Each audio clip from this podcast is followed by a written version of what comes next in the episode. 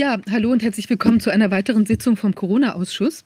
Es ist unsere 96. Sitzung und ich möchte hier nochmal in Erinnerung rufen, das ist ja schon eine ganze Weile her. Wir haben den Ausschuss ja vor, tja, bald zwei Jahren gegründet, im äh, Juli 2020. Und äh, zwar mit der Zielsetzung, dass wir eine evidenzbasierte Analyse des Virusgeschehens und auch der Folgen der Maßnahmen durchführen. Das ist nämlich von Regierungsseite nicht getan worden. Also ich erinnere das auch, ich habe ja in, äh, als dieser ganze Irrsinn begann, äh, im, im äh, März 2020 habe ich ja meine Petition gestartet.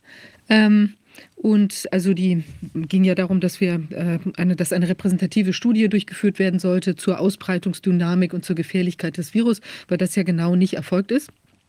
Und damals war es so, dass sich die Regierung, ähm, die kam in einer Presseerklärung heraus und sagte, nein, wir haben keine Evaluation der Kollateralschäden, der möglichen Kollateralschäden durchgeführt und wir haben es auch nicht vor. Und das ist irgendwie schon eine sehr, sehr faszinierende Aussage ähm, und bringt mich zu dem einem Thema, was mich jetzt sehr bewegt hat in den letzten zwei Tagen, und zwar der Prozess gegen Stefan Kohn. Stefan Kohn ist ja der Mitarbeiter aus dem Bundesinnenministerium in der Abteilung äh, Schutzkritischer Infrastruktur, also das oder in, in dieser Sektion, äh, wo er auch ähm, äh, da tätig war. Und er hat eine Ausarbeitung ähm, gemacht, die ist ja dann als das Fehlalarmpapier bekannt geworden, ähm, was äh, eben das Licht der Öffentlichkeit dann erblickt hat. Also klarstellend muss man sagen, er hat das nicht geleakt, sondern er hat dieses Papier im Rahmen seiner dienstlichen Aufgaben erstellt. Also nicht im Sinne einer einer, also das ist alles öffentlich, die Verhandlung war öffentlich, deshalb kann ich hier auch frei sprechen und verrate keine Geheimnisse.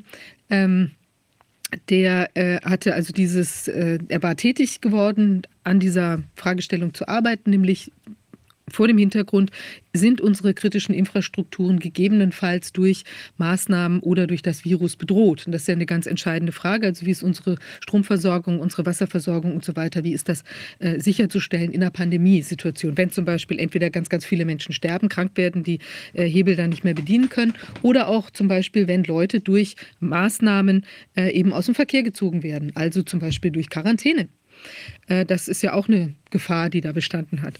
Also pikanterweise kam dann heraus, dass man, äh, dass es wohl eine, ein Rundschreiben gab von der Regierung, wo drin stand, also wenn die kritischen Infrastrukturen bedroht sein würden, durch zum Beispiel zu viel Quarantänemaßnahmen, dass dann einfach die Leute nicht mehr in Quarantäne gesetzt werden sollten. Also ich weiß nicht, das ist schon eine sehr bemerkenswerte Äußerung, wie ich finde, weil also entweder haben wir es wirklich mit einem krassen Virus zu tun und dann müsste ich ja gerade die Leute in, den, äh, in der kritischen Infrastruktur, also zum Beispiel bei den Stromwerken, in von mir aus Ganzkörperkondome hüllen, damit die sich auf gar keinen Fall da irgendwie ähm, infizieren können und ausfallen können. Oder ich sage, im Prinzip ist das alles gar nicht so schlimm, sodass die Leute an genau den kritischen Schaltstellen einfach weiterwirken können, ob sie jetzt infiziert sind oder nicht. Und dann frage ich mich, warum man das ganze Land dann äh, da in Handschellen legt und eben die Menschen in Quarantäne schickt mit den ganzen weitreichenden Konsequenzen, die das hatte.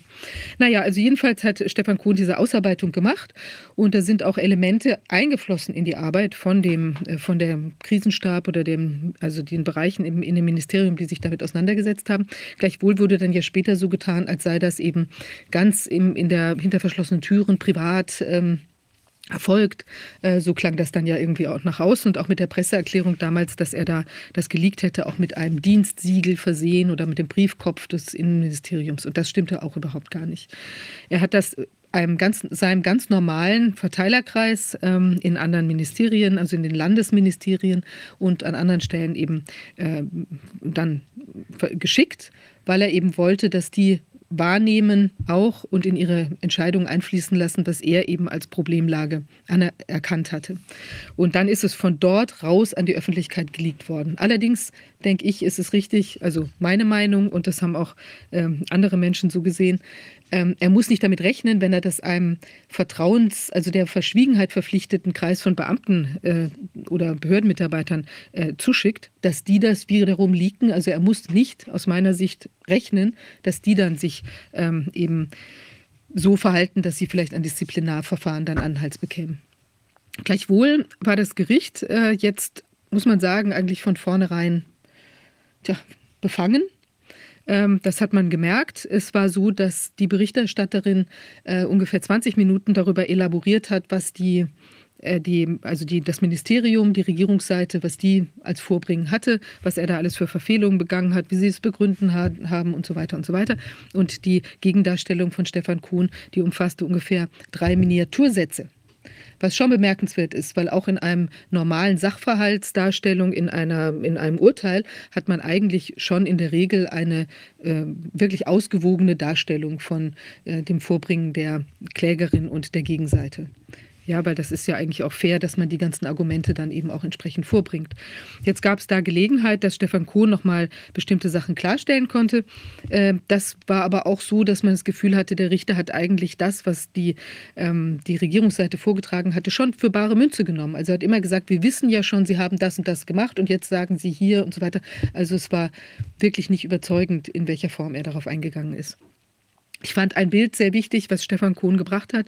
Er hat gesagt, man müsse sich nur mal vorstellen, man hätte einen Feuerwehrmann, der geht an einem brennenden Haus vorbei und kommt dann in die, in die Feuerwache und sagt, Chef, Alarm, da brennt ein Haus, wir müssen sofort ausrücken, du musst dir das anschauen, was da los ist. Und dann sagt der, der Chef von der Polizei zu ihm, ähm, ach, dieses Haus ist doch ganz sicher gebaut. Das hat doch da noch nie gebrannt. Und überhaupt gucke ich mir es auch gar nicht an. Und ich lasse da lieber so ungefähr unausgesprochen die Menschen drin verschmoren. Und genau so eine Konstellation hatten wir da. Da haben wir einen aufmerksamen Mitarbeiter gehabt, der hat gesehen, da geht wirklich was schief und gibt Alarm. Er hat sogar remonstriert und hat das wirklich vorgetragen bis zur obersten Spitze, sogar zum, äh, also zum Innenminister damals vorgetragen oder Kontakt versucht zu bekommen dazu ähm, und sein Papier da auch ähm, ihm geschickt. Da kam eben kein Interesse, also genau das. Gucken Sie nicht dahin, da ist nichts zu sehen. Ähm, gehen Sie weiter, da wird schon nichts brennen. Und ich finde, das ist schon wirklich beängstigend, wenn man sich das überlegt, wie die Regierung da gespielt hat und auch weiterhin spielt mit dem Leben von Menschen, ohne sich zumindest darüber Gedanken zu machen, dass da auch äh, was vielleicht nicht ganz so ideal sein könnte oder dass man zumindest eine Evaluierung machen muss von, äh, von der Gefährdungslage und von den ergriffenen Gegen, äh, Gegenmaßnahmen. Weil das ist auch ein Punkt, auf den Stefan hingewiesen hat, in einer solch undurchsichtigen Konstellation, wo man eben, sagen wir mal, selbst wenn man es mit einem ganz schwierigen, massiven Virus zu tun gehabt hätte, muss man trotzdem immer abwägen, was machen die ganzen Maßnahmen. Und man kommt sehr schnell in eine Situation, dass man eben selbst bei einer realen, großen Gefahr mit den Gegenmaßnahmen neue Gefährdungen schafft. Und das muss man permanent abwägen, was da richtig ist und ob man weiter diese Schiene fahren kann. Und interessanterweise ist auch in dem Verteilungsplan oder in der, in der Krisenstab Besetzungs, ähm, äh, äh, Besetzungsplan ist nämlich eine Stelle vorgesehen, die aber die einzige ist, die unbesetzt geblieben ist, wo ein schönes NN steht und keine Telefonnummer dabei steht. Und das ist die Stelle der permanenten Evalu Evaluation. Und natürlich kann man sagen, in einer Krise, wenn sie kurz ist, dann kann die Evaluation vielleicht nicht sofort passieren. Aber wenn sie so lang andauernd ist und schon nach wenigen Wochen muss man davon ausgehen, dass sie genau schon lang, zu lang ist, ähm, als dass sie nicht evaluiert werden könnte. Und das ist unterblieben. Das ist auch ein sehr faszinierender ähm, Aspekt.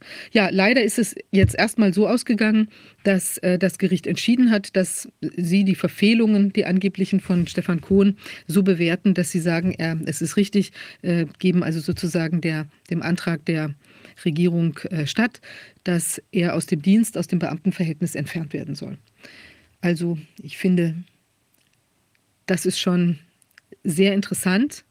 Ähm, dass das so läuft. Und ich denke, ja, also da ist natürlich definitiv eine politische Motivation, äh, würde ich mal gelinde gesagt sagen, äh, die hier zu so einer Entscheidung geführt hat. Weil ich kann das nicht erkennen, dass es gerechtfertigt wäre, sich äh, aufgrund der geschilderten Umstände so zu verhalten als Gericht.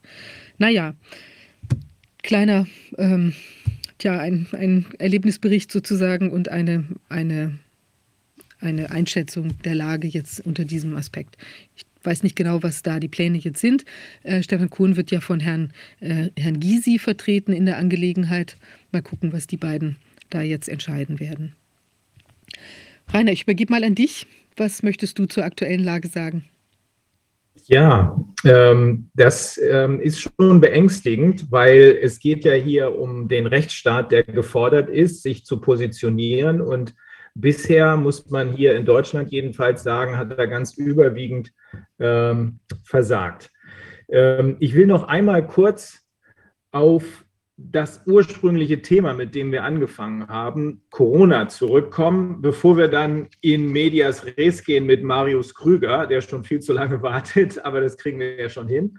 Und zwar ist das ein kurzer Einspieler von Dr. Peter McCullough. Das ist einer der bekanntesten Ärzte in den USA, einer der meist, meist zitierten, die wir auch schon, den wir auch schon hier im Ausschuss hatten. Ähm, der ist da, der kann sich gerade noch so zusammenreißen in diesem kurzen Einspieler Spieler, äh, wenn er darüber spricht, wie hier Menschen, in diesem Fall geht es um einen Soldaten, wie hier Menschen äh, gesundheitlich ruiniert wird. Vielleicht können wir das jetzt kurz sehen. And how Matthias Desmet tells us we're in mass psychosis, which, by the way, occurred in Nazi Germany, has occurred in these religious Was wir eigentlich nur aus Nazi-Deutschland kennen. Äh, woher wissen wir das? Naja, wir wissen, es gibt einfach keine Grenze zur Absurdität dieses Verhaltens. Äh, diese Geschichte, dass man eine Maske tragen muss, wenn man allein im Auto fährt, äh, das ist doch Schwachsinn. Und ich gebe ein weiteres Beispiel. Ich bin Kardiologe und, und ich hatte einen jungen Kadetten äh, aus der Marine, hat er sein ganzes Leben vor sich und er wird geimpft und dann kriegt er mit der ersten Impfung einen gefährlichen Herzschaden. Und jeder in der äh, Akademie sagte du musst jetzt die zweite Impfung äh, kriegen. Seine Mutter hat Angst. Äh, die gesamte militärische Karriere hängt daran. Und das ist Massenpsychose. Ja, das ist Mass Psychosis, nur so kann man das noch erklären. Ähm, andere Ärzte folgen dem eben, eben von ihm zitierten äh, Professor Desmet auch, zum Beispiel Robert Malone, der Erfinder der mRNA-Technik. Ähm, aber das wollte ich nur noch mal in Erinnerung rufen. Mass Psychosis sieht man dann eben auch bei uns in den Gerichten. Das ist zumindest mein Eindruck. Ähm, nur so ist das erklärbar, was da mit äh, Stefan Kohn gemacht wird. Aber es gibt noch ganz andere Fälle, auf die wir jetzt im Moment nicht eingehen werden. Äh, einen werden wir aber ansprechen. Nur jetzt wollen wir erstmal äh, Marius Krüger das Wort geben. Ähm, Marius Krüger, ich, es tut mir leid, wie immer sind wir ein ganz klein wenig hinterher. Du bist der Entwickler der Democracy App und Gründer des gemeinnützigen Trägervereins Democracy Deutschland e.V. Ähm, erklär doch bitte, was du gemacht hast. Was, ist, was macht man mit deiner App? Ja, äh, danke für die Einladung. Herzlich willkommen. Ähm, schön, dass ich da sein kann. Erstmal ganz, ganz grundsätzlich vorweg. Ähm, das ganze Thema Corona ist so ein, eine ewige Bibel an postfaktisch Absurdem. Äh, und da gibt es so viele Ungeklärtheiten und deshalb finde ich es erstmal genau richtig, dass das aufgearbeitet wird. Und solange das nicht äh, offiziell passiert, ist es richtig, das zivilgesellschaftlich zu machen. Also an dieser Stelle auch nochmal ein fettes Dankeschön dafür. Und äh, meine Unterstützung habt ihr dafür in Sachen Demokratie. Äh, ich habe vor fünf Jahren tatsächlich ähm, eine Idee, eine äh, relativ große Idee gehabt, nämlich echte Demokratie möglich zu machen. Und mit echter Demokratie meine ich da, wo jeder eine Stimme erhält. Und zwar nicht nur alle vier Jahre, sondern zu den Themen, also auf Basis der Abstimmungen. Ähm, das Ganze hat dann natürlich ein bisschen länger gedauert, weil ich bin selber kein Programmierer. Ich hatte mit Apps noch nie was zu tun. Relativ schnell kam die Idee, daraus eine App zu machen. Und ich habe mich dann auf einen sehr interessanten Weg begeben mit sehr vielen Höhen und Tiefen. Äh, 2018 ist schlussendlich die Democracy App dann erschienen und man kann mit ihr alle Gesetzgebungsverfahren des Bundestages als Nutzer aus der Hosentasche sozusagen nachvollziehen. Und das Spannende daran ist, wir ermöglichen im Grunde ein Bürgerwetter zum Parlament. Das heißt, man kann als Bürger selber dazu abstimmen, äh, wie als wäre man Abgeordneter und wir zeugen damit immer zwei Stimmungsbilder. Zum einen, was sagt die Community und zum anderen, äh, ja, was wird offiziell im Bundestag beschlossen. Das Ganze hat auch den Hintergrund, wir sind beim Thema Evidenzbasiertheit, äh, ja regelmäßig in einem, ich sage immer, Schneeballsystem Beweise dafür zu schaffen, dass das Parlament nicht repräsentierend wirkt. Genau. Wie schon, ich kenne ja dein, deine App schon etwas länger und ähm, habe das auch mir ein paar Mal angeschaut. Und wie ist denn jetzt, hast du da statistisch Erkenntnisse, inwieweit das auseinandergeht? Ist das immer so oder ist das, trifft auch manchmal die Politik äh, das, was die Menschen denken, was entschieden werden sollte? Also ich kann das natürlich nur in Bezug auf unsere Community sagen. Und wir haben keine Repräsentativitätsprüfung für die Gesamtbevölkerung. Aber was unsere Community betrifft, äh, ist das Ergebnis sehr eindeutig. Bei allen wichtigen Entscheidungen, also bei allen wirklich wichtigen Entscheidungen, ist die Community invers zum Bundestag. Und zwar auch ungefähr in dem Verhältnis, wie der Bundestag mehrheitlich dafür abstimmt, ist die Community mehrheitlich dagegen. Und äh, also kannst du mal ein Beispiel machen, wo das sich jetzt in letzter Zeit äh, jetzt nicht nur Corona, sondern vielleicht auch davor, welche Entscheidungen waren da besonders prominent, wo es vielleicht besonders deutlich wurde? Also so, so ganz prominent ist es immer beim Thema äh, Kriegseinsätze. Also wir haben in der, in der Bevölkerung, das sagen auch repräsentative Meinungsumfragen, sehr deutliche Ablehnung zu Militäreinsätzen im Ausland. Afghanistan war ja nur der Anfang. Damals gab es sehr viele Meinungsumfragen, immer 70 Prozent dagegen. Das zeigt sich bei uns in der App auch eigentlich bei jedem anderen Militäreinsatz. Also man kriegt ja das Schaudern, wenn man mitbekommt, wo überall äh, Deutschland mittlerweile äh, aktiv seine Freiheit verteidigt, also vielmehr die anderen, die Freiheit der anderen untergräbt. Ähm, Somalia, überall. Und da erkennt man eigentlich sehr deutlich, dass, ähm, ja, dass bei allen wichtigen Entscheidungen im Fall von Krieg, im Fall von Außenpolitik eben genau da invers gehandelt wird. Das ist ein Phänomen, was nicht nur Corona betrifft, aber bei Corona zeigt es sich eben auch insbesondere. Wie kommt man als Normalbürger an deine App ran? Man kann sich die App in den gängigen Stores runterladen, das heißt im App Store und bei Google Play. Und für diejenigen, die Google frei unterwegs sind, äh, bei, beim iPhone ist es ja nicht möglich, kann man sich auch die APK direkt von unserer Website ziehen. democracy-deutschland.de. Mhm. Und jetzt habe ich ein Video gesehen äh, von ähm, ein sehr äh, emotionales äh, Video von Ken Jebsen. Da ruft er auch ausdrücklich dazu auf, sich äh, deiner Democracy App zu bedienen, um gegen die Impfpflicht zu stimmen. Ähm, Siehst du da schon Reaktionen drauf? Wird das wahrgenommen? Absolut. Also wir haben selber ja einen Aufruf gestartet innerhalb ähm, unserer Social-Media-Kanäle ähm, über die Impfpflicht abzustimmen. Ähm, die, die Impfpflicht ist keine, keine normale Abstimmung in dem Sinne. Das möchte ich an der Stelle auch sagen. Also üblicherweise ist meine Position immer zu sagen, ähm, ich möchte nur die Möglichkeit bieten, dass Leute abstimmen, aber ich gebe ihnen nicht äh, vor, in welche Richtung sie abstimmen sollen. Die Impfpflicht ist da etwas anderes, weil die Impfpflicht strukturell die letzten äh, verbliebenen Reste unseres demokratischen Fundaments abbaut. Das heißt, wir bewegen uns damit offen in autoritäre gesellschaftliche Strukturen. Die Mündigkeit der Bürger, die Selbstkompetenz, am Ende die Würde des Menschen wird damit ausgetilgt. Und deshalb ist es sehr wichtig, dass die Menschen sich darüber im Klaren sind, was sie da beschließen, also wofür sie mehrheitlich sind. Es gibt ja auch äh, Meinungsumfragen in der Bevölkerung dazu.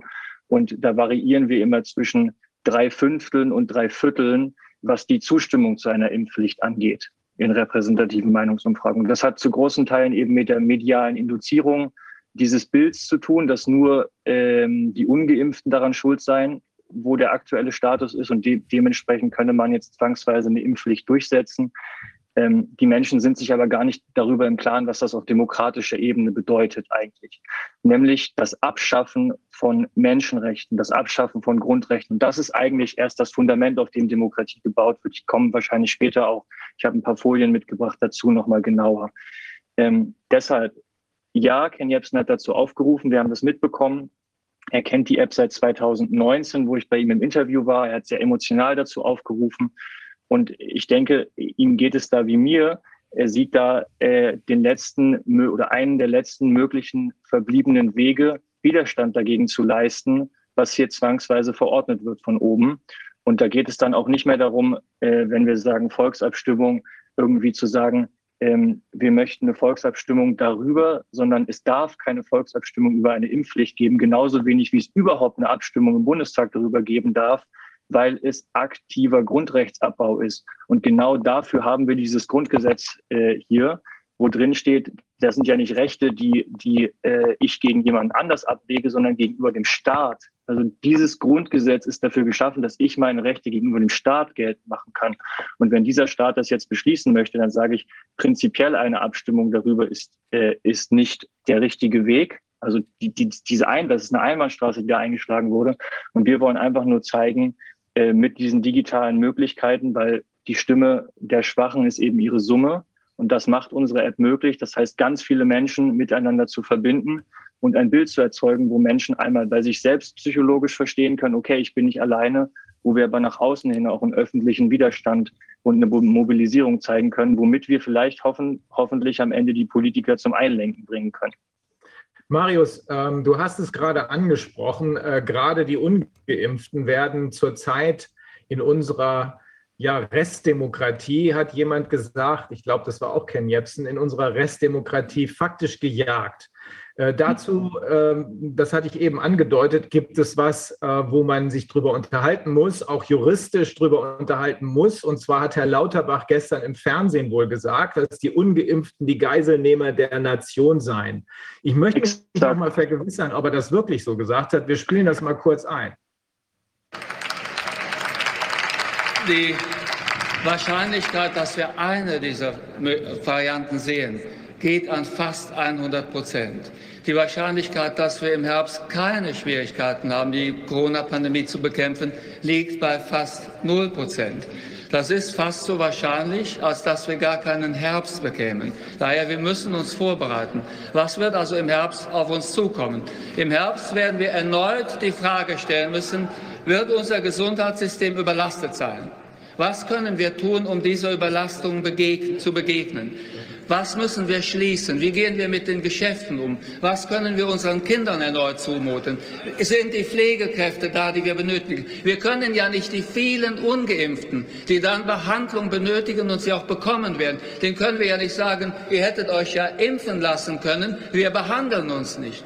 Wir sind eine zivilisierte Gesellschaft. Das heißt, wir werden diese Menschen, die zum Teil selbst schuld sind, zum größten Teil sogar selbst schuld. Wir werden sie behandeln müssen. Und dann wird erneut das ganze Land in der Geiselhaft dieser Gruppe von Menschen sein, die sich einfach gegen die wissenschaftliche Evidenz der weltweiten Forscher, der weltweiten Behandlungsforscher, Impfforscher durchsetzen wollen, die im Prinzip doch stolz darauf sind, dass das Land auf sie wartet ob sie sich impfen lassen oder nicht. Das können wir uns aus meiner Sicht nicht mehr leisten. Wir müssen einmal Rücksicht nehmen auf die Kinder, wir müssen Rücksicht nehmen auf die Pflegekräfte, wir müssen Rücksicht nehmen auf diejenigen, die um ihre Existenz kämpfen.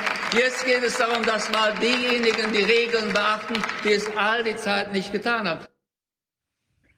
Ja, mal abgesehen davon, dass Herr Lauterbach bisher mit allen seinen Panikmeldungen völlig daneben lag, und er sich ein bisschen im Tempus vergriffen hat. Wir leben in einer Zivilisation. Ich glaube, er wollte sagen, wir lebten mal in einer Zivilisation, bevor er kam. Aber mal abgesehen davon, das, was er da gesagt hat, die Ungeimpften seien die Geiselnehmer der Nation, das ist nicht nur Volksverhetzung, sondern es ist die Vorbereitung eines Pogroms. Und damit ist es ein Angriff auf die freiheitlich-demokratische Grundordnung. Und damit ist das Ganze strafbar als Hochverrat nach 81 Absatz 1 Nummer 2 Strafgesetzbuch. Wollte ich nur mal kurz einstreuen, nachdem du die Geschichte über Stefan erzählt hast.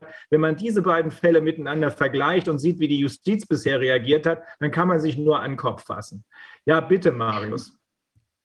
Ich finde, das ist ja wirklich absurd. Das ist ja wirklich geradezu ein, ein wie will man sagen, ein Puppentheater, was da abläuft. Das ist ja alles falsch. Also ich meine, wie kann der Mann da stehen und irgendwie von der Überlastung der, der Krankenhäuser sprechen, wenn wir wissen, dass es die Intensivbettenlüge gibt? Ja, alles, also alles, was er sagt, ist völlig verdreht. Ich gucke mir das ja selten an, weil ich das kaum ertrage, diese, insbesondere mhm. die Äußerungen da ähm, aus dieser Ecke. Aber es ist nicht zu fassen. Es ist so, so surreal. Es ist wirklich, es hat was von Warten auf Godot. Wollen wir das mal, wollen wir das mal gemeinsam wirklich äh, fundamental aufarbeiten? Ich habe dazu ein paar Folien mitgebracht. Ja, sehr Mach. gut. Dann würde ich tatsächlich das Ganze jetzt mal äh, freigeben. So, ich hoffe, ihr könnt es jetzt sehen. Ja. Genau, ich habe äh, unterschiedliches dabei.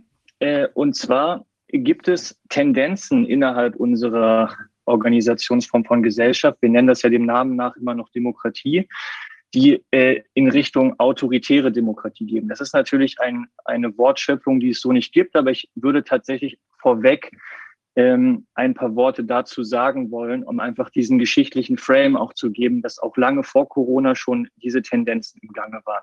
Dann können wir uns gerne die Corona-Pandemie ansehen, ähm, da vor allem natürlich die Maßnahmen. Also zur, zur äh, medizinischen Sicht äh, kann ich nur bedingt was sagen. Ich kann Maßnahmen beurteilen ähm, und auch am Ende auf die Impfpflicht kommen, weil das ist dann die Frage, ist eine Impfpflicht mit Demokratie vereinbar? Äh, zum Schluss auch gerne nochmal auf die Democracy App. Also, Demokratie ist ähm, ein fundamental wichtiges Konzept in der Ideengeschichte des Menschen, weil damit ein zivilisatorischer Traum verbunden ist.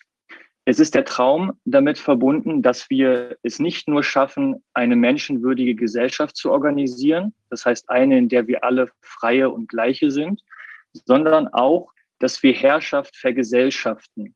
Das heißt, auf mehrere Personen aufteilen, um den totalitären Charakter von Macht einigermaßen eingrenzen zu können.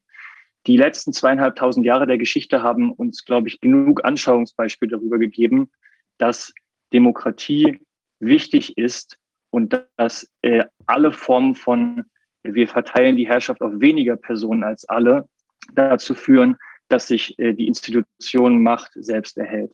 Die Aufklärung hat am fundamentalsten zur Demokratie Erkenntnisse ähm, hervorgebracht und das sind im Wesentlichen drei äh, ja, Sätze, die man für alle Zeit immer wieder sich nehmen kann und anhand derer den gegenwärtigen Zustand beurteilen. Demokratie ist sozusagen die äh, alleinige Kompetenz der Bevölkerung, sich selbst die Gesetze zu machen. Und damit gehen drei Axiome einher. Axiom 1 ist, dass alle Machtstrukturen ihre Existenzberechtigung nachzuweisen haben und sich der Öffentlichkeit gegenüber zu rechtfertigen. Ansonsten sind sie illegitim und somit zu beseitigen. Punkt 1. Punkt 2 ist, jeder Bürger soll einen angemessenen Anteil an allen Entscheidungen haben, die das eigene gesellschaftliche Leben betreffen. Und Punkt 3 ist, zentrale Bereiche der Gesellschaft, und dazu gehört insbesondere die Wirtschaft, also auch die Pharmaindustrie, die dürfen nicht von einer demokratischen Legitimation und Kontrolle ausgeklammert werden. Was wir erleben ist, dass dieses Konzept äh, dieser partizipativen Demokratie, das heißt der Selbstbestimmung, der Machtlegitimation und der Friedenssicherung, ähm, in der Geschichte erodiert wurde. Und zwar ganz langsam und unter Beibehaltung der Worte. Das heißt, der Trick besteht darin, äh, die Worte beizubehalten, aber ihren Wesensgehalt, ihren Sinn zu ändern. So wurde mit der amerikanischen ähm, Unabhängigkeitserklärung und den darauffolgenden Verfassungskonventen wurde eine Neudefinition von Demokratie geschaffen, die sogenannte repräsentative Demokratie, ähm, wo eben jetzt nicht mehr die Regierung durch sich selbst die, die, die äh, Gesellschaft durch sich selbst die Gesetze machen soll, sondern äh, für die Gesellschaft durch Eliten, also durch Vertreter. Ich kann an der Stelle nicht äh, ganz lange darauf eingehen. Ich möchte an der Stelle aber auch sagen, dass es dazu einen längeren Vortrag von mir gibt, der sich dazu angeguckt werden kann. Ab morgen ist der online. Insbesondere interessant ist es, sich die jüngsten Entwicklungen anzugucken, also ab den 90er Jahren. Ähm, und da reden wir dann von der sogenannten neoliberalen Demokratie und auch der autoritären Demokratie. Also wichtig, ich kann an der Stelle nicht alles sagen, ab morgen den gesamten Vortrag auf vier. Es ist so, dass wir allgemein im Westen irgendwie in dieser Illusion indoktriniert aufgewachsen sind, dass Kapitalismus und Demokratie miteinander vereinbar seien. Und das ist strukturell nicht der Fall. Ähm, ein Richter am obersten Gerichtshof der Vereinigten Staaten, Louis Brandeis, hat 1941 dazu gesagt, wir müssen uns entscheiden.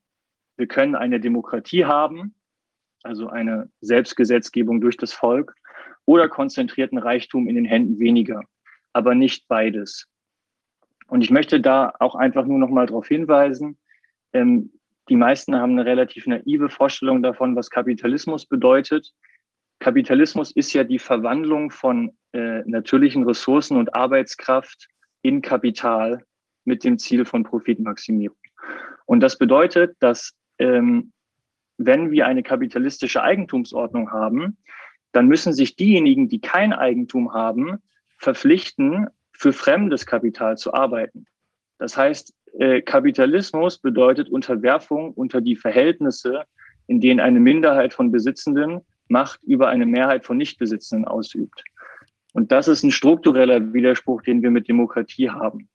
Der Neoliberalismus als solcher ist jetzt ähm, natürlich eine Übersteigerung dessen, was wir im Kapitalismus sowieso schon haben. Und wichtig, ersetzt den freien Markt, das ist auch ein Teilaspekt des Kapitalismus, als Problemlösungsstrategie für alle gesellschaftlichen Probleme. Das heißt, der Markt sei die einzige rationale Informationsverarbeitungsmaschine, mit dem man Probleme lösen könne. Das Ganze stellt keine ökonomische äh, kohärente Theorie dar, obwohl man das an Wissen, wirtschaftswissenschaftlichen Fakultäten so lehrt, sondern es ist natürlich äh, nur eine vordergründige Ideologie, die hintergründig das Ziel hat, äh, die gesellschaftlichen Verhältnisse umzugestalten, nämlich Vermögen zu verteilen von unten nach oben. Aber auch äh, Milton Friedman sagt ganz offen in seinem äh, Newsletter der More Pelerin Society, dass eine demokratische Gesellschaft, once established, also wohl wissen, dass das noch nie stattgefunden hat, äh, einen freien Markt zerstören würde. Und ich möchte jetzt nur so ein paar Punkte des neoliberalen Programms, der ja seit den 90ern ähm, mehr oder weniger äh, durch die Reaganomics, durch Margaret Thatcher und dann auch äh, in Deutschland durch die Agenda 2010 Einzug gehalten hat in unser politisches ähm, Programm, sowohl inhaltlich als auch strukturell benennen. Und zwar auf der einen Seite geht es natürlich darum, ähm, weil wenn wir eine Umverteilung des Kapitals haben möchten, dann sind damit große Teile der arbeitenden Bevölkerung natürlich nicht äh, so richtig zufrieden, dass wir mehr und mehr das Risiko aus der Demokratie nehmen müssen. Also das Restrisiko aus Sicht der Eliten, dass diese äh, Korrekturen noch vorgenommen werden können. Und das passiert ganz einfach, indem Kompetenzen zur EU verschoben werden, dem weniger ähm, demokratisch legitimierten Gremium. Das passiert dadurch, dass wir internationale Freihandelsabkommen haben, ähm, nicht zuletzt, dass äh, in keinster Weise demokratisch legitimierte Organisationen wie zum Beispiel die Troika über äh, den Fortbestand des Landes Griechenland entscheiden. Und das passiert auch, indem wir die hierarchischen Organisationen, die Parteien sind, das waren noch nie demokratische, indem wir die noch weiter äh, verspitzen. Inhaltlich ähm, hat der Neoliberalismus äh, in ja, erschreckender Art und Weise dass die politische Landschaft umgekrempelt. Wir haben jetzt äh, Sozialstaatlichkeit ist plötzlich nicht mehr in. Ähm, wir haben den massivsten Niedriglohnsektor. Wir haben Steuerentlastungen für Reiche. Man muss sich das mal vorstellen. Kapital wird in Deutschland mit 25 Prozent besteuert, Arbeit in der Spitze mit 46 Prozent. Was bedeutet das auf einer Vermögensumverteilungsebene? Wir haben die größte Privatisierungswelle ähm, öffentlicher Einrichtungen, also ehemals öffentliche Einrichtungen des Gesundheitswesens, da ja bekanntlichermaßen äh, dazugehörig. Ähm, und das Entscheidende ist aber auch, parallel wurden Überwachungs- und sicherheitsstaatliche äh, Apparate massiv ausgeweitet. Das ist ja kein mehrheitsfähiges Programm. Also das ist ein Programm, wo große Teile der Bevölkerung auf gar keinen Fall mit einverstanden sind. Und deshalb war sich äh, einer der Gründer des Neoliberalismus auch ganz klar im, äh, darüber im Klaren, dass dieses Programm auf autoritäre Herrschaft angewiesen ist. Das heißt, das wird niemals auf demokratischen Wege äh, legitimiert werden. Und äh, ja, Hayek ist dann noch einigermaßen moderat, wenn er schreibt, das ist der Notbehelf des Augenblicks. Äh, der Österreicher von Mises ist da relativ faschismusfreundlicher und sagt, ähm, dass der Faschismus ja die europäische Gesittung gerettet habe und dieser Verdienst werde bis ewig in der Geschichte fortbestehen. Ähm, ich will damit nur sagen, der Neoliberalismus als Ideologie ist zutiefst verbunden mit autoritären Tendenzen. Und wir erleben ja in China gerade eigentlich das, was prototypisch äh, das neoliberale Weltbild ist, nämlich eine besondere Form von Marktwirtschaft mit neoliberalen Elementen, verwoben mit autoritär zentralisierter Kontrolle. Und entgegen der Beteuerung, die wir in der Öffentlichkeit ja immer vernehmen, ist es so, dass sich die Eliten äh, im Westen natürlich sehr, sehr freuen darüber, was in China passiert und das als Vorbild nehmen. Ich nehme hier mal Thomas Friedman, ähm, der, der ja seinen geistigen Abfall immer mal wieder in der New York Times zum Besten geben darf. Der schreibt 2009, eine Einparteienautokratie hat sicherlich ihre Nachteile, doch wenn sie von einer vernunftgeleiteten Gruppe von Menschen geführt wird, wie heute in China, kann sie auch große Vorteile haben. Eine autokratisch regierende Partei kann die schwierigen politischen Maßnahmen, die notwendig sind, um eine Gesellschaft ins 21. Jahrhundert zu führen, einfach zwangsweise umsetzen. So, und wichtig ist sozusagen zu verstehen, dass wir schon vor Corona vom Übergang waren einer neoliberalen Demokratie, die aus den 90ern äh, sozusagen spätestens in den Zehnern hier in Deutschland angekommen sind, hin zu einer autoritären Demokratie. Und natürlich gibt es große Unterschiede zwischen den kommunistischen ähm, Regimen, also diesen Form von totalitären Staaten, zu den äh, liberalen westlichen Demokratien. Aber das verbindende Element ist doch, dass beide Systeme dazu neigen, ähm, die Gedanken und auch das Verhalten ihrer Bürger steuern zu wollen. Und äh, das ist interessant. So, das ist vor dem Hintergrund interessant, dass es daraus resultierend natürlich ein unstillbares Verlangen nach Daten gibt. Weil wenn ich Menschen steuern möchte, muss ich natürlich wissen, wie die sich verhalten, was ist deren Verhalten. Und äh, während wir zum Beispiel im autoritären China das Social Credit System dafür haben, nennen wir das im Westen Überwachungskapitalismus. Das heißt, hier organisieren das private Konzerne diese, diese Form von Bereitstellung von Datenbeständen. Und wichtig ist auch zu verstehen, dass der Neoliberalismus zwangsweise zur Folge hat, dass der Bürger nicht nur wirtschaftlicher Konsument wird, sondern soll auch politischer Konsument sein. Das heißt, ähm, die Nachrichten konsumieren, die für ihn selektiert wurden, auf jeden Fall nicht seine Veränderungsenergie ähm, gegen diese Form von Fremdbestimmung, gegen die wahren Zentren der Macht richten. Das heißt, es wird auch mehr oder weniger eine politische Konsumentenhaltung gefördert. Und mir ist einfach wichtig an der Stelle zu sagen, dass wenn das die gesellschaftliche Realität ist, und das war sie vor Corona bereits, in 2017, dann äh, sind die aufklärerischen Ideen von Selbstbestimmung und von Freiheit des Einzelnen und von Mündigkeit halt schon ganz offensichtlich beerdigt worden, nämlich zu Lasten eines Sicherheitsstaates. Und um so ein bisschen mal so ein Gefühl zu geben, wie nah diese Entwicklung auch in Deutschland ist, zitiere ich an der Stelle mal aus einem Forschungspapier des Bundesministeriums für Bildung und Forschung, wo offen die Frage gestellt wird in einer Szenarienanalyse, was wäre, wenn auch Deutschland darüber nachdenkt, wie ein digitales Bonuspunktesystem grundsätzlich mit einer freiheitlich-demokratischen Grundordnung vereinbar sein könne und letztlich ein solches System einführt. Also das ist gerade Forschung in Deutschland. Was wäre, wenn Analysen zu genau diesem Thema? Und dann sind wir erst bei Corona. Kann ich da also erst, eine Frage stellen? Wie, wie ja, selbstverständlich. Also ich, mich würde interessieren, jetzt bei der Geschichte, wenn die da vielleicht nochmal auf die Folie zurück, wenn das, ähm, wenn die jetzt davon ausgehen, dass das in Deutschland verankerbar sein könnte. Das ist ja jetzt nicht gerade sehr naheliegend. Also kein Mensch hat eigentlich Lust darauf. Das war immer doch ein, ein Horrorszenario, wie das jetzt da in China ist. Und fast, also ich weiß nicht, wurde das belächelt, beziehungsweise man hatte Angst, Angstgefühle, wenn man sich das angeschaut hat, was die sich da alles geben, wo die, wie die sich kontrollieren lassen und so weiter. Also mit welchen Begründungen versucht man das denn eigentlich den Deutschen schmackhaft zu machen? Naja, also ich, ich sehe zum Beispiel ein Instrument äh, aus der Corona-Politik, nämlich der verpflichtende QR-Code. Das ist natürlich eine stückweise Heranführung daran. Und zum anderen ist das entscheidende Wort hier ja partizipativ. Also es wird suggeriert in diesem Bericht, als würde die Bevölkerung mitentscheiden können, welche äh, soziale Handlung welchen Wert bekommt. Und dadurch sei das mit einer Demokratie vereinbar.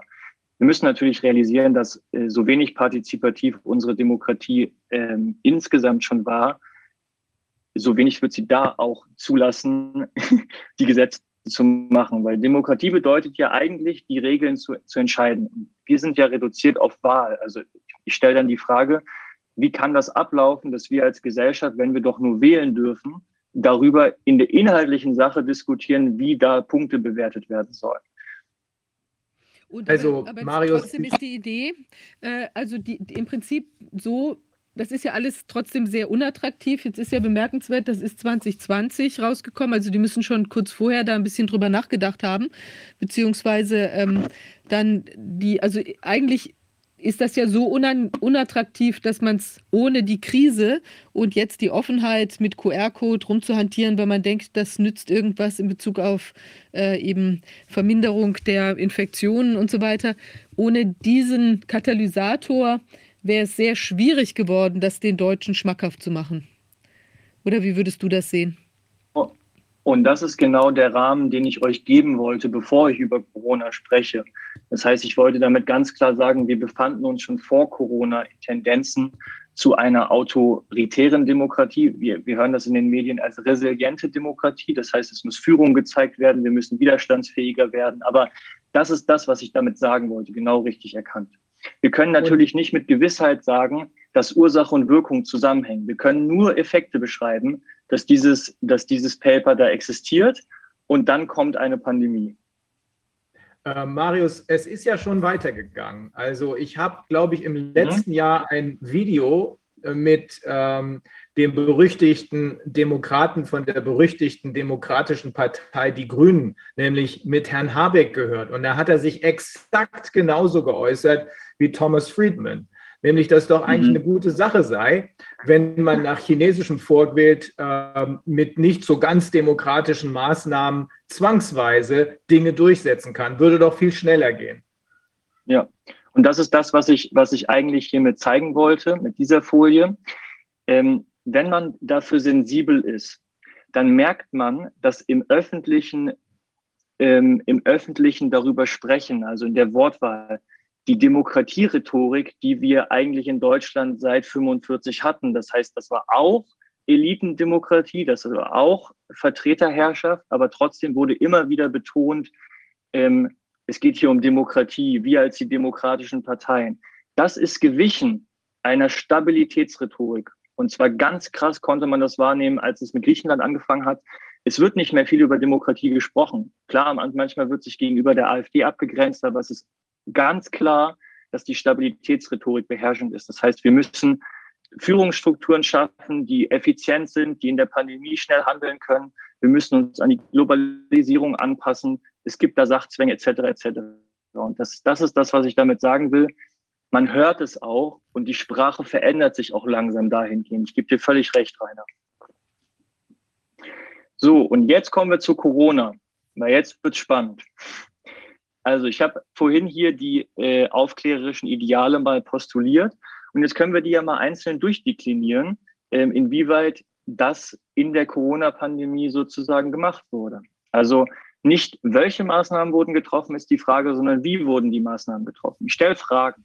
Inwieweit ist eigentlich das Robert Koch Institut existenzberechtigt für uns Entscheidungen zu treffen? In welcher Form haben wir das legitimiert? Wie sieht das eigentlich mit dem Paul-Ehrlich-Institut aus?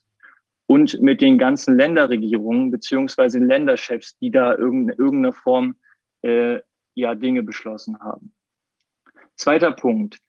Ähm, naja, dass wir nicht, nicht gefragt werden, das ist ja das eine, aber dass das Parlament auch noch ausgehebelt wird. Das heißt, dass nicht mehr das Parlament Maßnahmen beschließt, sondern die bekommen nur vorgegeben von den Regierungen, sei es Länderparlamente oder Bundes, Bundestag, was da entschlossen werden soll, dann werden die Infektionsschutzgesetze einfach so umgesetzt. Also das ist auch ein fundamentales, äh, eine fundamentale Drehung, die wir auch noch mal jetzt erlebt haben. Das heißt, äh, der Parlamentarismus ist ja sowieso schon nicht die, der Gipfel der Volksherrschaft, aber selbst der wurde ausgehebelt.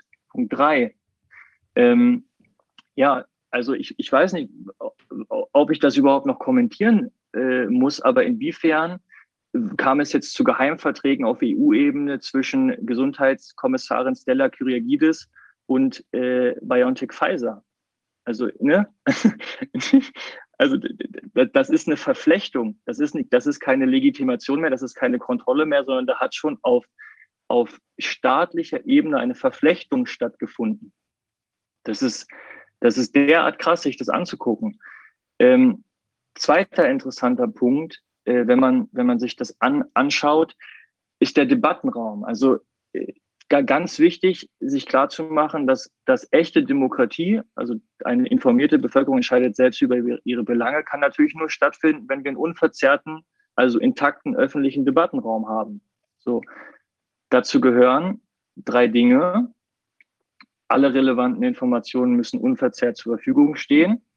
Die Pluralität muss sich wieder gespiegelt wissen und der darf nicht durch ökonomische oder politische Interessengruppen dominiert oder eingeschränkt werden. Also was davon ist jetzt in Zeiten von Corona noch übrig geblieben? Also inwiefern haben die Medien ähm, Informationen zur Verfügung gestellt, zum Beispiel Seuchenschutzinformationen aus der Vergangenheit. Also wie wurden eigentlich früher äh, mit solchen, solchen Situationen umgegangen? Inwieweit haben die Medien zur Verfügung gestellt, dass, dass der Begriff der Pandemie geändert wurde? Bei uns wurden immer nur flatten the curve, R-Werte, Inzidenzen um die Ohren gehauen, aber nicht mit den wirklich entscheidenden Messsystemen, nämlich der Mortalität wurde argumentiert. Das heißt, da wurden nicht alle relevanten Informationen äh, präsentiert. Und von Pluralität kann an der Stelle ja keine, gar keine Rede mehr sein, weil nicht nur, dass es nicht stattgefunden hat durch Selektion, es wurde ja noch im, im Gegenteil zensiert. Also YouTube hat ja seine massivste Zensurkampagne gefahren während der Corona-Pandemie, wie wir es noch nie erlebt haben. Und äh, ja, Punkt drei, äh, politische Interessengruppen. Also ich habe die, die Leitmedien als Regierungspressestellen empfunden. So, und, und da ist sozusagen dass die, die ökonomische Beeinflussung der Medien, also sei es, dass Bill Gates mit 250 Millionen Medien finanziert hat, ist da, ist da äh, der zweite Punkt. Das heißt, auch da können wir sagen, zentrale demokratische ähm, Prozeduren, nämlich ein intakter öffentlicher Debattenraum, der wurde in Corona nicht nur nicht aufrechterhalten, sondern bewusst eingeschränkt. Dazu kommt ja noch, Marius, dass die äh, Beeinflussung der Medien mit solchen Summen durch jemanden wie Bill Gates in Wahrheit ja mit unserem Geld passiert ist. Denn äh, wir wissen ja inzwischen, dass wir einer der größten Spender für die äh, Gates-Truppe und die Gates-nahen Institutionen sind. Also mhm. letzten Endes wird deutsches Steuergeld benutzt, um deutsche Medien zu kaufen. Ja, Stichwort Public-Private äh, Partnership. Ne? Ja. So, interessantes Phänomen. Ich habe nämlich neulich auch mit Leuten aus der Richterschaft gesprochen. Und äh, dieser Aspekt hier, die Nummer zwei, die Pluralität des, der gesellschaftlichen Interessen muss wieder gespiegelt sein. Die Leute haben ja teilweise die Vorstellung, dass es tatsächlich so ist.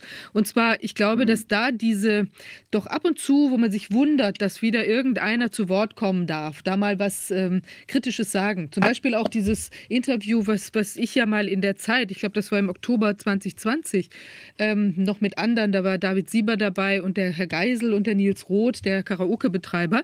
Wir hatten ja dieses Interview, wo wir uns alle gewundert haben, dass wir da sogar am Text noch rumschreiben konnten und äh, das korrigieren, so dass es wirklich so rauskam, wie wir eigentlich auch dahinter stehen konnten. Ja?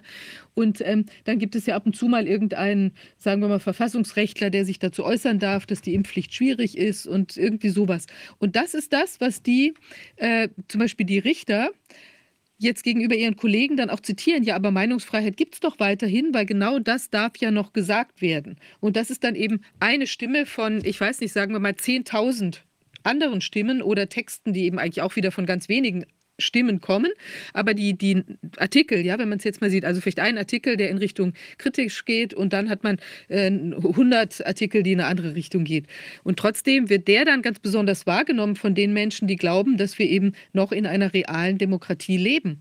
Und das ist auch wiederum das Feigenblatt, was, was äh, dann eben hier weiter den Menschen den, den äh, Blick auf die reale Situation verstellt. Celsus mal gesagt, äh, die äh, Dosis macht das Gift und im, äh, Medienbereich würde man wahrscheinlich wieder sagen, äh, Propaganda entsteht durch Wiederholung. Also das entscheidende Element ist ja immer Wiederholung und ich glaube, äh, ich gebe dir völlig recht damit, wenn wir uns angucken, es gibt mitunter immer noch diese kritischen Stimmen auch in den Massenmedien, aber sie sind halt sozusagen auf Phoenix um 0.05 um dann als Argument verwendet zu werden, ja, es gibt sie ja noch, aber ich messe das immer ganz gut an meinen Großeltern. Die sind für mich sozusagen der Gradmesser dessen, was verstanden werden soll durch die Medien. Und die spiegeln mir dann immer äh, eine relative, klare, alternativlose Einheitsmeinung wieder. Und da, da entsteht dann bei mir äh, bewusst auch dieses Gefühl von, okay, so sollen die Menschen denken. Und das schafft, das schafft man durch Wiederholung. Und genau das ist damit gemeint. Also Pluralität nicht nur im qualitativen Sinne, sondern auch im quantitativen Sinne. Das heißt, eine Ausgewogenheit auch in der Unterschiedlichkeit der Positionen quantitativ. Ähm, genau, ich habe es schon vorhin angesprochen, das Grundgesetz. Also äh, das ähm, ist ja am deutschen, ähm, am deutschen Staatshimmel der, der hellste Stern, sage ich mal. Ne? Also selbst wenn die Gründerväter, kommt auch in meinem Wir-Vortrag lange vor, zutiefst autoritär geprägtes Mindset hatten, dass da Grundrechte drinstehen. Das hat ja direkt mit der faschistischen Vergangenheit von Deutschland zu tun und eben dem Bewusstsein, dass der Staat es ist, der die Würde des Menschen antastet. Und deshalb steht es da auch ja so drin, die Würde des Menschen ist antastbar und da steht nicht drin die Würde der Menschen. Das heißt, so eine Abwiegung von des zu der, also die vielen, die wir gesundheitlich schützen müssen und den einen, den wir damit einschränken äh, dürfen, das ist schon nach Artikel 1 nicht möglich. So. Und, und wir haben ja fundamentale Grundrechte und jetzt gucken wir uns mal an, was davon noch übrig geblieben ist in der Corona-Pandemie. Also Recht auf körperliche Unversehrtheit äh, geht. Im Begriff mit der Impfpflicht zu kippen, für die ähm, Pflegeberufe ist es schon gekippt. Diskriminierungsverbote, naja, also wir brauchen uns nur an der Rede von Herrn Lauterbach äh, orientieren, Artikel 3. Vier allgemeine Glaubens-, Gewissen- und Bekenntnisfreiheit. Ich weiß nicht, wie es euch, euch geht, aber ich werde sozial regelmäßig ähm, äh, dafür an Pranger gestellt, was ich für eine Meinung habe. So, dann, es wird zwar noch gesagt, ich darf das zwar sagen, aber ich werde dann ja trotzdem sozial in eine Ecke geschoben. Fünf, äh, äh, ähm, äh, achtens Versammlungsfreiheit ja ausgesetzt. Artikel 11 Freizügigkeit, Reisefreiheit ausgesetzt mit der zweiten Änderung des Infektionsschutzes. Freie Berufswahl ja gilt auch äh, für alle außer die Pflegekräfte. Ne? so die, die, die können es jetzt halt nicht mehr. Unverletzlichkeit der Wohnung, dritte Änderung des Infektionsschutzgesetzes durch Corona-Kontrollen ausgesetzt. So, ich, ich fasse das mal in kurz zusammen, weil das ist wirklich wichtig das Bundesverfassungsgericht hat ja definiert, was Würde heißt. Also was genau damit gemeint ist, was in Artikel 1 steht. Und da, da steht es, das verbietet, den Menschen zum bloßen Objekt des Staates zu machen oder ihn einer Behandlung aussetzen, die seine Subjektqualität prinzipiell in Frage stellt. Und genau da sind wir. Also das ist die gesellschaftliche Realität, in der wir leben. So, es wird über einen Menschen bestimmt, mit einer Impfpflicht wird ein Zwang ausgeübt, äh, ohne dass er selber darauf Einfluss nehmen kann. Und ich, ich weiß nicht, wie es euch geht, aber äh, mir kommt da schon Hannah Arendt in den Sinn. So, weil die hat ja nicht äh, deshalb die Ursprünge des Totalitarismus äh, analysiert, weil es die nicht gegeben hat, sondern weil es die gegeben hat. Und die hat ja herausgefunden, dass es äh, da immer beim Entstehen von Totalitarismus immer fünf aufeinanderfolgende Schritte gab, die äh, jeweils passiert sind. Und also die Definition erstmal, die ist von Dreher, Zustand, in dem nichts existieren darf, was der herrschenden Ideologie widerspricht. Ich glaube, äh, damit ist der hinreich, ist der, der, der gegenwärtige Zustand auch hinreichend beschrieben. So, und jetzt, jetzt interessant. Erster Punkt. Totalitarismus entsteht immer mit der Schaffung oder der politischen Instrumentalisierung von Angst. Also die Angst um das eigene Leben wird ja ständig genährt in den letzten zwei Jahren. Also dafür ist die Pandemie ja perfekt geeignet.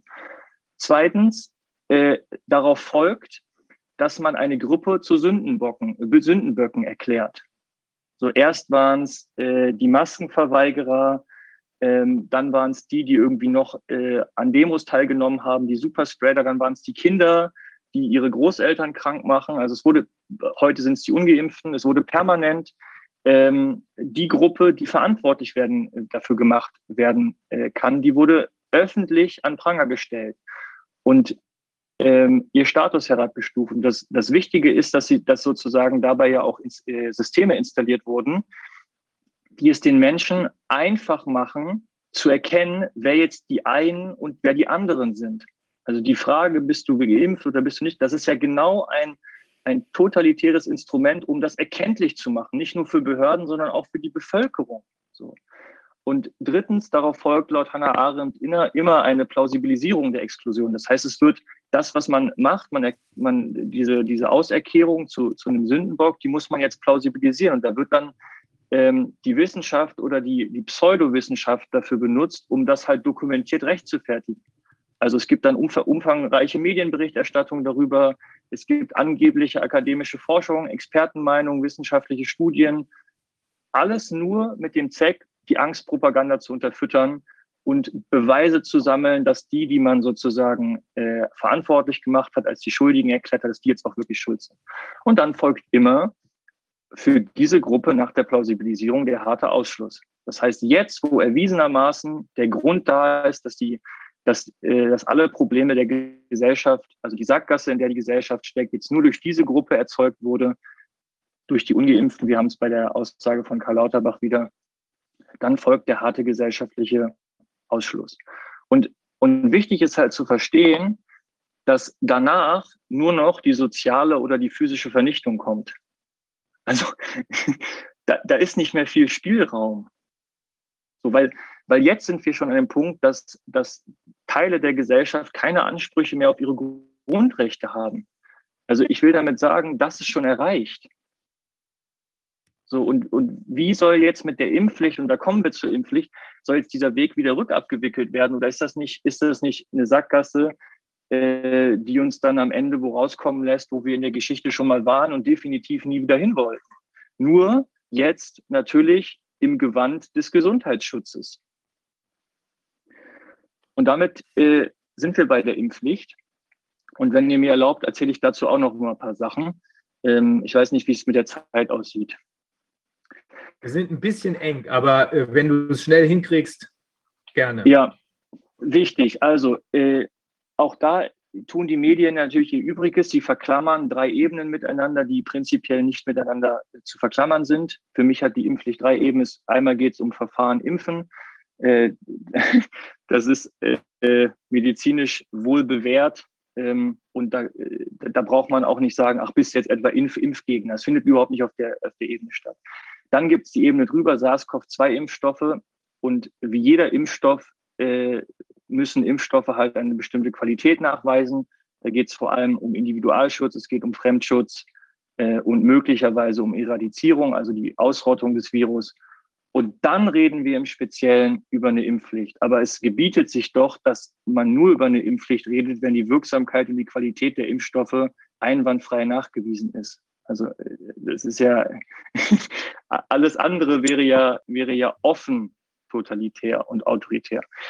Der Bundestag äh, hat verschiedene Vorschläge dazu. Ich kann aufgrund der Zeit nicht, in, äh, nicht auf alle eingehen. Ich möchte aber auf den wichtigsten eingehen, nämlich den, äh, den wir auch in der Democracy App abstimmen lassen, 20899. Aber bevor ich das mache, noch ein Blick ähm, auf den Deutschen Ethikrat. Wir haben in 2019 eine Masernimpfpflicht, äh, die wurde gerechtfertigt damit, dass es nicht ausreiche, äh, nur Eigenschutzargumente zu nehmen. Also äh, man kann eine Impfpflicht nicht damit rechtfertigen, nur sich selbst zu schützen, sondern muss auf jeden Fall den Fremdschutz haben. Ansonsten könnte die Grundrechtsabwägung nicht stattfinden. Es gibt dazu auch dann eine Passage, äh, die sagt, der Anspruch Dritter auf Schutz vor Fremdschädigung kann zu einem Eingriff in das Selbstbestimmungsrecht berechtigen sofern die Gefahr groß und unmittelbar drohend ist, nicht auf andere weniger eingreifende Weise abgewendet werden kann, insofern mit einer Impfung eine weitere Ansteckung verhindert werden kann. Das ist das Wichtige. Also klar, klar zu machen, der Virus, der Impfstoff darf die Transmission nicht äh, ermöglichen.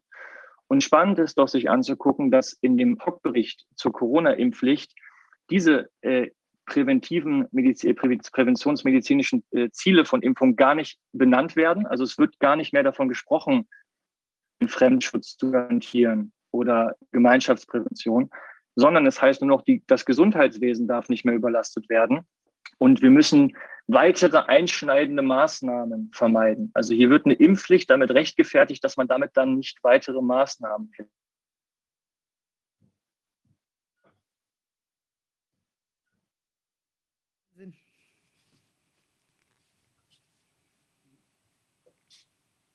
Ja, Marius ist jetzt eingefroren, ein bisschen.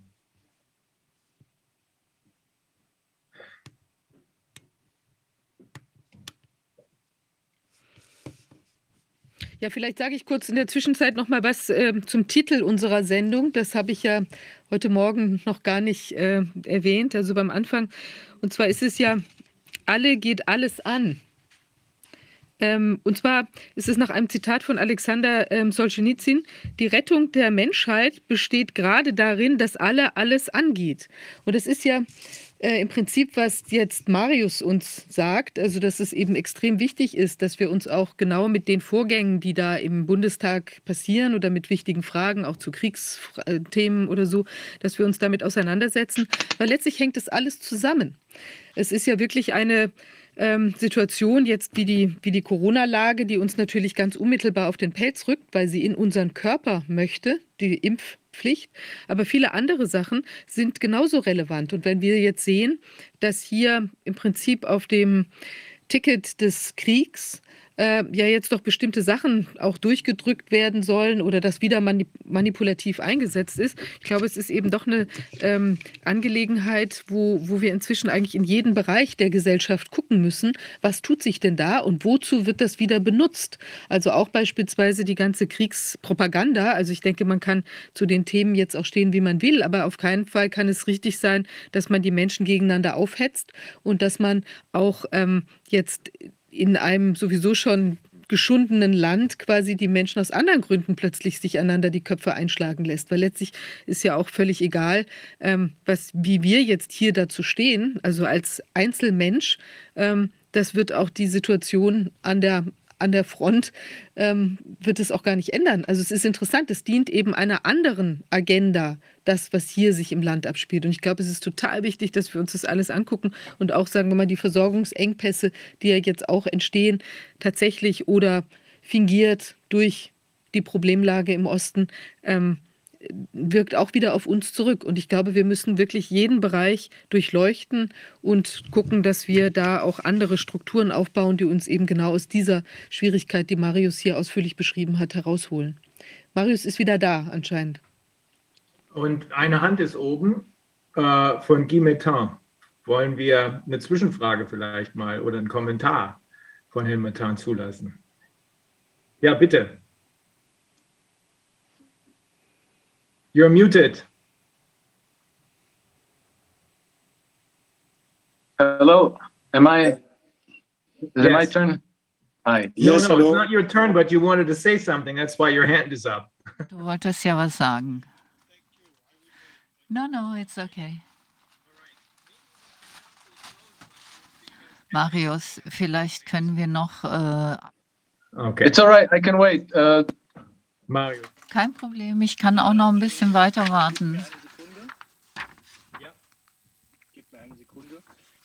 Just a second. Wenn das jetzt ich sage,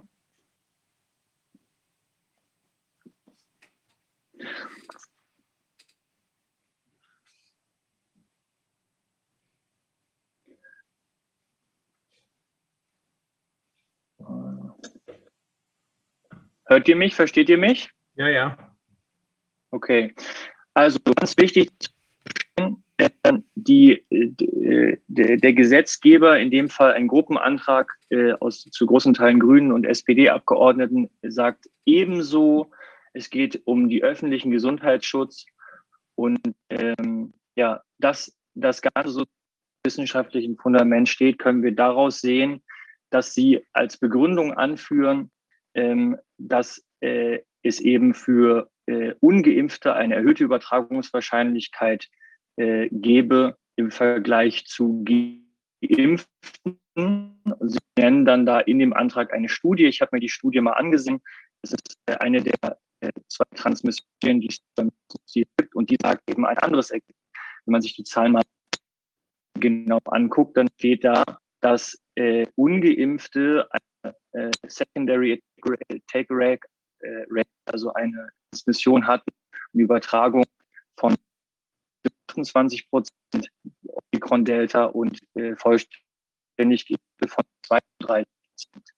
Also, da werden auch Gesetzesanträge, Studien missinterpretiert äh, für, eine, für die eigene ähm, Darlegung. Ich also mal, dass mit der Impfpflicht wird unser äh, Demokratie, das ist der alles steht, die Grundrechte, die Menschen erodiert, äh, richtig und falsch. Es wird äh, geben, also was richtiger Gesundheitsschutz. Problem. Ich weiß nicht, ist das nur bei uns so? Man kann, Marius, man kann Nee, dich nicht, du bist sehr, sehr abgehackt. Ist es jetzt Nee, ist immer noch ziemlich abgehackt. Versuch's nochmal.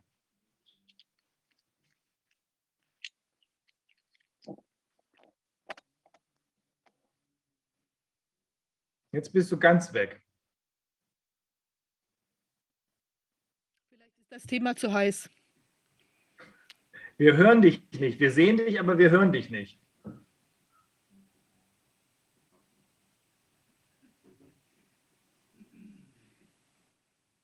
Können dich nicht hören, Marius.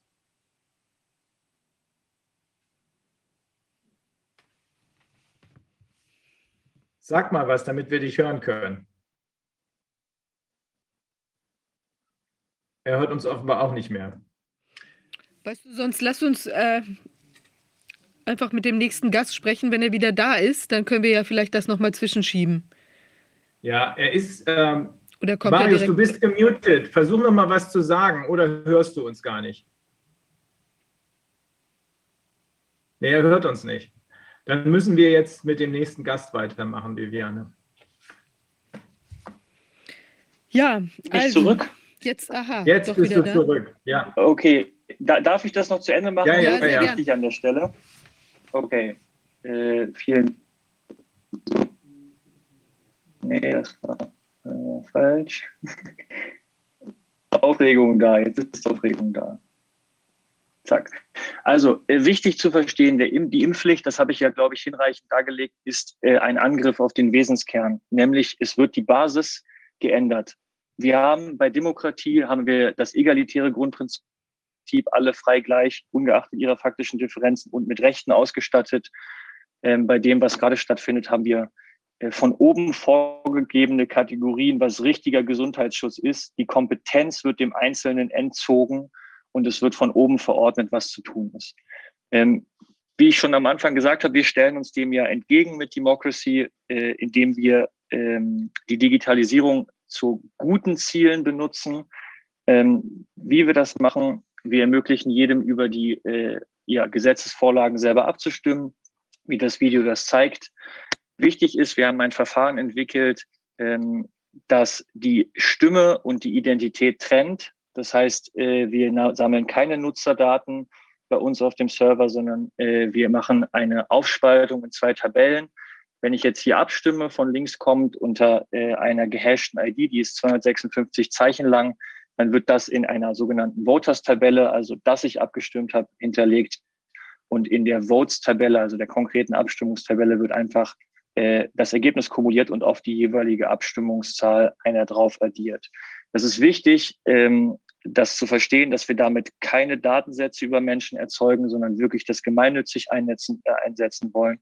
Und damit bleibt mir nur am Ende auch äh, nochmal alle, die das jetzt gucken, aufzurufen, 20899 einzugeben in der Democracy App.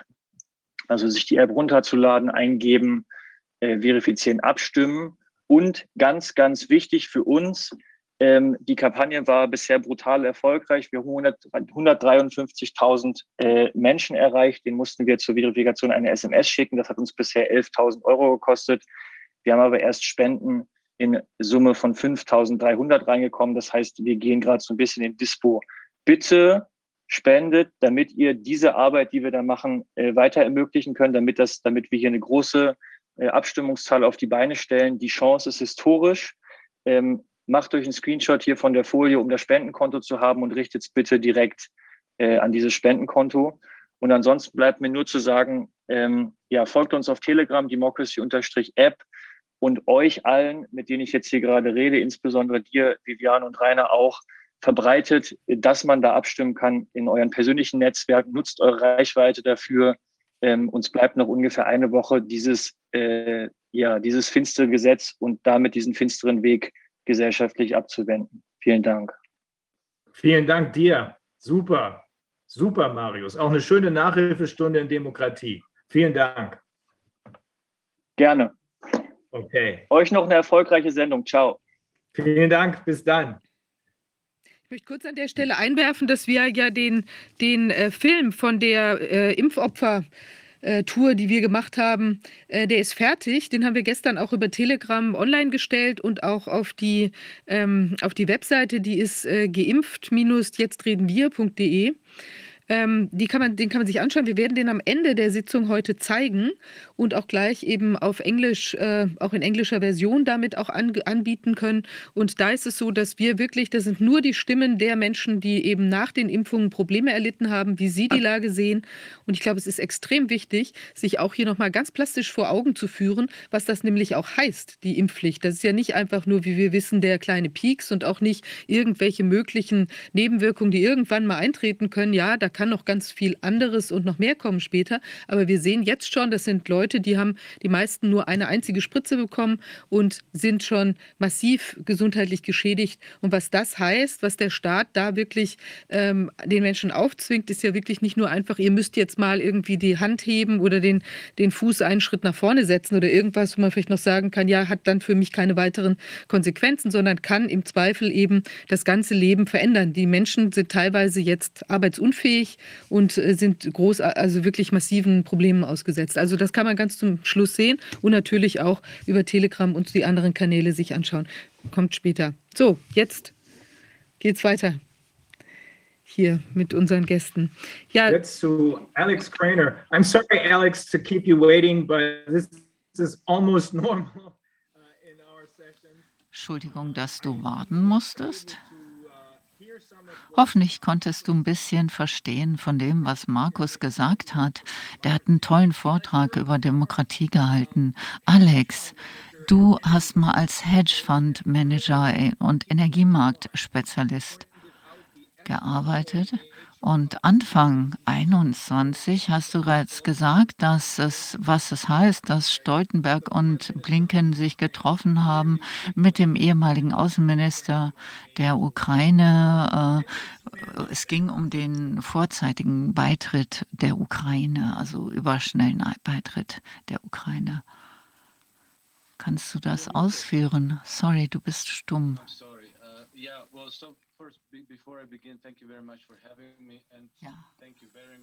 Vielen Dank. Zuerst einmal vielen Dank für die Einladung, vielen Dank auch für die Arbeit, die ihr macht. Das ist ganz wichtig und äh, toll, dass ich hier beitragen kann. Also das Treffen von denen. Also NATO ist von Anfang an im Erweiterung, Erweiterungsmodus seit 1990 gewesen. Und die gesamte NATO-Erweiterung ging in Richtung russischer Grenze. Nicht nur indem 14 Länder der, der, des ehemaligen Warschauer Blocks äh, hinzugefügt wurden und Kroatien und jetzt auch Mazedonien, sondern indem äh, Truppen und Arsenale immer stärker, immer näher an der russischen Grenze stationiert wurden und sogar nukleare Streitkräfte und strategische Bomben äh, von den USA stationiert wurden. Dieser Prozess läuft seit geraumer Zeit. Parallel gab es eine systematische Nazifizierung der Ukraine und das war nicht Zufall. Das hängt natürlich auch von den Geldströmen ab. Also politisch sind die Nazis eine kleine, kleine Gru Gruppe in der Ukraine, kein großer Prozentsatz, aber sie sind die Hauptempfänger der Geldströme aus dem Westen.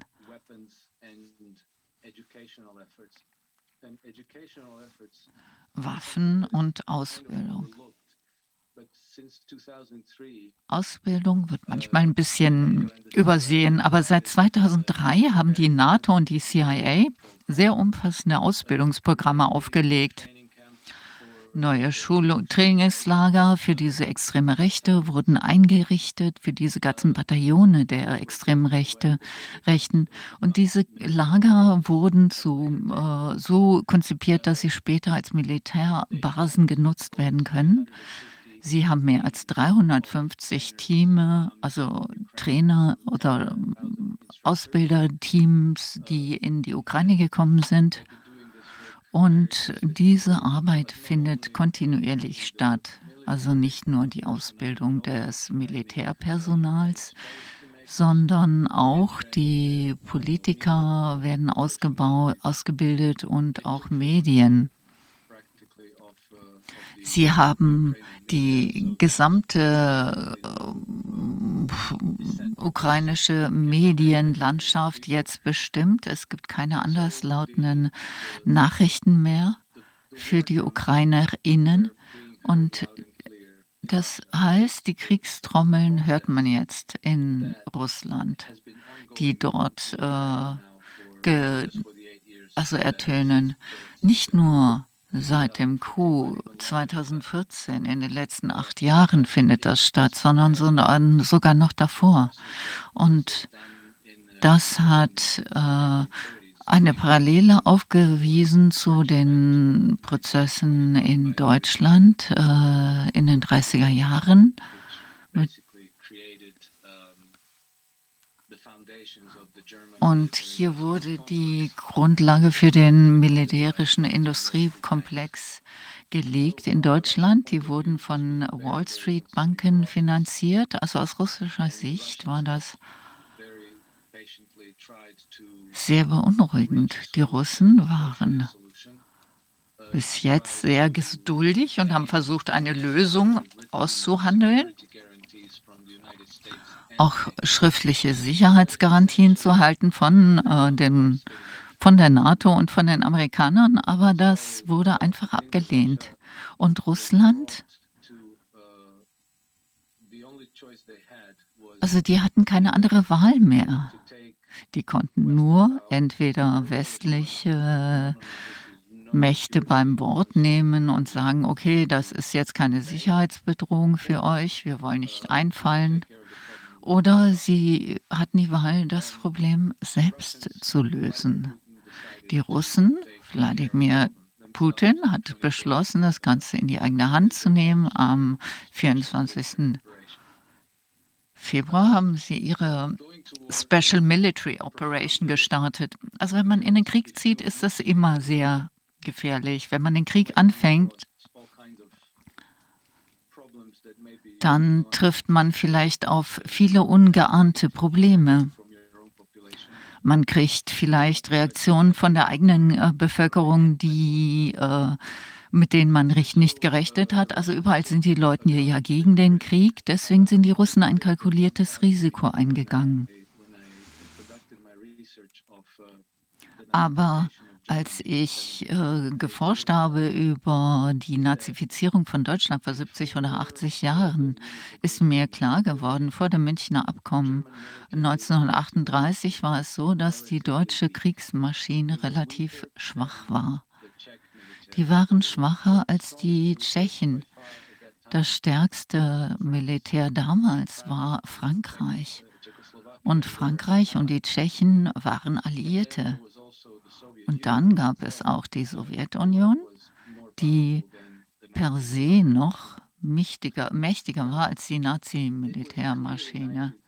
Also 1938 war es allen gegen, für alle klar, was die Absichten der Nazis waren. Und es war auch allen klar, einschließlich dem Generalstab von Hitler, dass Deutschland keine Chance gegen die, das Militär der Tschechoslowakei hatte. Auf jeden Fall nicht alleine.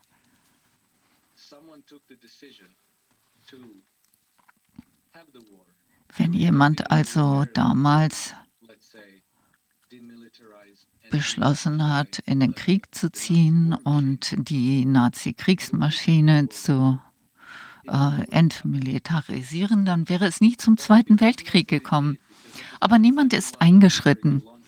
Alle haben sich vor London damals äh, verneigt, haben sie mit London diskutiert. Also obwohl die Sowjetunion mehrmals versucht hat, eine internationale Koalition zu schmieden, um Hitler zurückzuhalten, die Kriegsmaschine der Nazis und sie abzuschrecken, ähm, hieß es dann, nee, wir wollen nicht provozieren, wir wollen keine Unstimmigkeiten, wir wollen keinen weiteren Krieg auf dem europäischen Kontinent. Niemand hat etwas gemacht und die Tschechoslowakei wurden von den Briten überzeugt, sich zurückzuhalten, sich zu entwaffnen und äh, die Truppen von Hitler reinzulassen.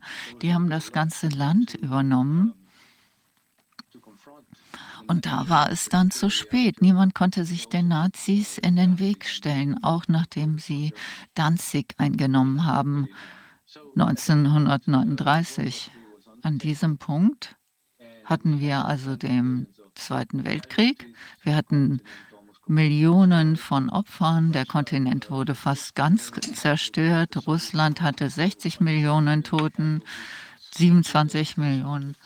Sowjetunion, vollständige Zerstörung der Ökonomie. Aus russischer Sicht ist es so, dass die Wahl lautete, machen wir jetzt in der Ukraine Hausputz oder warten wir, bis das Ganze eine große internationale Koalition wird und uns dieser Krieg aufgezwungen wird. Und das war e-, etwas, was allen ganz klar war. Das waren nicht nur die Russen, die paranoid waren, selbst im Westen wussten die Nazi, äh, die NATO-Kräfte und die Amerikaner, dass sie sich für einen Krieg vorbereiteten. Es gab auch Zeichen dafür, dass dieser Krieg unmittelbar bevorstand. Ich weiß nicht, wie glaubwürdig diese Zeichen waren. Also auf jeden Fall Anfang diesen Jahres. Es es gab glaubhafte Zeichen dafür, dass die westlichen Kräfte auch bereit waren, Kernkra also nukleare Waffen gegen Russland zu nutzen. Gleichzeitig gab es auch die entsprechenden Vorbereitungen der ukrainischen Seite, sich die Krim-Halbinsel per Gewalt zurückzuholen. Das heißt also, ähm, man hätte darauf achten müssen, dass die äh, militärische Operation äh, in Russland die Zielsetzung hatte, ähm, den zweiten, den dritten Weltkrieg zu vermeiden. Ähm, ich glaube, dass jeder, der klar denken kann, kann natürlich nur hoffen, dass die militärische Operation der russischen Streitkräfte erfolgreich ist.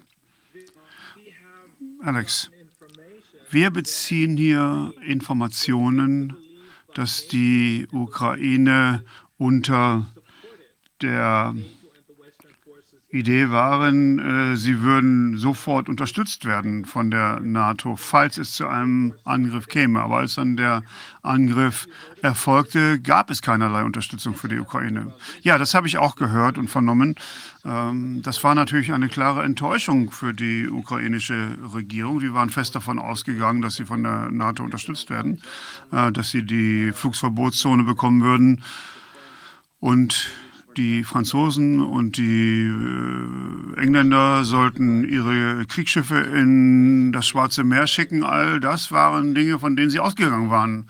Und die Ukraine, vielleicht nicht die äh, allgemeine Bevölkerung der Ukraine, aber die Leute, die äh, hinter der Zelensky-Regierung standen, waren in der Vorbereitung auf den Dritten Weltkrieg und sie hatten eigentlich äh, die feste Vorstellung, sobald die Russen auch nur einen Fuß auf dem Boden sitzen, dass dann NATO und speziell die Vereinigten Staaten involviert sein würden.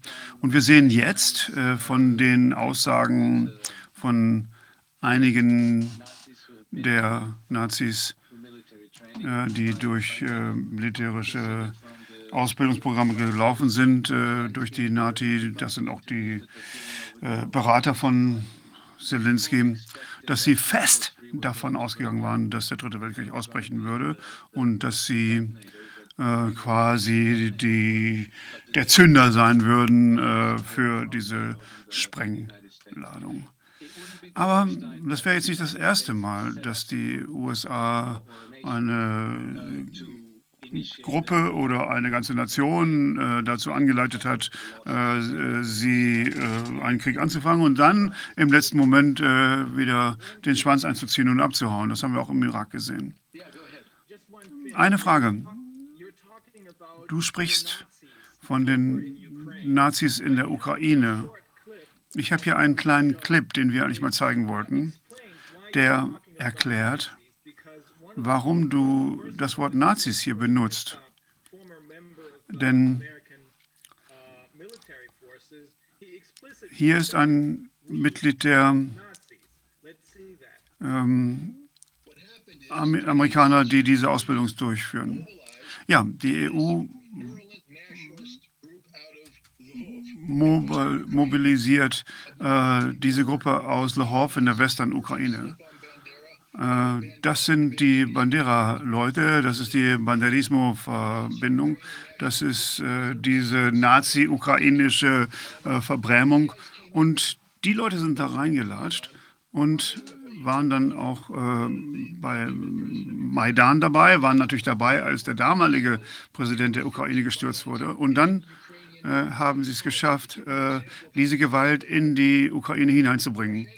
Äh, Tschetschenko, der damals, der vorher Zelensky der Präsident war, ähm, er hatte ja die Minsker, ähm, das Minsker Abkommen mitverhandelt und der hat gesagt,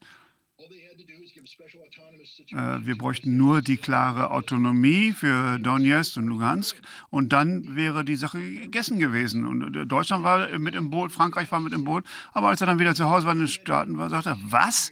Wenn ihr das wirklich implementiert, dann killen wir euch. Also sowas läuft garantiert nicht. Ja? Und sowas ärgert mich. Das macht mich natürlich sehr, sehr verärgert. Aber dann wiederum er wollte im Prinzip dort ja die Volksverhetzung äh, starten. Und dann war Zelensky. Und dann war Zelensky auf einmal der Präsident, der den Frieden gebracht, ge, gebracht hat. Und, und er ist dann dahin gelatscht und hat gesagt, hey, okay, schmeißt die Jungs aus. Ich bin der Präsident der Ukraine und ihr haltet jetzt, haltet jetzt die Klappe, sonst gibt es einen auf die Mütze. Und also Entschuldigung, äh, die haben gesagt, wir werden euch aufhängen, solange bis ihr entweder alle tot seid. Und das ist auch äh, der Sprachgebrauch dieser Leute. Ähm, das Militär hat diese Leute dann absorbiert und diese Nazis sind überall jetzt im Militär. Die sind überall äh, im Militärapparat verbreitet. Und das Schlimmste ist, deutsche, amerikanische, kanadische Truppen gehen dahin, Ausbilder gehen dahin, die äh, zeigen denen, wie man äh, die Nati, NATO äh, Gegenstände ordentlich benutzt. Sie äh, bilden sie an den Waffen aus und sie sind im Prinzip, tun nichts anderes als Nazis auszubilden. Ja, also da muss ich ja wirklich nichts mehr zu sagen. Alex.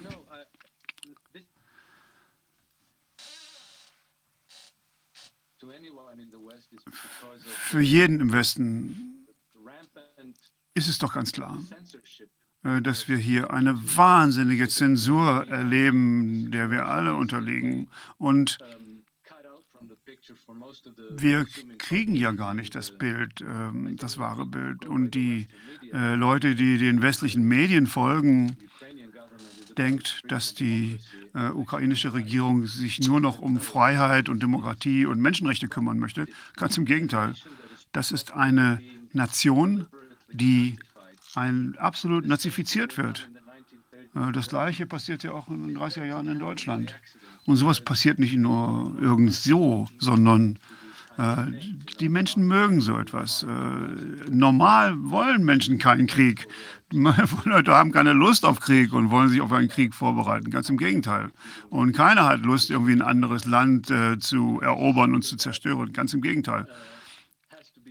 Es ist etwas, das äh, erstmal kultiviert werden muss. Und das haben die auf, in der Ukraine äh, auf weiter Ebene geschafft. Die haben äh, die Bevölkerung zu dem Punkt gebracht, dass sie diesen Kram glauben. Und äh, sie kriegen natürlich auch nicht die gesamte Information.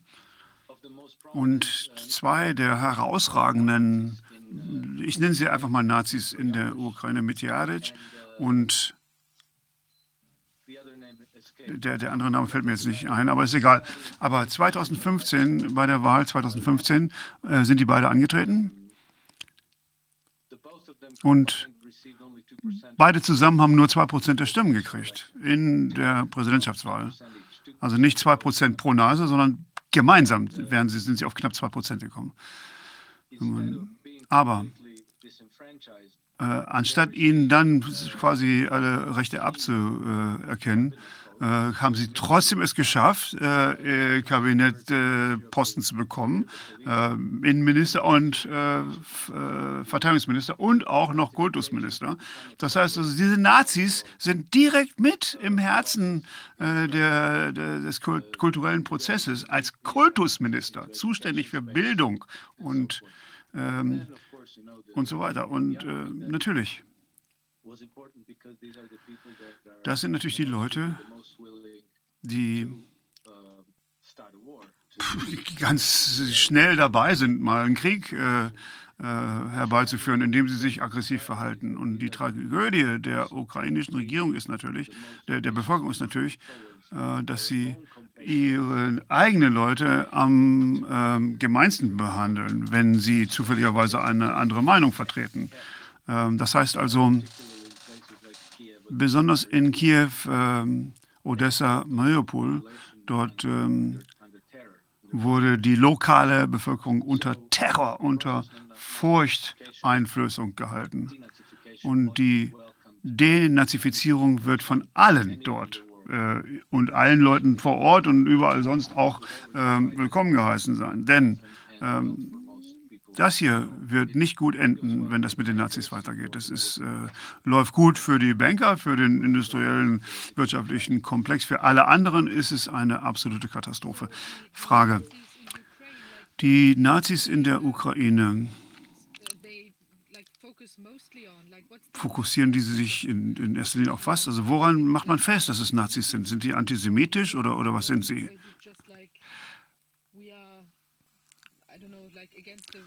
Oder sind wir, wir sind jetzt gegen Russen oder, oder das ist ja alles so verbunden, weil die doch auch selbst ja sehr viele äh, russische Verbindungen haben. Sie sind ja auch seit, seit äh, Ewigkeiten schon Nachbarn gewesen und es gibt auch viele äh, Familien, äh, die halb ukrainisch, halb russisch sind. Äh, und es gibt so viele Russen in, in der Ukraine und andersrum. Also äh, was ist denn das jetzt, woran macht man denn fest, dass das nun wirklich Nazis sind? Kannst du mir das mal erklären? Wo ist der fokale Punkt? Aha. Das ist schwierig zu erklären, äh, es sei denn, man war vor Ort und hat das gesehen. Wir hatten das gleiche Jahr zwischen Serben und Kroaten. Ich bin Kroate und ich habe äh, im Balkankrieg 1990 äh, mitgemacht und meine äh, Eltern genauso, halb, halb. Äh, meine Mutter aus Serbien, mein Vater aus Kroatien. Und als es Alexander Solzhenitsyn hat es ja damals sehr schön formuliert. Er hat gesagt, und er hat ja auch ukrainische Wurzeln. Er hat gesagt, dass Russland und die Ukraine, ich kann das nicht so genau wiedergeben, aber er hat sowas gesagt wie, wenn man die richtig kultiviert, Russland und die Ukraine könnten so schöne Schwestervölker sein. Aber wenn man sie nicht gut behandelt, kann das auch zu einer Tragödie ausarten. Und ähm, es war sehr ähnlich damals im Balkankrieg, im Falle meiner Familie. Äh, Es gab äh, Familienverbandelungen, äh, sehr viele Beziehungen, wo alles gut war, auf, auf, auf, auf guter nachbarschaftlicher Basis, mit sehr viel Respekt. Aber das geht so schnell, da wird ein Funken äh, gesetzt und dann hat man auf einmal ähm, Angst, man vertraut dem anderen nicht und man sagt, die andere Seite will dich zerstören. Und es gab damals diese Kampagne immer wieder in den serbischen Medien, dass die Kroaten Serben hassen und dass wir sie ausrotten und vernichten wollten. Und das wurde ja immer unterstützt äh, oder gleichzeitig auch nachgewiesen durch echte ähm, fürchterliche Handlungen, die im Zweiten Weltkrieg passiert sind. Und wenn ich jetzt auf äh, deine spezielle Frage, spezifische Frage zurückkomme, ähm, im Mindset der ukrainischen Nazis ähm, ist es ganz schwer herauszufinden, was sie eigentlich wollen. Ich, ich höre mir ihre Interviews an, aber sie sagen, ähm, das ist eher, es ist eher inkohärent. Das, ähm, es ist eine Ideologie äh, bezüglich der Größe ihrer Nation. Antisemitismus ist definitiv Teil davon. Und es gibt Ideen, dass äh, die russisch jüdische Mafia die Ukraine beherrscht. Das wollen sie ausrotten, ähm, das wollen sie säubern. Und, und ist natürlich geprägt durch absolute Intoleranz, Intoleranz gegen alles, was äh, ihrem eigenen Weltverstehen widerspricht. Also nichts anderes als das, was wir unter Kroaten, äh, serbischen Nationalisten und so weiter sehen. Überall dort, wo äh, Leute gegeneinander aufgebracht werden durch diese Art der Technik, Angst zu verbreiten, äh, kann man diese Prozesse verfolgen. Das gleiche sieht man ja auch in den USA, äh, wenn man dort äh, an den Rassengrenzen herumschraubt, also Black Lives Matter zum Beispiel. Also Angst vor den anderen, ähm, dass man den anderen nicht mag, dass man ihn hasst und dann ist der nächste Schritt die Gewalt. Ja, bitte eine Frage. Würdest du sagen, dass dies dass dies nicht die Menschen sind, die so geboren wurden, sondern dass es in der Tat ähm, eine Art von ähm, einer aufgezogenen Kriegsmaschinerie ist, ein, ein, ein, ein, Schauspiel eines Krieges ist, von denen, die das gerne so machen wollen. Äh, von der finanziellen Mafia, wenn man sie so nennen will, die einfach ein großes Interesse daran hat, äh, dass man sagt, äh, dass die Ukrainer sich deswegen so sehr gegen die Russen ausgesprochen haben. Ja, absolut, das stimmt, da ist überhaupt keine Frage dabei. Ähm, wenn man bedenkt, dass der, der größere Zusammenhang hier auch mit reinspielt. Man muss Folgendes wissen. Der Kontext ist ganz, ganz wichtig. Der große Zusammenhang ist wichtig, um zu verstehen, was dort eigentlich passiert. Wir haben einen Konflikt zwischen ähm, dem, dem Reich, Unipol, der großen Weltordnung, so nennen sie sich ja selbst, und dem multiplen Welt der, der, der, der Weltordnung.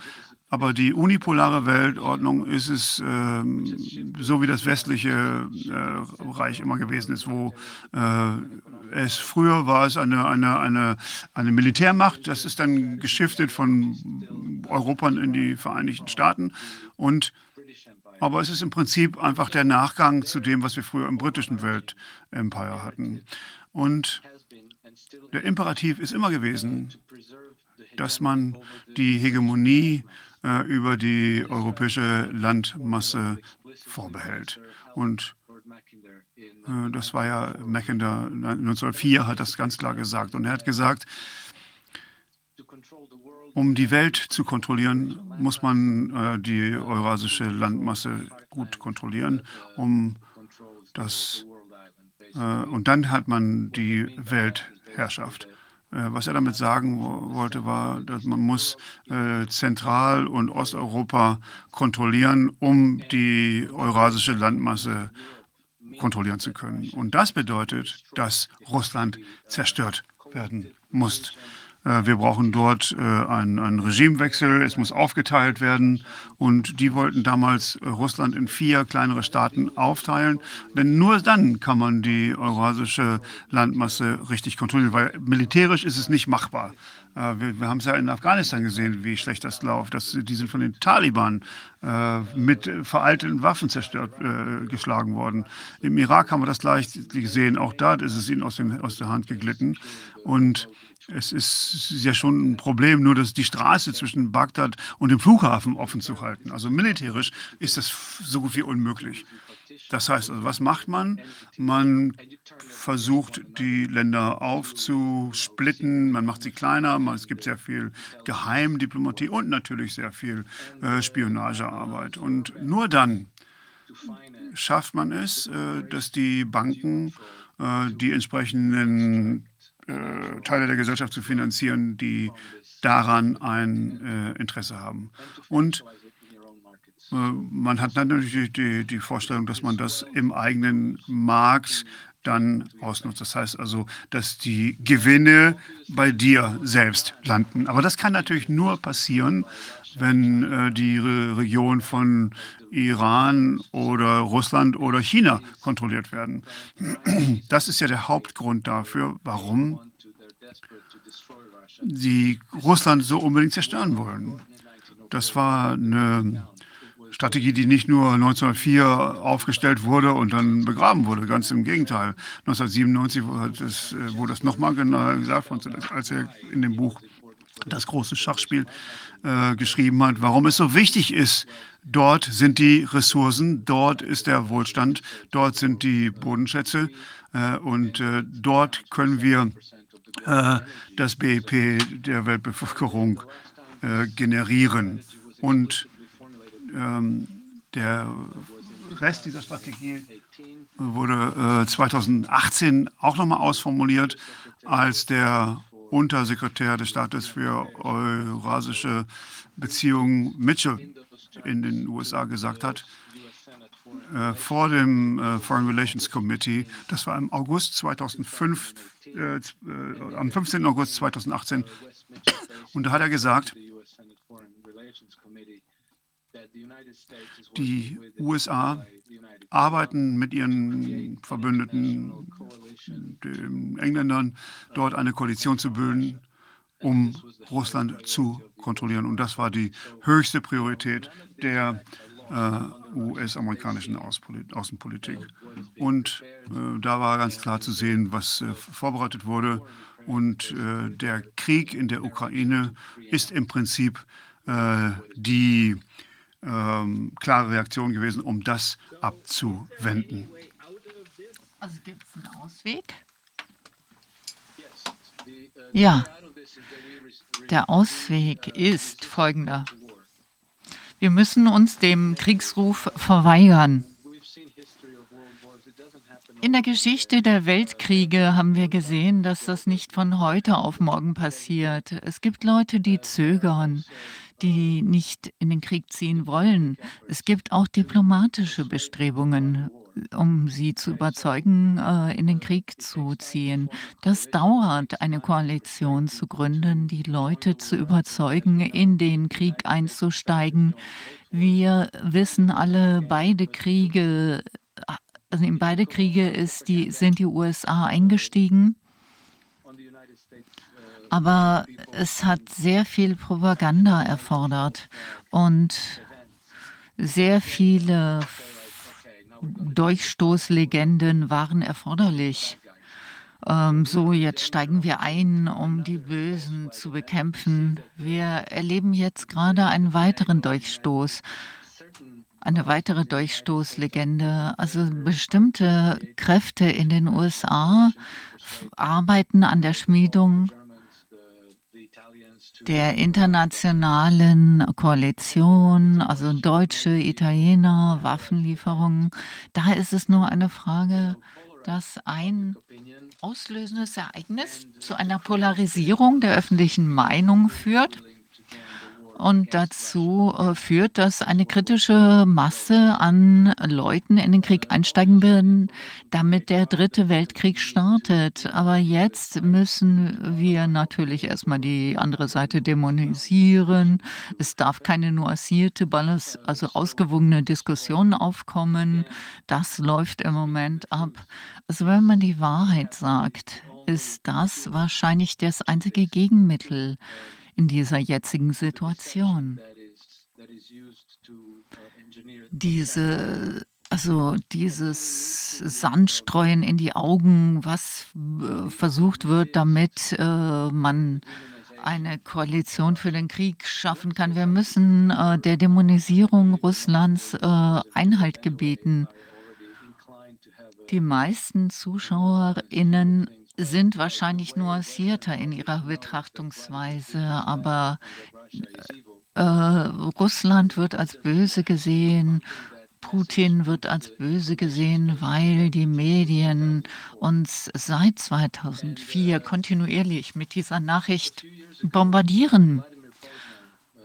Und vor einigen Jahren war es so, dass Wladimir Posner, einer der russisch-amerikanischen Medien äh, Schaffenden, die in den 90er Jahren in den USA relativ bekannt waren. Er hat eine Gruppe Forscher bezahlt, die sollten in den Archiven der New York Times einmal nachforschen über einen drei, äh, Dreijahreszeitraum.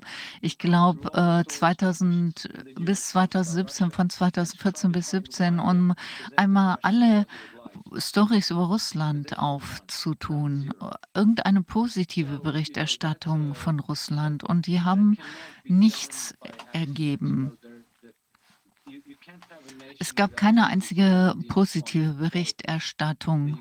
Und das ist jetzt nicht möglich, dass das Zufall ist. Ich meine, sei es jetzt Sportteams oder Bolschoi-Ballett, irgendwas Gutes gibt es doch an Russland.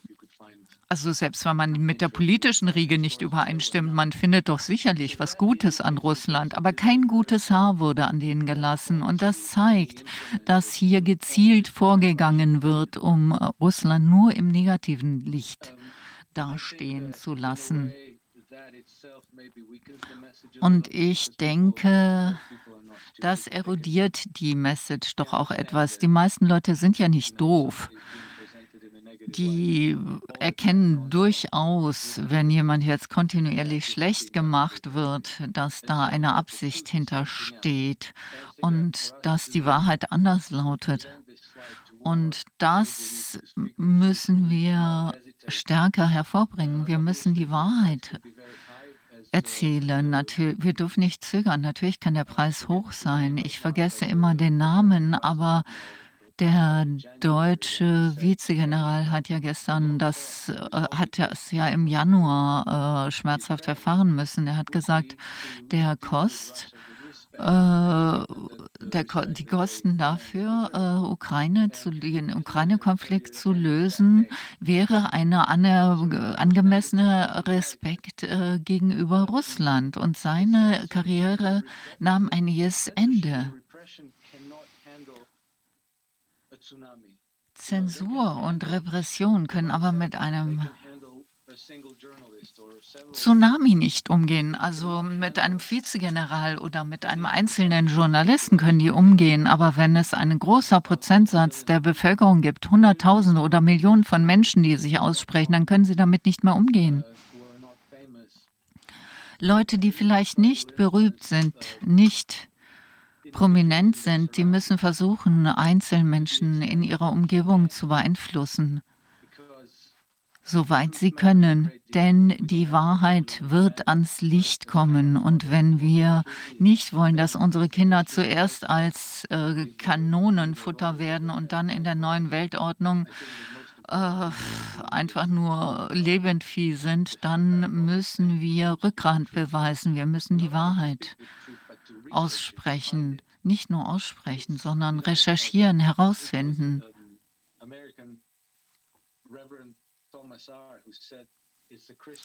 Äh, es ist eine christliche Pflicht, die Wahrheit zu wissen und äh, zu verstehen. Das ist verrückt. Heute mit dieser drohenden Nuklearbedrohung es ist doch Schwachsinn, irgendwas im, auf dem Kriegswege lösen zu wollen. Das ist doch so von gestern. Es müssen auch andere Lösungswege bestehen. Und ich bin einfach, ähm, also ich finde das sehr dubios, dass es Nazis gibt in der Ukraine. Also, also wir haben die NPD in Deutschland, die Neonazi-Partei in Deutschland gehabt.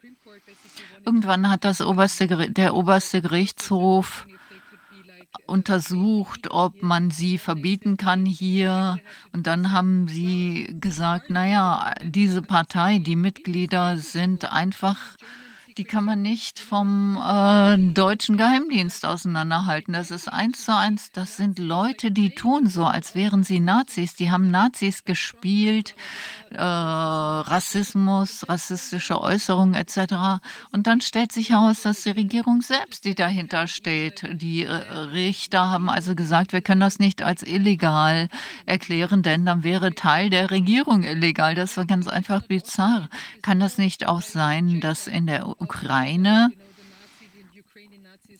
die Nazis auch nur inszeniert sind?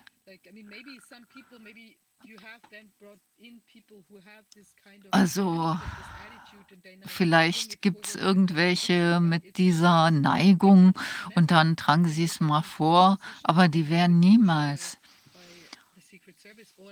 in diese Position gekommen, wenn sie nicht durch den Geheimdienst in diese Position gebracht worden wären. Ja und nein. Ich glaube, die Situation in Deutschland ist ganz anders als in der Ukraine. In Deutschland gibt es nach wie vor noch sehr viel Widerstand gegenüber den Nazis.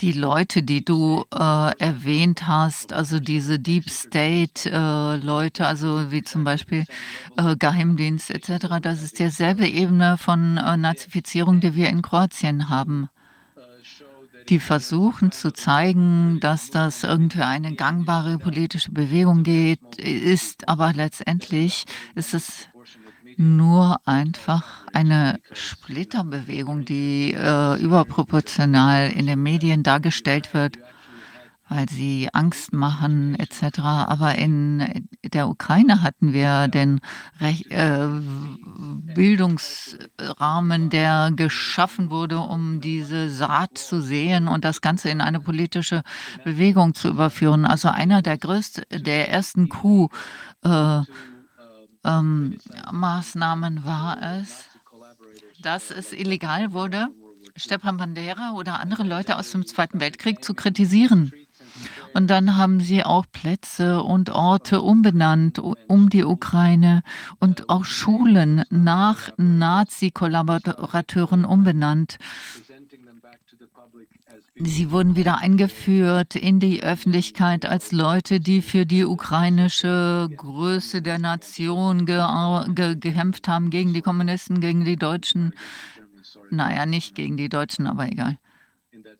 Aber äh, auf jeden Fall so in der Tonart. Und ähm, das hat ganz zynische Ausmaße angenommen. In Kiew hat man zum Beispiel Stefan Bandera Boulevard, der an einem Denkmal endet gegenüber, also für Babel, wo äh, Zehntausende Juden um, Jüdinnen umgebracht wurden von Kollaborateuren von Bandera. Und ich glaube, der Unterschied zwischen Deutschland und der Ukraine ist folgender. Die deutsche, in Deutschland wird die Saat nicht genährt, aber in der Ukraine wird sie genährt, wird sie gegossen. Man zieht bestimmte Leute an, insbesondere junge, beeindruckbare Männer, die keine andere Bestätigung im Leben finden. Es sei denn, sie treten irgendeiner nationalen Bewegung bei, die, die ihnen die Identität stiftend ist, die ihnen das Gefühl gibt, sie gehören zu was Historischem und Großen und dann können sie sich selbst opfern, andere opfern und Gewalt ausüben gegenüber anderen Leuten, die nicht mitmachen wollen. Wie groß ist der Einfluss hier? Ja, wir haben diese Infiltrierungen und äh, Mitläufer, die einfach äh, so aggressiv dann in der Öffentlichkeit auftreten. Umbenennung der Straßen ist natürlich sehr interessant, aber inwiefern Betrifft das dann jetzt normale Menschen in der Ukraine, also jetzt jenseits des Media-Hypes? Also interne, also Ukraine, also in der Ukraine dieser Medienhype. Also gibt es wirklich an so viele Follower in der Ukraine? Große Anhängerschaft? Ja, wahrscheinlich nicht. Aber eine kleine Gruppe bestimmt, also sehr fest entschlossener Leute können einen überproportionalen Einfluss haben. Wir können uns natürlich auch das Nazi-Deutschland anschauen als Präzedenzfall. Also anders als was uns in der äh, Schule erzählt hat, waren die Nazis ja nicht populär in Deutschland. Selbst mit der größten Finanzierung durch die Banken und durch große Unternehmen wie AGFAM. Äh, also die, die höchste Marke, also selbst durch bestimmte Wahlmanipulationen war 47 Prozent, sie haben niemals die Mehrheit der menschlich, äh, der, der deutschen Bevölkerung erhalten an den Stimmen. Aber sobald eine große Krise kam, also diese Kriegs, das Kriegsgeschehen auftrat, äh, kommt es zu einer Polarisierung der öffentlichen Meinung. Die Nazis selbst halten die äh, Bevölkerung unter einer ähm, Geißel. Bestimmte Meinungen sind nicht willkommen. Und dann, wenn es einen Krieg gibt, kommt es zu einer Polarisierung, wo die Leute denken, entweder bist du auf unserer Seite oder du bist gegen uns. Es gibt keine Nuancierung mehr und die gesamte Nation muss äh, der Führungsriege Schulterdeckung oder Rückendeckung geben. Also wir können das jetzt äh, erstmal beiseite schieben. Wir müssen jetzt die Russen bekämpfen. Und so kriegt man die Bevölkerung mobilisiert. Und das ist genau der Prozess, den wir auch in Deutschland erlebt haben. Das ist nicht so, dass die Deutschen von heute auf morgen gesagt haben, wir wollen die Welt erobern. Wir wollen alle anderen Länder in Schutt und Asche legen, wir wollen die Herrscher Europas werden, sondern das fing langsam an und mit kleiner, mit einer kleinen Satz. Sehr lange waren die Nazis überhaupt nicht populär in Deutschland. Okay. Ich denke, hier gibt es nur einen Ausweg, und zwar indem man immer, immer wieder die Wahrheit sagt, alles offenlegt. Und Professor Matthias Desmet, der Psychologieprofessor aus Belgien, hat genau dasselbe gesagt. Alles, was wir jetzt erleben, ist eine große Illusion, die durch psychologischen Terrorismus hervorgerufen wird. Oder er nennt das Massenformation. Und ich denke, das ist der einzige Ausstieg. Gestern Abend habe ich mit meinen Nachbarn in Kalifornien gesprochen und die haben gesagt, genau das passiert jetzt in den USA. Die wollen so, dass die Leute sich über die Ukraine aufregen, damit, dass sie sich alle hinter ihren Politiker stellen, ihren Führer stellen, selbst wenn Biden einer der unpopulärsten Präsidenten ist. Und deswegen kann man nur dafür sorgen, immer wieder, dass die Wahrheit ans Licht kommt und dass so viele Leute wie möglich dahinter stehen. Ja, stimme ich voll und ganz zu, aber ich möchte auch einen aus optimistischen Ausblick geben. Ich bin froh, dass du das erwähnt hast. Matthias Desmond, Massenformation, also diese Hypothese, diese, Psycho, diese Psychosen-Hypothese. Was wir jetzt erleben, äh, ist ähnlich wie dem, was wir in der, am Anfang der Corona-Pandemie Corona erlebt haben. Im Moment, also jetzt sind die Leute natürlich sehr viel bewusster, dass es Zensur gibt. Es gibt eine schweigende Mehrheit, die nicht über die, das Mainstream-Narrativ überzeugt ist. Die Illusion wird aufrechterhalten und verstärkt durch die am lautesten schreienden Eiferer, die den Diskurs und den Medienraum bestimmen, die Medienhoheit, Lufthoheit. Und äh, die schweigende Mehrheit ist alles andere als überzeugt. Wenn man jetzt äh, sagt, was man denkt, äh, ist das kommt das natürlich zu einem hohen Preis, aber wenn sich alles etwas gelegt hat, wird das anders aussehen. Vor zwei Tagen habe ich einen kleinen biografischen Film über Wladimir Putin gesehen. Ein Biopic, also praktisch eine Art Biografie, zehn Minuten, nicht kontrovers, sondern einfach nur Zusammenfassung seines Lebens. Er ist hier zur Schule ge gegangen und dann hat er das studiert, dann wurde er zum Geheimagent. Also es ging jetzt nicht darum, ist er gut oder ist er schlecht, sondern es war einfach seine Lebensgeschichte. Dann habe ich mir die Kommentare durchgelesen, das waren hunderte, das wurde bereits vor einem Jahr gepostet. Einige der Kommentare waren aber aus der jüngsten Vergangenheit oder die meisten Kommentare kamen erst nach der Invasion der Ukraine und ich habe keinen einzigen Kommentar gefunden, der negativ war. Also es war kein Kommentar, boah, Putin der Böse, irgendjemand sollte ihn umbringen etc., stoppt ihn, sondern die meisten Kommentare waren Respekt über bezeugten Respekt über Russlands Grenzen hinweg, egal ob sie jetzt äh, Ukraine, äh, mäßig mit ihm übereinstimmten, aber er hat Respekt, äh, also man hat ihm Respekt gezollt. Also wenn er in die Ukraine eingefallen ist, hatte er vielleicht einen guten Grund dafür. Im Zweifel für den äh, Angeklagten. Also, also solange sich, sobald sich das Ganze irgendwie mal ein bisschen beruhigt hat, werden die sich selbst disqualifizieren, diese schreienden Eiferer. Ich denke, die Wahrheit wird ans Licht kommen.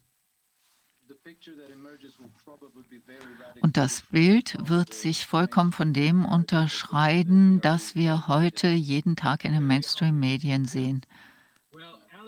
Ja, super, gut, Alex.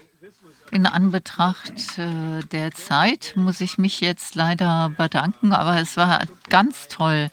Vielen, vielen Dank, dass du dir die Zeit genommen hast und hier beim Corona-Ausschuss gesprochen hast. Ich weiß, dass sehr, sehr vielen von uns die Augen aufgegangen sind. Sehr viele wussten ja nicht, worum es ging. Wichtiges Puzzleteil hast du zugefügt. Vielen, vielen Dank nochmal. Ja, es war mir eine Freude, ein Privileg, bei Ihnen sprechen zu dürfen und vielen Dank für all die gute und harte Arbeit, die ihr äh, macht. Ich bin seit Anfang an dabei. Ja, wir beide zusammen, alle zusammen schaffen wir es. Okay, Dankeschön und äh, ich freue mich darauf, dass wir weiterhin in Kontakt sind. Alles klar, dann noch ein schönes Wochenende. Dir auch. Tschüss, tschüss, tschüss. Okay, ich weiß nicht, äh, ob ich den Namen jetzt richtig aussprechen kann. C'est Guy Metton. Du bist Französe. Gut, dann habe ich das richtig französisch ausgesprochen. Gut. Ähm, du bist äh, Vertreter ähm, der Demokratischen Volkspartei in der Schweiz. Du hast äh, viele Bücher veröffentlicht. Der Westen gegen Russland, ein tausend Jahre langer Krieg Russlandphobie von Karl dem Großen bis zur ukrainischen Krise und äh, vom äh, religiösen Schismus bis zur Anti-Putin-Hysterie 2017. Also nicht erst seit Corona bist du dabei, sondern schon viel, viel eher. Du weißt, wovon du redest und du sprichst äh, davon, dass äh, die äh, Soft-Ressourcen des russophobischen Westen sind mobilisiert worden, um äh, die, dieses Märchen zu verbreiten, dass die Russen böse, böse sind und die Weltherrschaft an sich reißen wollen. Vielleicht kannst du das ja ein bisschen erklären. Ja, natürlich. Äh, alles das, was Alex gerade gesagt hat, äh, ist etwas, äh, was ich auch unterstütze. Es war hochinteressant. Ich würde sagen, Vielen, vielen Dank dafür. Es war wirklich gut. Äh, das waren viele Dinge, die ich auch genauso gesagt hätte.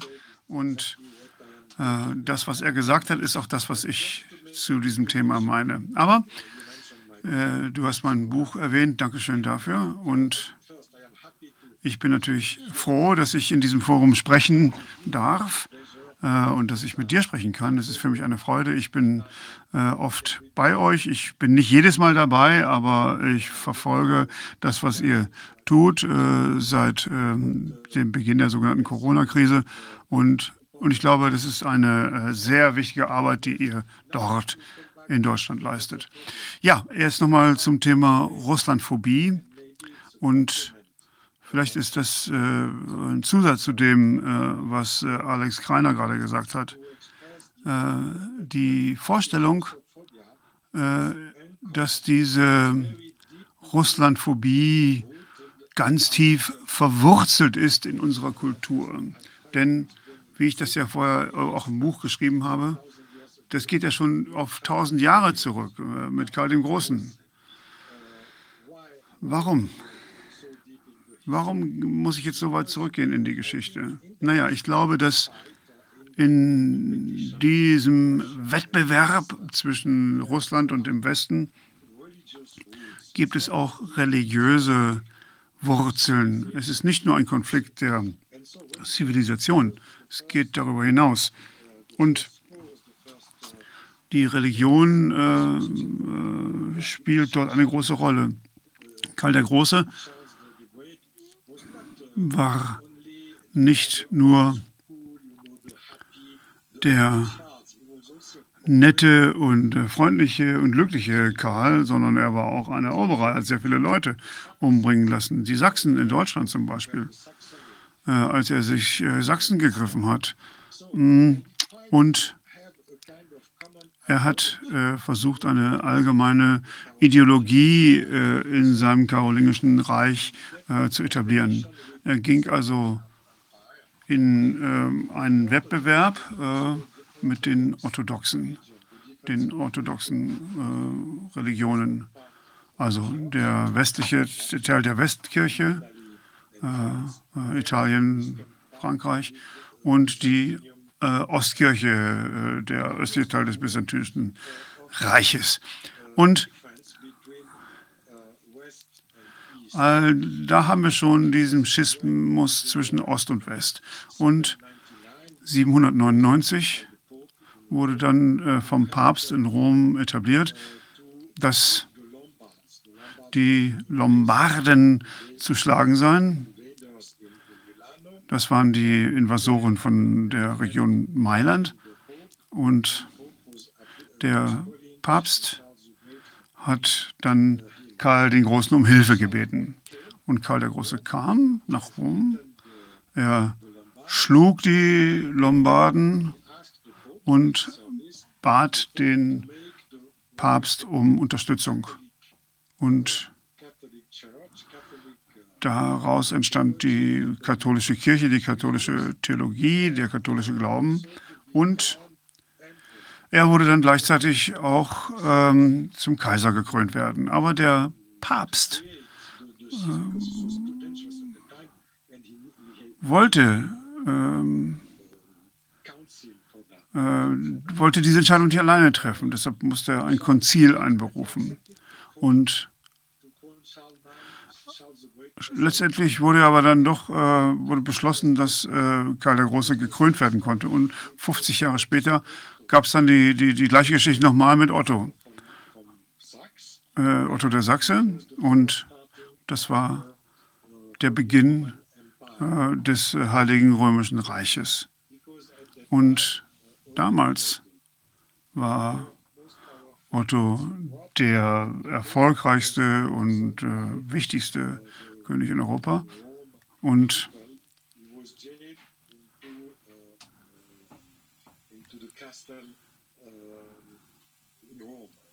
äh, wurde dann äh, in Rom ins Gefängnis gesteckt und ähm, äh, der Papst wollte Unterstützung haben, Otto kam und dann wollte er auch etwas dafür haben und auch er wollte Kaiser werden und äh, deshalb war er damit der erste Kaiser des Heiligen Römischen Reiches deutscher Nation.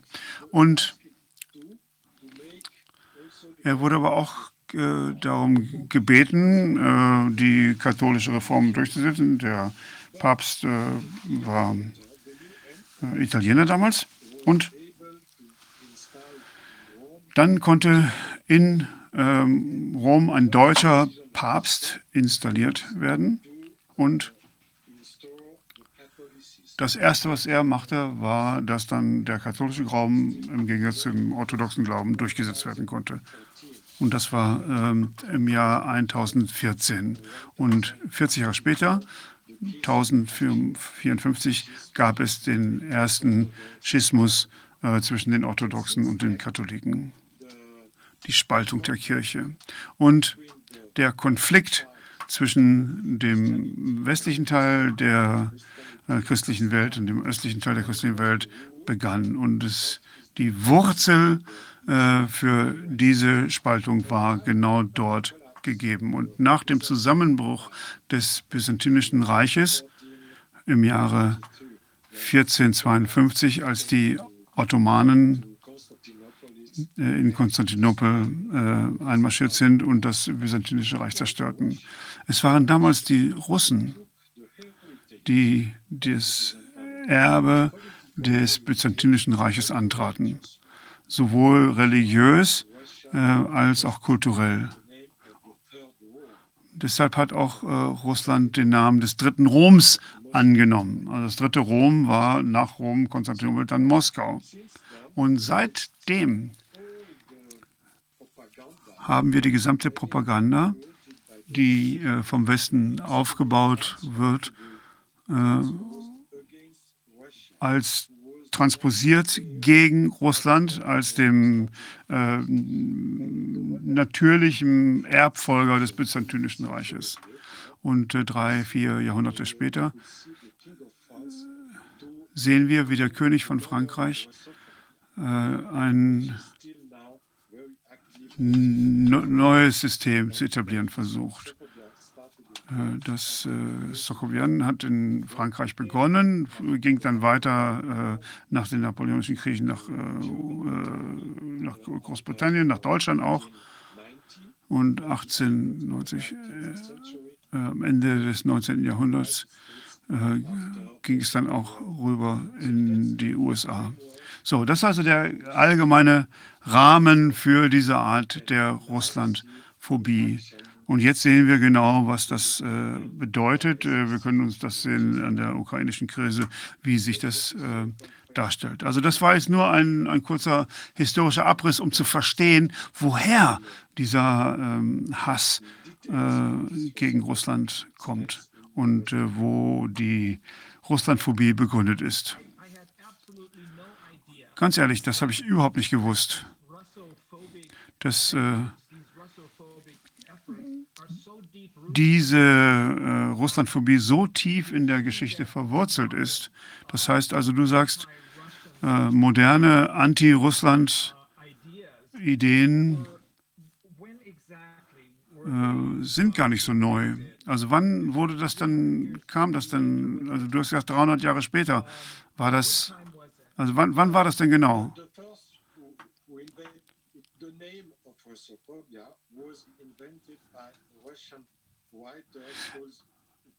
Also der Name Russlandphobie wurde äh, im 19. Jahrhundert in Russland selbst geprägt, um dieses Phänomen zu beschreiben. Aber nach den religiösen Unterschieden und den Konflikten zwischen den Katholiken und den Orthodoxen äh, musste man was anderes finden, weil das war im Prinzip im 15. Jahrhundert. Und dann gab es nämlich so eine, so, so eine Art Propagandaministerium, also ähnlich wie die Inquisition, äh, äh, Congregazione della Fidelitate. Und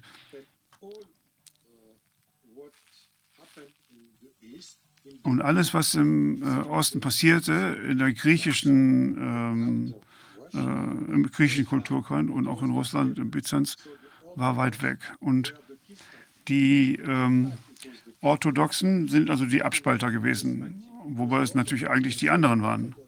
Die Orthodoxen sind immer so gewesen, die sind schon seit 2000 Jahren orthodox, aber in ihrer äh, in unserer Ideologie nennen wir die, die die Spaltung herbeigeführt haben, die anderen, obwohl wir ja eigentlich diejenigen sind, die uns separiert haben. Wir sind ja eigentlich die Separatisten, wenn man das historisch betrachtet.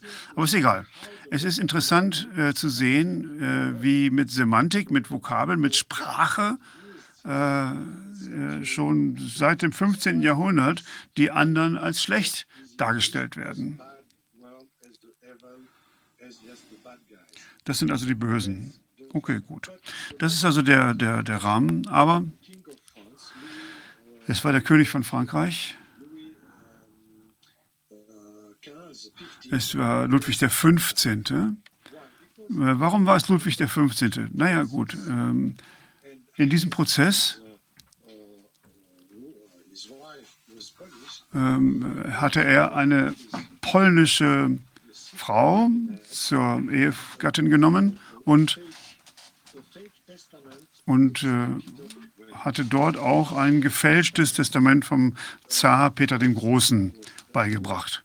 Und darin stand, dass Peter der Große nach seinem Tode, also wenn er tot wäre, äh, ge- gesagt hat, dass äh, äh, seine Nachfolger den Westen erobern sollten. Das sei also die heilige Mission der Zaren, den Westen zu erobern. Das heißt Frankreich, Deutschland, Großbritannien und so weiter. Was natürlich komplett gefälscht war. Aber es stand da und Ludwig XV. hatte es damals stark äh, publiziert. Und vollkommen fake, voll einfach fabriziert. Und dieses falsche Testament äh, wurde natürlich als geheim eingestuft und Napoleon hat das gelesen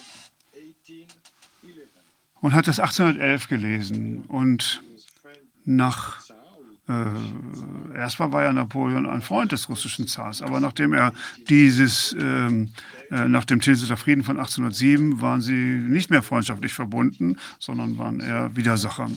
Und dann hat er die Idee gehabt, Russland zu erobern. Das war also der napoleonische Feldzug gegen Russland. Aber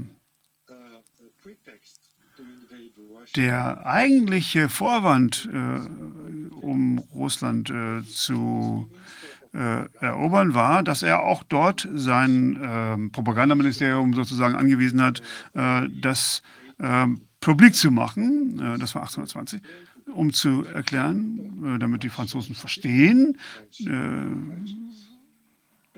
dass Napoleon schlicht und ergreifend keine Wahl hatte. Er musste Russland erobern, denn die heilige Mission der Russen sei es ja, Frankreich zu erobern. Das heißt also, das war einfach nur, um dem zuvorzukommen, wollte Napoleon Russland erobern. Das hat er auch gemacht, wie wir wissen. Aber schlecht für ihn, er ist ja von Russland geschlagen worden. So, Napoleon ist von der Bildfläche dann verschwunden, aber das gefälschte Testament des Zaren blieb weiterhin erhalten. Ähm, denn die Mächte, die Napoleon geschlagen haben, das waren ja, na gut, das waren ja erstmal die Russen selbst und danach ja die Engländer. Die Briten. Das heißt also, die Briten und die Russen waren gegen Napoleon vereint. Und der Haupt, äh, die Haupttriebkraft des Krieges war ja äh, von den Russen. Äh, ta- Tausende, äh, Millionen von Russen sind äh, äh, im Krieg umgekommen. Und dann gab es ja auch die Schlacht von Trafalgar. Aber äh, das war äh, nicht so schlimm, wenn man jetzt nur äh, die Zahl der, der Menschen sieht. Aber es wurde in erster Linie von den Russen getragen. Also Napoleon wurde geschlagen und dann was? Was ist dann im Wiener Kongress entschieden worden? Sobald äh, der Wiener Kongress beendet war, wurden von den Engländern äh, dieses gefakte Testament ins Englische übersetzt. Es wurde dort in London 1818 veröffentlicht und sie begannen einen Propagandakrieg gegen Russland. Das heißt also, sie waren zwar ähm, mit Russland vereint gegen Napoleon, aber sobald Napoleon von der Bildfläche verschwunden war, äh, haben sie sich dann gegen die Russen gewandt. Und das britische Empire konnte einfach nicht akzeptieren, dass sie den Sieg mit den Russen zu teilen hatten. Und deshalb wurde dann der Propagandakrieg auf einmal gegen die Russen gerichtet. 1810er, die 1820er, 1830er Jahren sieht man ja, wenn man die Presse der damaligen Zeit analysiert, wie ständig versucht wurde, dass der Zar ein Vampir war, ein, ein, ein, ein, Dracula. Der mit den Zähnen. Also, man kann in, den Time, in der Times in London von 1840 Artikel lesen, wo äh, der Zar mit solchen Dracula-Zähnen abgebildet wurde in einer Karikatur, wie er versucht, äh, das Londoner, das äh, englische Blut rauszusaugen. Und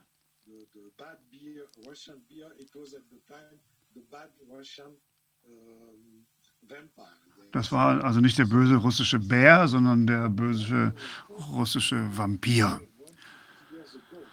Ah, das heißt, vor 150 Jahren schon gab es äh, diese Anstrengung, die Russen als böse darzustellen. Äh, denn es war einfach unvorstellbar, äh, dass sie äh, ähm, mit äh, dem Empire in Indien, in Asien, in Afrika in irgendeiner Weise was zu tun haben könnten. Deshalb musste ähm, Briten versuchen, äh, die Russen klein zu halten. Und als dann die öffentliche Meinung äh, zu erhitzt wurde, britische, Frankreich, Italiener haben dann die Krim damals äh, invadiert. Das war der erste Krimkrieg in den 1860er Jahren, als die ähm, französisch-italienischen Soldaten äh, im Schwarzen Meer zur Krim gesegelt sind und haben dort ganz imperialistisch, ganz klar äh, äh im Angriffskrieg versucht, äh, Russland anzugreifen. Und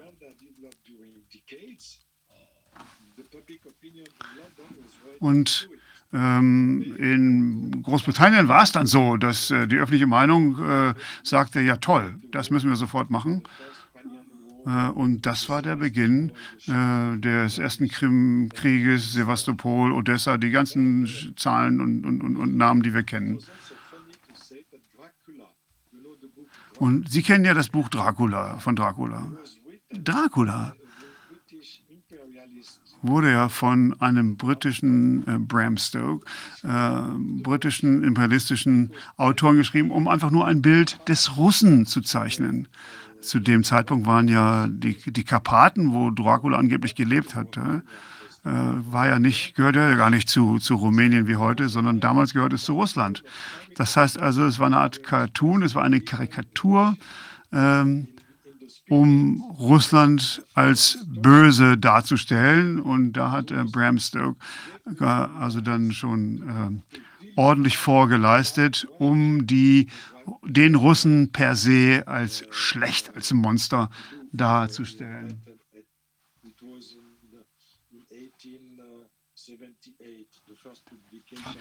Und das war ähm, quasi dies, der erste Versuch damals, ähm, äh, Russland schlecht zu machen, als es schon den ersten Konflikt gab. Und hochinteressant. Jetzt ist es ja in den Filmen, wo das so äh, gemacht wird. Aber damals gab es ja noch keine Filme, also wurde das mit Büchern gemacht. Es war die Literatur. Und da kann man sehen, wie so ein Buch wie Dracula benutzt wurde, um die Russen als äh, böse darzustellen. Und das waren halt die bösen, bösen Russen. Ich will jetzt nicht zu sehr ins Detail gehen, aber da haben wir schon mal das erste Beispiel. Und dann äh, 1870, dann äh, wurde ja Frankreich von Deutschland besiegt. Erste Deutsche Reich wurde gegründet in Versailles, wie wir alle wissen, mit den Hohenzollern die Franzosen, die absolut gegen die Russen waren seit Ludwig XV. bis 1870, haben dann versucht, andere Bündnispartner gegen das äh, Deutsche Reich zu finden. Und da gab es keine große Auswahl. Deswegen haben sie angefangen, sich mal wieder Russland anzuschauen und ein bisschen anzunähern. Und acht Jahre nach Versailles, 1878, hat ein französischer Historiker recherchiert und hat äh, festgestellt, dass äh, die, das Testament, das die gesamte Propaganda gegen Russland beflügelt hatte, gefälscht war.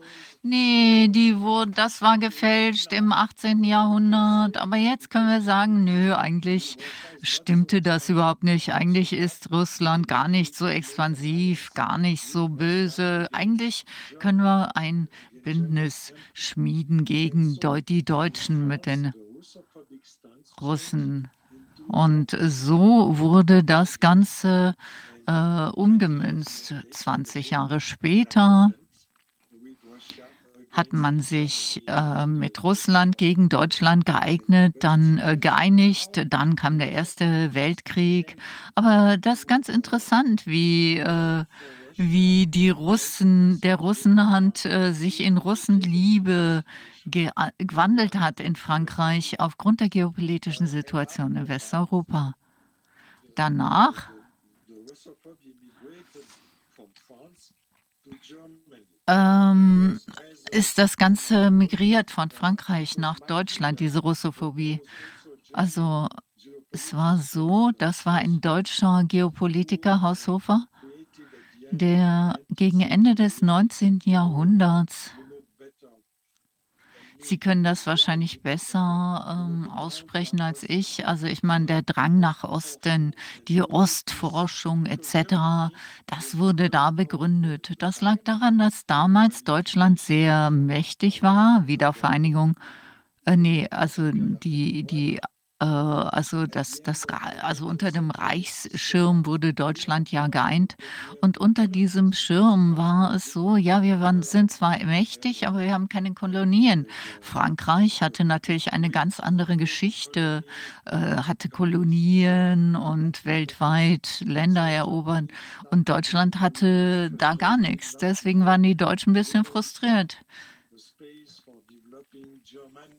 Sie hatten keinen Entwicklungsraum für die Germanizität. Und deswegen haben sie gesagt, ja, wenn es keine Kolonie in Afrika gibt oder Lateinamerika oder Asien, können wir es vielleicht äh, äh, in Osteuropa eine slawische Kolonie machen. Das war also die Denkweise von Haushofer und anders.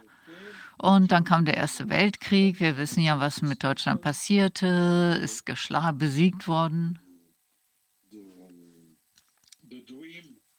Und der Traum der Großmacht, der Expansion nach Osten ist in sich zusammengebrochen, aber der aber Hitler hat diese äh, Sichtweise wieder äh, propagiert äh, in seinem Buch unter anderem, dass die Hauptfeinde für die Deutschen die Juden seien, die Juda, jüdisch-bolschewistische ähm, Revolution. Aber es war eigentlich dieselbe Denkweise wie Haushofer. Und so nahm die Ideologie ihren Lauf. Hauptziel von Hitler war es, einen Raum zu schaffen ohne Slawen, ohne Jüden, Juden etc. Sie kennen die Geschichte besser als ich, das muss ich jetzt hier nicht wiederholen. Aber zum damaligen Zeitpunkt, Zeitpunkt also vor der äh, vor dem Zweiten Weltkrieg war Deutschland der russophobischste Staat der, äh, weltweit. Also Hitler hat aber denselben äh, Fehler gemacht wie Napoleon und andere. Er wurde besiegt und nach dem Zweiten Weltkrieg haben wir zwei Hauptgewinner. Nicht mehr Großbritannien und Russland, sondern Sowjetunion und USA. Und das ist ganz spannend. Denn bis 1949 waren die USA und äh, die Sowjetunion relativ nah. Wir haben ja äh, Cover vom Time Magazine und anderen, wo gesagt wird, na, Stalin ist auch ein feiner Kerl, Russland etc. Tolle, tolle Sachen wurde, ihm wurde in 1945 zugejubelt als Kriegsheld nach dem Krieg, also fast als amerikanischer Krieg, Kriegsheld. Aber nach dem Sieg, sobald sich die Siegermächte, also sobald Deutschland zusammengebrochen ist, ist Folgendes passiert. Und zwar genau dasselbe wie das, was 1815 passierte nach dem Sieg gegen Napoleon. Es war unakzeptabel für Amerika, für die USA, den Sieg zu teilen mit der Sowjetunion. Und deswegen kam, der, kam es zum Kalten Krieg. Der Kalte Krieg setzte ein, weil die besten Bündnispartner bis 1945 die besten Feinde wurden nach dem Sieg. Und so entwickelte sich die antirussische Propaganda, emigrierte in die USA und es entstand der Kalte Krieg. Und unter dem Schirm des Antikommunismus fand das statt. Natürlich ist das okay, aber überraschender, also ich meine, nach dem Zusammenbruch des Kommunismus 89 hat aber trotzdem diese antirussische Haltung äh, noch weiterhin äh, vorgeherrscht in den USA, wie Herr Keiner erklärt hat. Also normalerweise hätte das ja verstehen, äh, verschwinden sollen. Die, die Ursache der, oder der Grund für die NATO war ja verschwunden. Also warum brauchte man denn dann noch NATO? Es gab ja keinen Feind mehr. Nee, sie hatten einen neuen Feind, Feind nämlich Terrorismus. Ja, zehn Jahre später. Terrorismus kam später. Deswegen mussten sie neue Feindbilder erfinden und da gab es niemanden, keine Kandidaten. Russland war kein Feind mehr, Sowjetunion, also sie sind ja zusammengebrochen, auseinandergebrochen. Deswegen hatten sie keinen Feind mehr vorzuweisen, um die Militärausgaben zu rechtfertigen. Und sie haben versuchen, versucht, etwas zu finden deswegen, und das wurde bereits erwähnt, und äh, dieses Buch wurde ja, äh, The Great Chessboard wurde ja geschrieben und äh, NATO hat neue Mitglieder aufgenommen, trotz des Verschwindens der sowjetischen Bedrohung. Es kam zur Transformation. Sie haben Feinde gefunden in, Serb in, in, in, Serb in Serbien, die Balkankriege etc. Überall traten auf einmal Feinde auf. Die Angriffe des 11. September, Terrorismus war der neue Feind, Afghanistan etc. Also es wurden Feindbilder heraufbeschworen, wie im Irak, Libyen, Syrien etc., um die Daseinsberechtigung zu rechtfertigen, also die Militärausgaben und auch die Hegemonie der USA über die Welt. Und nach, hinterher, nach dem Jahr 2000, als Russland angefangen hat, äh, sich wieder zu entwickeln, bestimmter aufzutreten und einen eigenen Platz auf der internationalen Bühne einzunehmen, war es so, dass die USA äh, die russischen, äh, den, den Russen wieder als Feindbild aufgriffen. Wir sehen auch ein Dokument aus dem Jahr 2019 von der Royal Corporation. Es geht um Russland und es geht darum, dass es den, dass die USA, wie Herr Kreiner er, erklärt hat, dass die USA äh, Russland zerstören, neutralisieren wollten. Und das ist keine Erklärung, aber ich meine, das sind ja immerhin 1000 Jahre äh, Vorgeschichte hier. Die sind natürlich sehr komplex, aber erklärt in gewisser Weise, wieso in der westlichen Weinmeinung in Frankreich, in Deutschland, Großbritannien, USA es so einfach ist, alte Gefühle wieder heraufzubeschwören, die in der Vergangenheit schon mal an der, die öffentliche Haltung bestimmten. Es gibt ja tiefe Wurzeln dafür.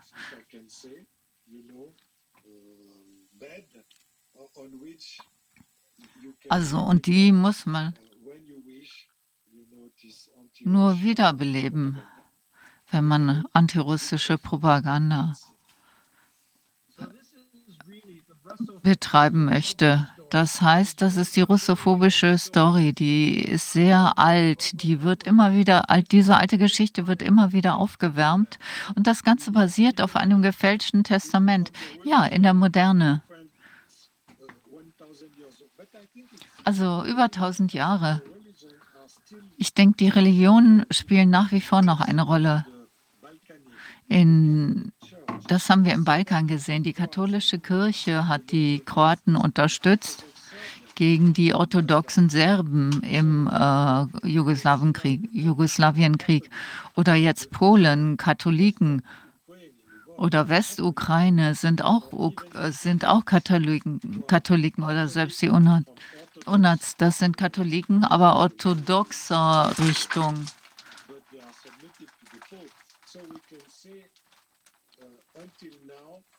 Also bis jetzt ist es so, dass die Bedeutung der Religion nicht in den Medien auftritt, aber unterschwellig unter der Oberfläche simmert das doch noch vor sich hin, ist nach wie vor noch präsent.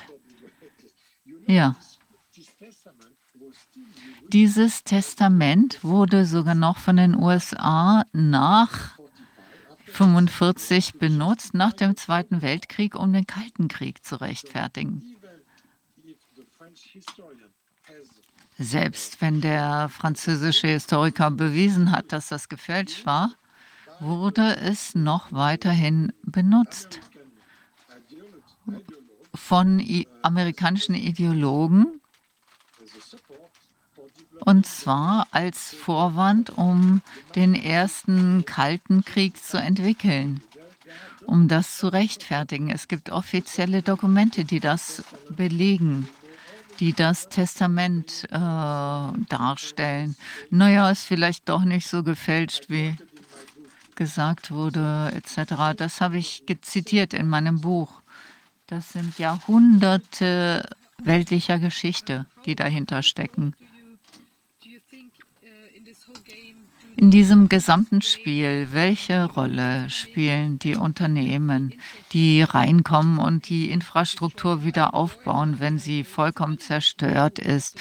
Also Geld, Krieg ist ja auch eine Gelddruckmaschine für Waffenhersteller, aber, aber Halliburton und andere Unternehmen bauen dann wieder die zerstörte Nation auf, wie im Irak etc. Welche Rolle spielt das?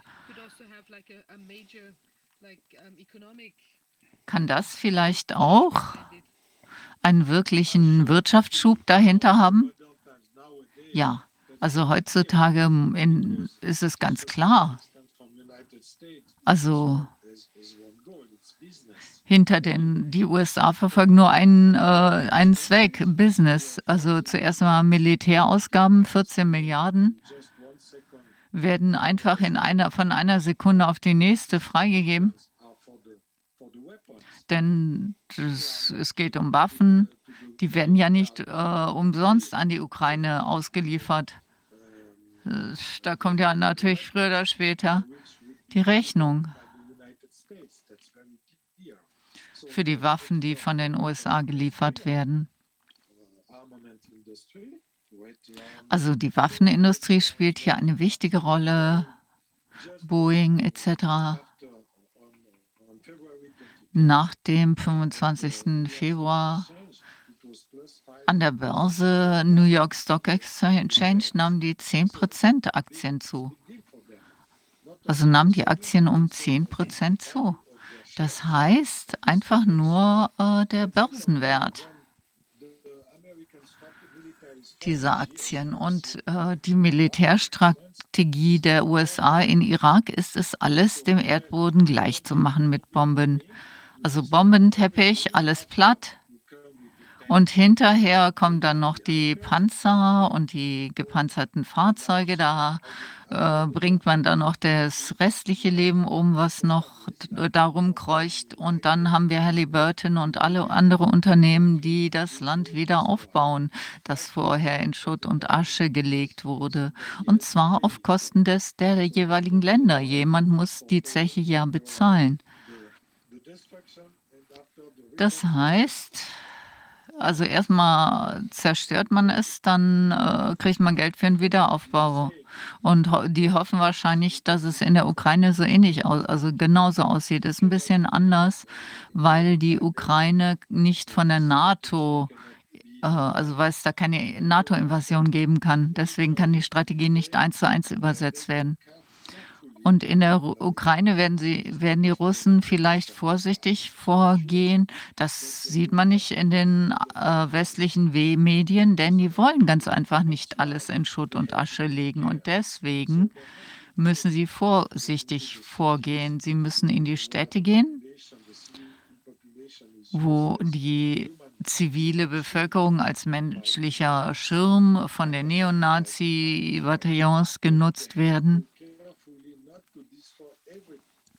Und die Russen müssen hier aber aufpassen, dass sie nicht alles platt machen. Wenn man alles bombardiert, dann kann man Mariupol auch in einer Nacht zerstören, wie zum Beispiel Dresden im Zweiten Weltkrieg. Das ist nicht kompliziert. Die Amerikaner haben das auch im Irak problemlos hingekriegt.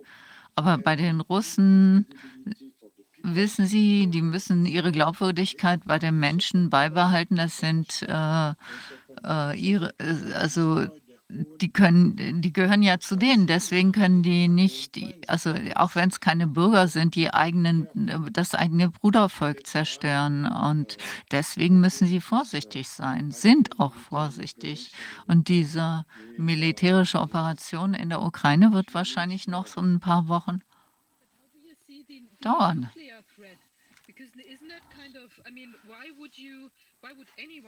Wie sieht es denn mit der Nuklearbedrohung aus?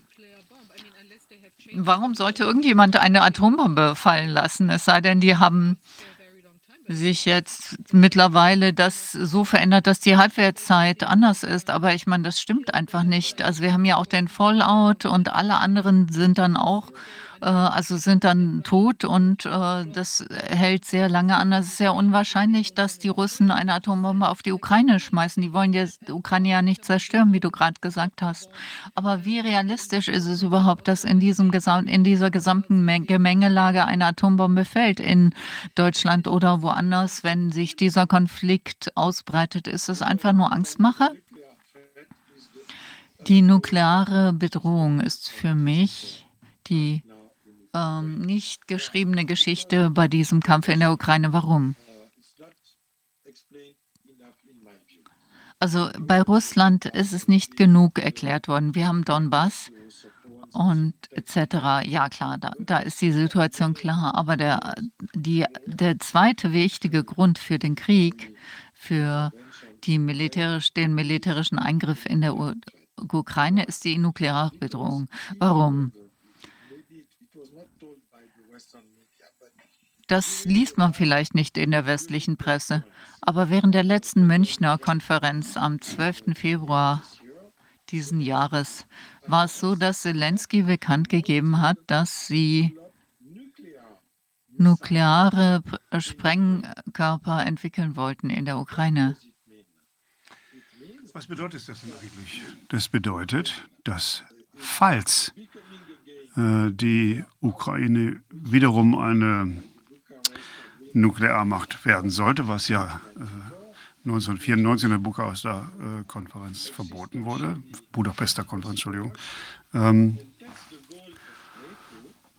und wenn gleichzeitig es der Plan der NATO sein sollte, die Ukraine mit aufzunehmen, dann hätte sie ja direkt in der Ukraine eine nukleare Bedrohung gegen Moskau mit Hilfe deren äh, äh, innerhalb von drei Minuten Moskau äh, ausgelöscht wäre und ohne die Chance der Russen darauf zu reagieren. Das heißt also, ohne die Abschreckung geht es ja nicht. Das heißt ja, dann äh, wäre das auch das Ende der russischen Souveränität. Wenn man nicht mehr die Möglichkeit hat, äh, auf eine nukleare äh, Bedrohung zu reagieren, auf den Erstschlag zu reagieren, dann hat man im Prinzip seine Glaubwürdigkeit als äh, souveräne Macht verloren. Und das ist im Prinzip das, was ähm, in der Ukraine passiert ist. Und als äh, Zelensky gesagt hat, er hätte gerne wieder nukleare Sprengköpfe, äh, dann hat er im Prinzip damit die rote Linie für die Russen übertreten. Denn das können die Russen natürlich nicht zulassen, dass sie äh, drei Minuten vor, vor der Moskauer Haustür, Haustür äh, nukleare Sprengköpfe der NATO installiert haben. Und seit der Konferenz, der Sicherheitskonferenz von München 2007, da war er dort vor Ort, vor 15 Jahren hat er diese Rede gehalten, aber der West hat damals, der Westen hat damals nicht zugehört. Und er hat es immer wieder gesagt und betont. Aber jetzt äh, hat Zelensky natürlich auch wahrscheinlich äh, unter dem Druck der Amerikaner nochmal richtig schön äh, direkt gesagt. Und da war im Prinzip dann äh, die Geduld am Ende. Warum haben denn damals äh, 1962 die Amerikaner die äh, nuklearen Sprengköpfe auf Kuba nicht zugelassen? Warum nicht? Weil, ja, weil die gesagt haben, das kann nicht sein. Drei Minuten oder zehn Minuten äh, vor Miami können wir nicht zulassen, dass dort die Russen ähm, Atomsprengköpfe stationiert haben. Äh, und das war die gleiche Geschichte. Und so war es damals äh, für Russland und äh, äh, für Russland, als sie jetzt hörte, dass, dass Zelensky die Atomsprengköpfe dort vor Ort installiert haben möchte. Natürlich war das für Russland nicht akzeptabel. Denn wenn man das in der Zeitung liest, dann sieht es natürlich so aus, als sei man selbst der Aggressor. Ganz im Gegenteil. Putin ist hier das Opfer. Also, das wurde natürlich nicht groß gesagt, äh, das wurde auch nicht groß dargestellt. Ähm, aber trotzdem, die äh, nukleare Bedrohung ist natürlich existenziell äh, für Russland. Eine weitere Frage. Ich, ich verstehe eins nicht. Man sieht so viele ähm, äh, angebliche Operationen, Geheimgeschichten. Jeder macht sein eigenes Ding. Es ist nichts koordiniert. Aber warum sollte denn die Ukraine offiziell äh, sowas kundtun? Ich meine, das könnte man doch auch äh, einfach reinschmuggeln, äh, ohne dass das äh, jemand gemerkt hätte. Und, und dann hätten sie doch trotzdem noch das äh, Ziel erreicht, dass sie innerhalb von drei Minuten äh, Moskau komplett dem Erdboden gleich machen könnten. Also ist das einfach nur, weil er äh, angeben wollte oder weil er die öffentliche Meinung äh, bewegen wollte oder warum wurde das gemacht? Warum haben die das nicht einfach, einfach gemacht, ohne es an die große Glocke zu hängen? Ja, okay, aber es gibt natürlich auch entsprechende Abkommen und die USA haben ja schon viele äh, von ihren äh, Begrenzungsabkommen nicht immer eingehalten. Der IMF 2018 äh, zum Beispiel, Open Sky 2020, 2021, äh, also letztes Jahr erst. Und viele ähm, von den Abkommen wurden von den Amerikanern nicht mehr eingehalten. Und äh, aber ich meine, das wäre natürlich schon ein riesiger Schritt gewesen, da jetzt äh, einfach nochmal schnell ein äh, paar Atombomben hinzubringen. So einfach ist das auch nicht und das auch nicht äh, das geheim zu machen. Äh, weil dann äh, ist es ja offensichtlich, dass man ein internationales Abkommen nicht eingehalten hat. Okay, äh, man kann das eventuell so wie damals 62 geheim veranstalten, aber Jetzt mit den Satelliten und so weiter, das ist sehr, sehr schwer, so etwas äh, Stickum zu machen, ohne dass äh, die Allgemeinheit davon erfährt. Und dafür brauchen wir auch die entsprechende Technologie. Und diese Technologie kann man von oben sehr gut äh, per Satellit beobachten und so weiter. Und ähm, wenn die, äh, die USA äh, äh, diesen Schild aufgebaut haben und haben gesagt, dass eine von diesen Sprengköpfen von äh, defensiv zu offensiv umgepolt werden, je nachdem, ob ein Sprengkopf drin ist oder nicht. Naja, ich glaube, das kann sehr gut beobachtet werden. Äh, es ist nicht so einfach, so etwas zu bauen.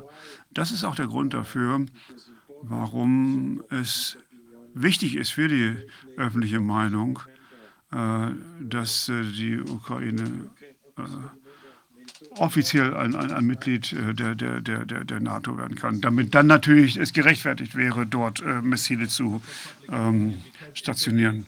Na klar, wenn es natürlich die Ukraine ist, äh, die selbst äh, eigene Atomsprengköpfe haben, dann könnte man, äh, könnte die NATO sagen, ja, es tut uns leid, wir haben damit nichts zu tun, das ist deren eigenes Bier. Ne? Genau, ganz genau. Äh, die können das natürlich äh, äh, im Geheimen toll finden und unterstützen und offiziell sagen, oh, das tut uns aber leid, da haben wir nichts mit zu tun. Aber das ist natürlich eine Sache, die nicht über Nacht gemacht werden kann. Äh, das kann man nicht einfach mal so schnell äh, innerhalb von zwei Monaten entwickeln. Wie lange braucht man denn dafür? Naja, das ist, sehen wir ja im Iran äh, oder auch Pakistan, Indien. Das ist ja, ja eine, also jahrzehntelange Forschung ist notwendig äh, und, und äh, speziell dann auch die Produktion selbst. Äh, die Urananreicherung ist nicht so einfach. Man kann das natürlich auch äh, äh, in Frankreich kaufen, aber das ist wieder eine ganz andere Nummer. Ähm, eigentlich gibt es nur sehr, sehr wenige Länder auf der Welt, die die Berechtigung haben, Uran anzureichern. Ich habe eine abschließende Frage. Also erstmal fantastisch. Vielen Dank für äh, diesen Vortrag. Ich bin total ähm, davon hin und weg geworfen. Aber das, was du jetzt gerade beschrieben hast, äh, wenn das also ein äh, ursprünglich ein religiöser Konflikt war zwischen dem Westen und dem Byzantinischen Reich, das sich dann äh, in einen globalen Machtkonflikt verwandelte, könnte man denn jetzt sagen, dass wir drei verschiedene äh, Fraktionen haben, die gegeneinander kämpfen. Der Vatikan, die katholische Kirche und dann globale Kooperationen, also natürlich angetrieben von der äh, angloamerikanischen Mafia. Und dann haben wir diese superreichen Psychopathen, äh, die versuchen, ihre Fantasien von Omnipotenz und Kontrolle äh, auszuleben. Habe ich das damit ganz gut beschrieben? Ja, das äh, ist eine schöne Zusammenfassung. Ich glaube schon, dass das in Ordnung ist. Aber ich glaube, dass äh, es äh, neue Mächte sind, die hier entstehen, äh, neue Reiche. Äh, es ist, glaube ich, der Beginn äh, des sogenannten Business Empires oder des Global Deep State. Europa, USA, Japan, der Rest der, der kapitalistischen Welt. Und, und äh, Teil ist davon das, was du gerade aufgezählt hast. Denn wir sagen ja, ich bin Journalist. Äh, seit 42 Jahren mache ich das. Und ich, ich habe gelernt, wir sind die Verteidiger der Menschenrechte, der Wahrheit und so weiter. Aber wir schauen uns immer nur die Bösen an. Die Kubaner, die Venezuelaner, die Russen, die Chinesen, äh, die Iraner. Also das sind die Bösen. Alles klar.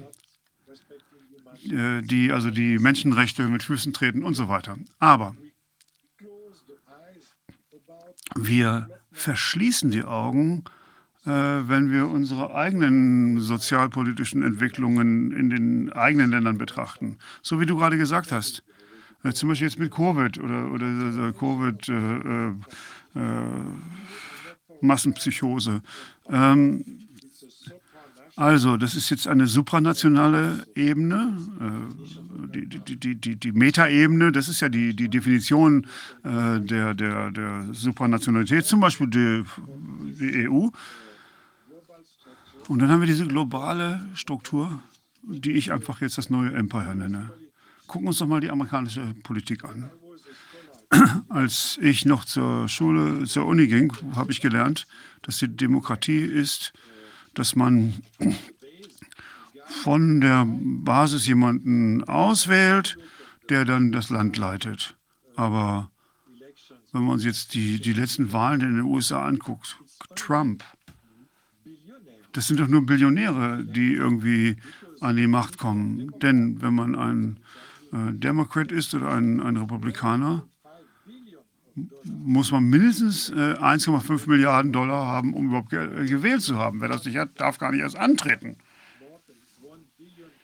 Also, ich habe keine Milliarde, deshalb kann ich offensichtlich nicht Präsident werden. Das heißt also, das ist diese oligarchische Entwicklung, äh, die wir überall haben. Biden genauso. Ja. Ja, 1,2 Milliarden Dollar, mehr als, als Trump in den Wahlen ausgegeben hat. Das hat er als, äh, geschafft äh, zu sammeln für, für seinen Wahlkampf. Und normalerweise in einer Demokratie kann man eigentlich die Macht nicht an den Sohn weitergeben. Äh, das ist ja in der Monarchie so. Aber guck doch mal an, was mit Bush war. Bush Vater und auf einmal Bush Sohn. Das ist doch das Gleiche. Der hat seinem Sohn die Macht übertragen. Das ist doch keine Demokratie. Ich habe gelernt, dass das eine Sache ist, dass nur die, die Könige machen, dass die die, die, die, die, die Macht an ihre Söhne ver, ver, vererben. Also, wir haben hier autoritäre monarchische Strukturen. Und guckt euch die Clintons an. Clinton der Mann und dann ging es an Clinton die Ehefrau. Was ist das denn? Das ist eine Monarchie. Hat doch mit Demokratie nichts zu tun.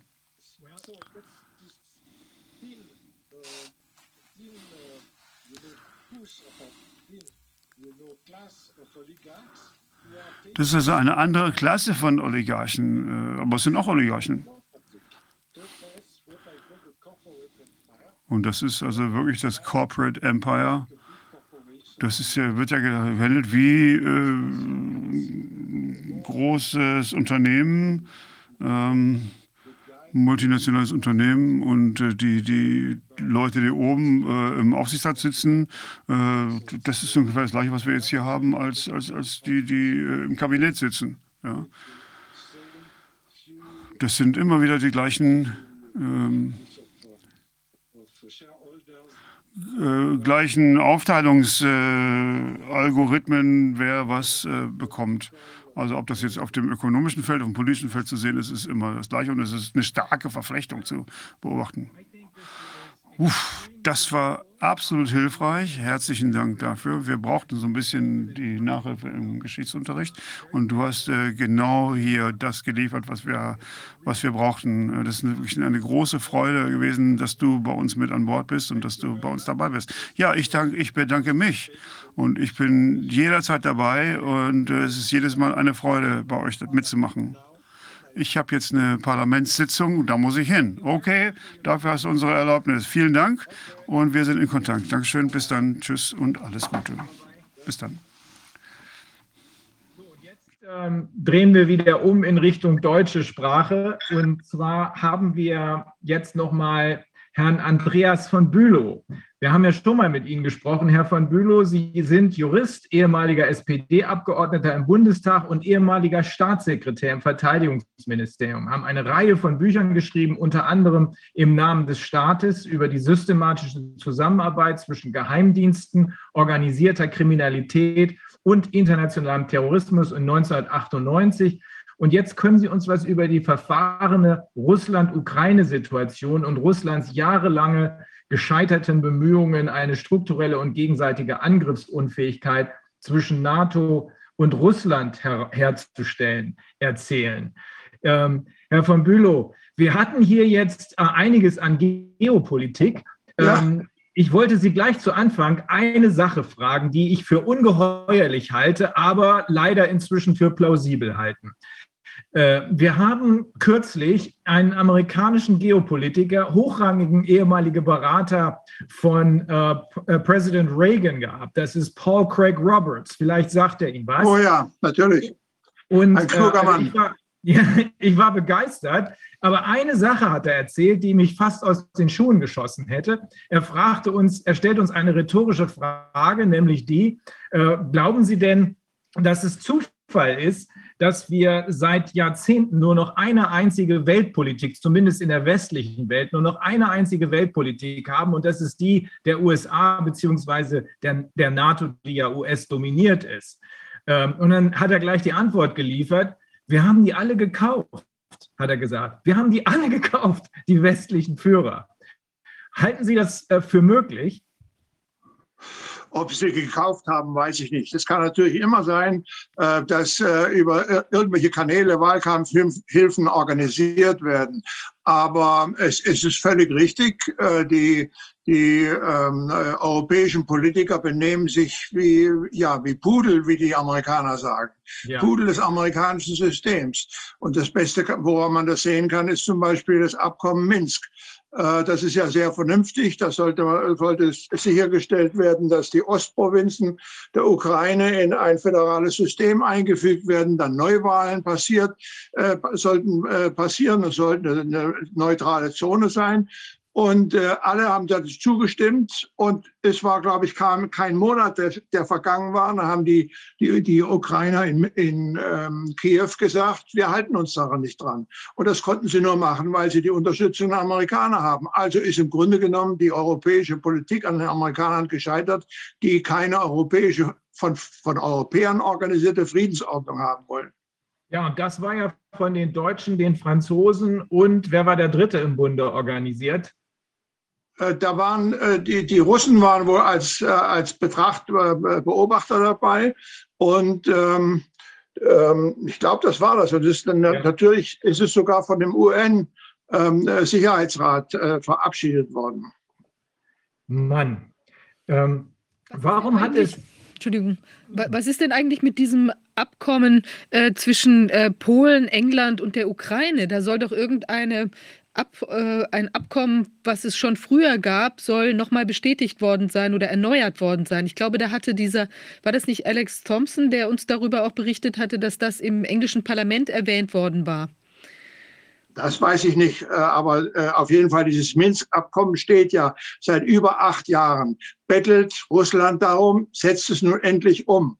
Äh, Und Macron und Scholz haben die Nachricht nicht überbringen können, dass, sie, dass sie die, die ukrainische Führung dazu bringen können, äh, dieses sehr vernünftige Abkommen umzusetzen. Und äh, die, die, und die Ukrainer wiederum, die ja viel schwächer sind als die Russen, haben gemeint, sie können die Russen herausfordern, indem sie das Abkommen nicht erfüllen.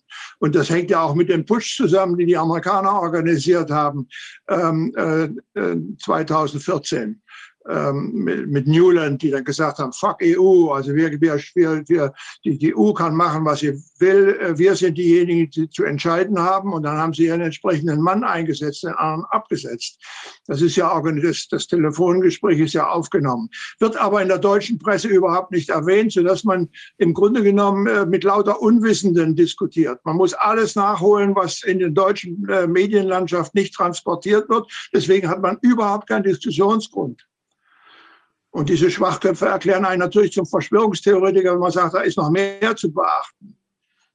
Also, ich habe dieses Telefonat mir angehört, ist relativ lang. Da sagt sie tatsächlich, fuck die EU und setzt Ja. schlichtweg, ähm, es ist, glaube ich, mit dem Botschafter äh, in. äh, Der in- Botschafter, ja. Ja.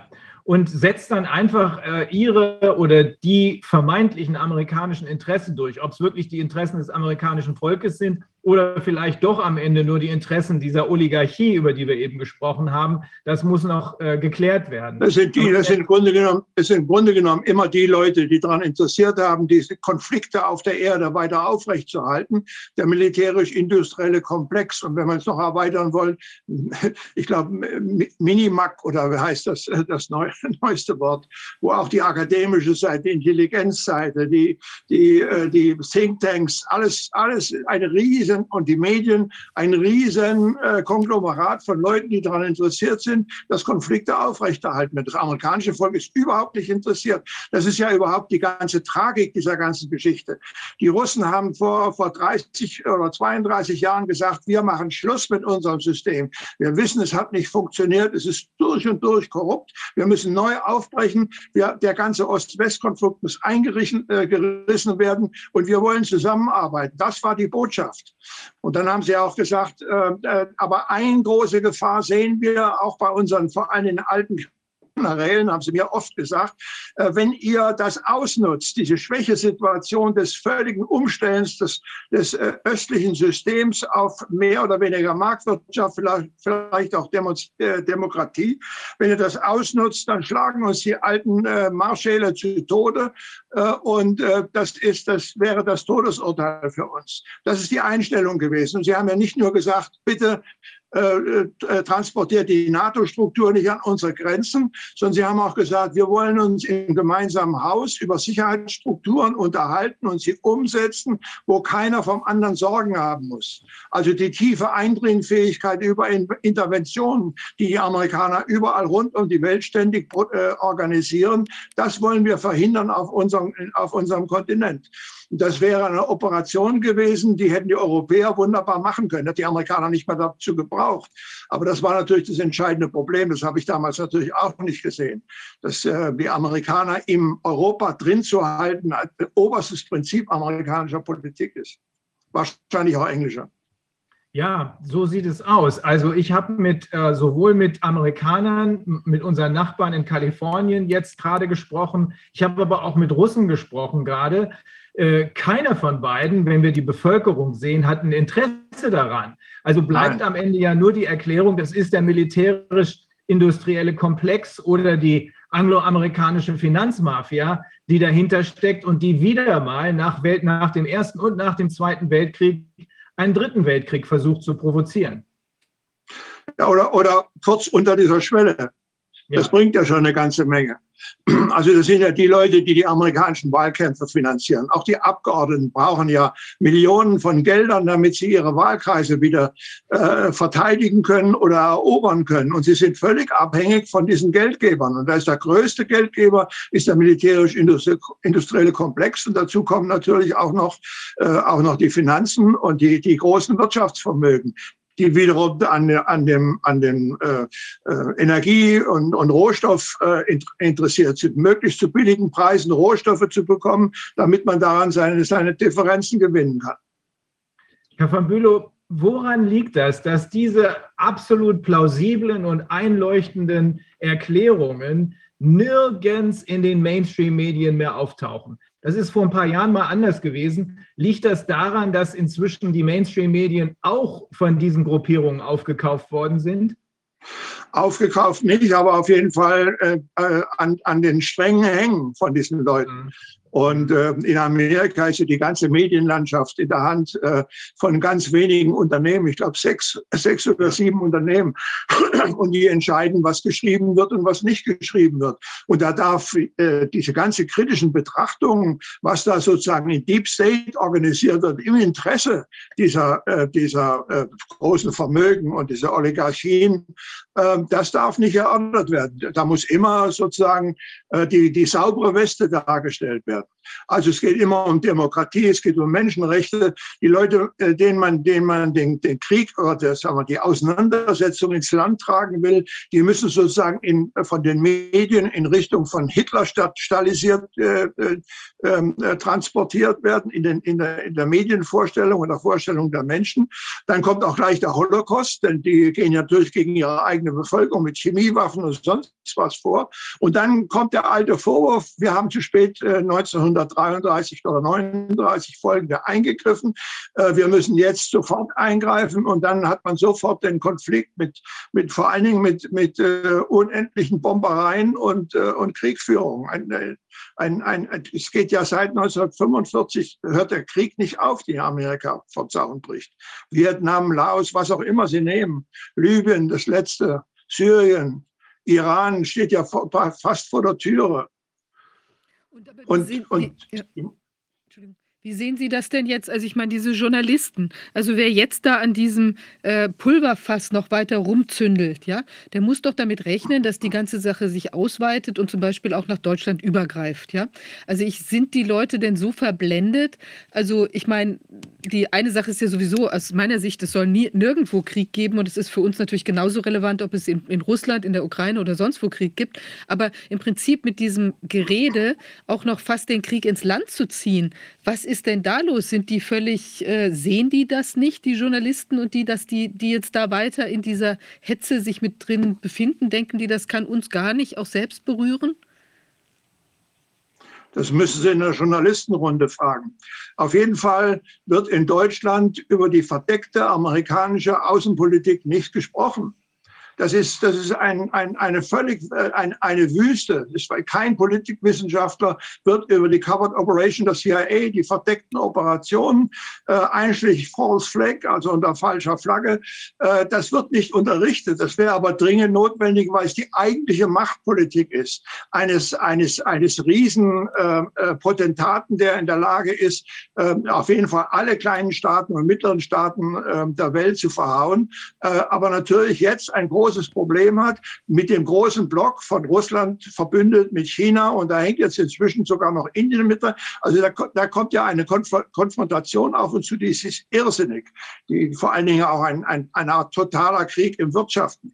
Ich, also ich habe das Gefühl, in, in Deutschland ist da eine, ein, ein, ein, ein, ein Zwergenbewusstsein da sein. Und die können natürlich immer hoffen, ja, die, äh, ich, gestern habe ich einen amerikanischen äh, äh, General, Veteran äh, äh, gesehen, äh, der sagt, na ja, also die, die, die ähm, uniformierte Seite im Pentagon, die wird dagegen vorgehen. Aber die zivile, die sozusagen mehr die politische Seite betrifft, da weiß man nicht. Die machen das, was die, was die großen Geldgeber wollen. Und ich vermute nicht, dass dass diese Geldgeber die, die große ähm, nukleare äh, Abschlachterei organisieren wollen, aber sie wollen ein, ein, eine kontinuierliche Reizung, eine ganze äh, kontinuierliche Reizung der beiden Systeme gegeneinander. Ähm, und das haben sie ja jetzt auch wunderbar erreicht, auch dank der deutschen Presselandschaft und der verhältnismäßig einfältigen deutschen Reaktion darauf oder europäischen äh, Reaktion. Was halten Sie von der äh, Theorie, dass, die, dass diese sogenannte angloamerikanische Finanzmafia oder auch äh, Military Industrial Complex, die gehören ja wohl zusammen. Äh, was halten Sie von der Theorie, dass die ähm, den, zumindest die westliche Welt äh, unter anderem über diese große Plattform WEF so weit ausgeplündert haben, dass wir ähm, jetzt kurz davor standen, das festzustellen. Also nach Informationen von äh, sehr erfahrenen Investmentbankern ist Europa ganz besonders ausgeplündert worden. Ich erinnere nur an Cum-Ex. Das wäre nie möglich gewesen, wenn die Politik nicht mitgespielt hätte. Wenn die Politik unsere Politik wäre, ist sie aber nicht. Was halten Sie von dieser Theorie, dass wir jetzt kurz davor standen, nach Lehman, da war schon mal eine Möglichkeit, davor standen zu sehen, dass wir hier massiv ausgeplündert wurden und dass die dann enttarnt worden wären und dass sie deshalb auch Corona und jetzt eben den nächsten Konflikt, der uns in Panik versetzt, die Ukraine äh, inszeniert haben? Na, ich sehe eigentlich, dass die ganze westliche Welt ähm, äh, in einem unglaublichen Umfang sich verschuldet hat. Mhm. Und, äh, und zwar nicht erst seit Corona und den entsprechenden Maßnahmen, sondern davor. Wir, wir haben ja schon äh, bald ein Jahrzehnt einer, einer, einer Nullzinspolitik oder Negativzinspolitik. Das heißt, Vermögen werden vernichtet, die Ersparnisse der, der einfachen Bevölkerung oder, oder auch der, der gehobenen Bevölkerung äh, werden vernichtet. Ähm, und ähm, das ist ein, ein, ein Vorgang, der irgendwann dazu führen wird, ähm, dass ähm, die Währungen nicht mehr akzeptiert werden von der Bevölkerung oder beziehungsweise sie krachen in sich zusammen. Weil äh, wenn Sie jetzt zum Beispiel die ganzen äh, geradezu Wahnsinnsmaßnahmen, die auch wieder der Westen ergreift und darauf wird der Osten wiederum entsprechend äh, gegenliefert, das ist ja alles zum Beispiel mit diesen Hedgefonds äh, zusammen verknüpft miteinander. Also wenn das eine, die, die eine Sache nach unten geht, dann ist ein Hedgefonds da, der das auffängt. Der muss aber die Kraft haben, das aufzufangen. Damit es auffangen kann, hat er sich bei einem anderen Hedgefonds ähm, äh, äh, per ein, durch eine Wette abgesichert und dann reißt plötzlich das ganze System. Äh, ich, ich vermag das nicht voll zu durchschauen, muss ich sagen. Ich bin auch kein Finanzwissenschaftler, aber ich beobachte seit Jahrzehnten mit Entsetzen, was da passiert. Ja, die und die amerikanischen, ganz schlimm wird es ja mit diesen amerikanischen Altersversorgung. Ja. Die sind ja alle davon abhängig, dass die, dass die, die Aktienkurse hochsteigen. Wenn keine Zinsen mehr gezahlt werden äh, und die Aktien, äh, die Dividende nicht das bringen, was normalerweise erwartet wird, dann gibt es in all diesen ganzen privat organisierten oder äh, ja, äh, Privatindustrie äh, finanzierten ähm, Altersversorgungseinheiten gibt es die Klausel, dass äh, die, die, die Stabilität des Systems auch dann gewährleistet ist, wenn die Kurse entsprechend Ausgleich äh, zu nicht ausreichend genügender Verzinsung bringen. Und äh, wenn das zusammenbricht, dann, dann ist Mord und Totschlag in Amerika angesagt. Ja, Wenn nicht nur, wir sehen ja auch, was jetzt passiert. Es wird eine Verarmung äh, aller geben, aber insbesondere natürlich der unteren Schichten. Äh, der, die Düngemittel gehen nach oben, die Lebensmittelpreise gehen nach oben, die Energie geht nach oben, die Heizung geht nach oben, ähm, alles, was mit Öl hergestellt wird, teurer. Das geht alles, das ist eine, ein, eine Flut, die uns, die uns, ähm, ja, ich weiß nicht, über, über, über, überfällt oder über, überflutet. Gibt es, gibt es aus Ihrer Sicht, wir haben das eben schon von ähm, Ihren Vorrednern gehört, gibt es aus Ihrer Sicht einen Weg raus aus dieser Falle, aus dieser Eskalationsfalle, meine ich jetzt insbesondere äh, das, was da gerade in der Ukraine passiert? Ähm, äh, Alex Kreiner, mit dem wir eben gesprochen haben, ist ein ehemaliger äh, Banker, äh, der ähm, erzählte uns, es gibt nur einen Weg, nämlich das alles an die Öffentlichkeit bringen. Denn nur wenn die Öffentlichkeit versteht, was hier los ist, ist, äh, besteht die Möglichkeit, dass sie nicht mehr dieser ständigen Propaganda zum Opfer fällt. Würden Sie damit übereinstimmen? Ja, es reicht ja nicht, wenn 20 Prozent der Bevölkerung es verstehen. Ja. Also wenn Sie nicht die Instrumente haben, das in die Bevölkerung reinzubringen, dann sind Sie, sind Sie verloren. Das ja. ist ja das Schlimme an der ganzen Geschichte, dass Sie nicht Rede und Gegenrede haben dass sie, dass sie unendliche Faktenketten nicht zur Verfügung, äh, in, in der Öffentlichkeit nicht zur Verfügung haben. Ich bin doch als, ich bin nur derjenige, der, der wahnsinnig interessiert ist und seit Jahrzehnten das verfolgt und per Zufall auch auf die, äh, auf die blockübergreifende Zusammenspiel von Geheimdiensten gekommen bin und von daher auf die Idee von Verschwörungstheorien gekommen bin. Aber das weiß der normale äh, Journalist überhaupt nicht. Der ist darin nicht ausgebildet und der normale Bürger kann es nicht, kann es nicht nicht nachvollziehen, weil es nicht transportiert wird. Und ähm, das ist das Ende der Demokratie eigentlich. Dieses blockübergreifende Zusammenspiel der Geheimdienste, das weiß kein Mensch. Ich habe das bei Ihnen gelesen, aber ich habe das vorher nicht gewusst. Was passiert da? Naja, das war natürlich, das war natürlich ähm, die ähm, äh, bei Schalk-Golgotowski, das zum Beispiel die Amerikaner über eine CIA-Verkaufsagentur ähm, äh, Hochleistungsrechte an den ganzen Ostblock, auch an die Stasi verkauft haben. Das ist dann in die Hand der, Sta äh, der von Charles Golotowski gekommen, der ko äh, kommerziellen Koordinierung äh, und, ähm, und da habe ich zum ersten Mal mitbekommen. Oder auch äh, aus Anlass des Barschel-Mordes, wo äh, zwei äh, Waffenkanäle in Richtung Iran organisiert worden sind. Der eine vom, äh, vom Likud, äh, dem äh, israelischen rechtsgerichteten Partei. Und weil die so gute Geschäfte damit gemacht hatte, hat dann auch äh, die Labour-Partei einen entsprechenden Waffenkanal aufgebaut. Und das ging wiederum über eine, über, über Schiffe, die auf hohem Meer überstrichen wurden worden sind, die normalerweise für die CIA laufen. Das war also der Iran-Contra. Konflikt, wo Amerika eine Rolle gespielt, wo Israel eine Rolle gespielt und die, wo die, die östlichen Staaten Zulieferer gehabt haben. Das war kein richtiges Zusammenspiel, sondern es war das Überbandespielen eher mit der, mit der, mit der östlichen Seite. Oder beim Terror, wahrscheinlich beim Terror ist es genauso gewesen. Bestätigt das nicht letzten Endes, dass es gar nicht so sehr um nationale Interessen geht, sondern nur scheinbar um nationale Interessen, dass es in Wahrheit, wenn diese Truppen zusammenarbeiten, dass es in Wahrheit um die nochmal angloamerikanische Finanzmafia geht, die die Fäden im Hintergrund ziehen. Ja, ja, natürlich. Aber ich hatte, ich hatte fantastische Gespräche in den 80er, äh, 90er Jahren in, in Russland, in Moskau oder beziehungsweise über ganz Europa verteilt, über konventionelle Abrüstung. Da war, war zum Beispiel Andrei Kokoschin dabei. Das ist derjenige, der die jetzige äh, russische Rüstung mehr oder weniger steuert. Wir waren uns so, ein, äh, so einig, wie Europa organisiert werden muss, damit da keine Gefahr mehr entsteht. Äh, und ähm, äh, ich würde heute noch lieben gern zu ihm fahren. Und äh, er ist, glaube ich, der Dekan der, der, einer, der, so, der Sozialstudien ähm, äh, in der Lomonossow-Universität. Ein unglaublich kluger, besonderer Mann, der mir auch sagte, er führe alle drei, drei Wochen äh, nach äh, Peking um die äh, dortige Führung zu beraten. Also solche Leute sind hochvernünftig, mit denen würde man sich hinsetzen und würde sagen, komm, jetzt ist das alles völlig verrannt. Wir haben den totalen Wirtschaftskrieg und Finanzkrieg gegeneinander organisiert. Äh, das zertrampelt im Grunde genommen alles, was wir sinnvollerweise ich muss ich schnell ausmachen, äh, was, wir, äh, was wir angefangen haben, worauf unsere ganzen Hoffnungen ge geruht haben. Ähm, äh, es ist ein entsetzlicher Zustand. Mit, da, da gibt es eine riesen oder eine, eine ganze Masse von guten, hervorragend informierten Leuten, die auch Amerika bestens kennen, Deutschland gut kennen, mit denen man äh, den Kontakt aufnehmen könnte. Nur man muss es tun.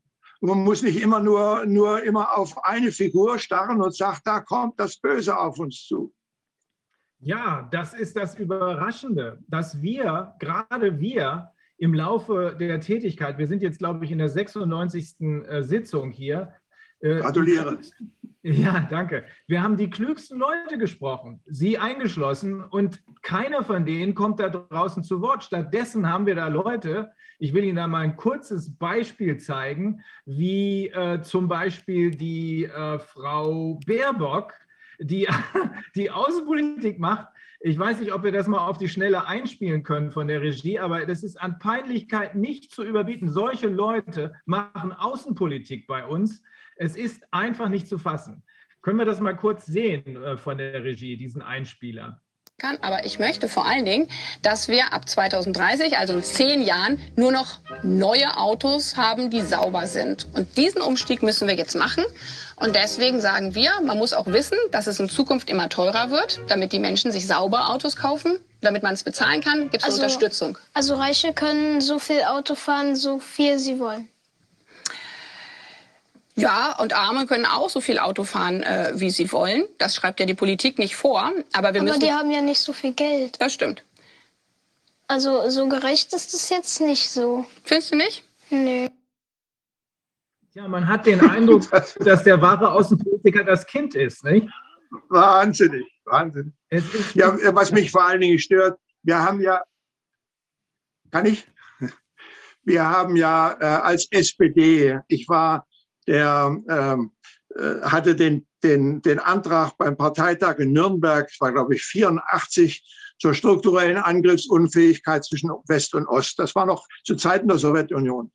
Ähm, da haben wir uns die Mühe gegeben, herauszufinden, wie kann eigentlich äh, eine Struktur eine, zwischen West und Ost organisiert werden, wo beide Seiten keine Angst haben, wo ihre Systeme noch, noch bestehen können, aber man muss keine Angst haben vor den militärischen Übergriffen.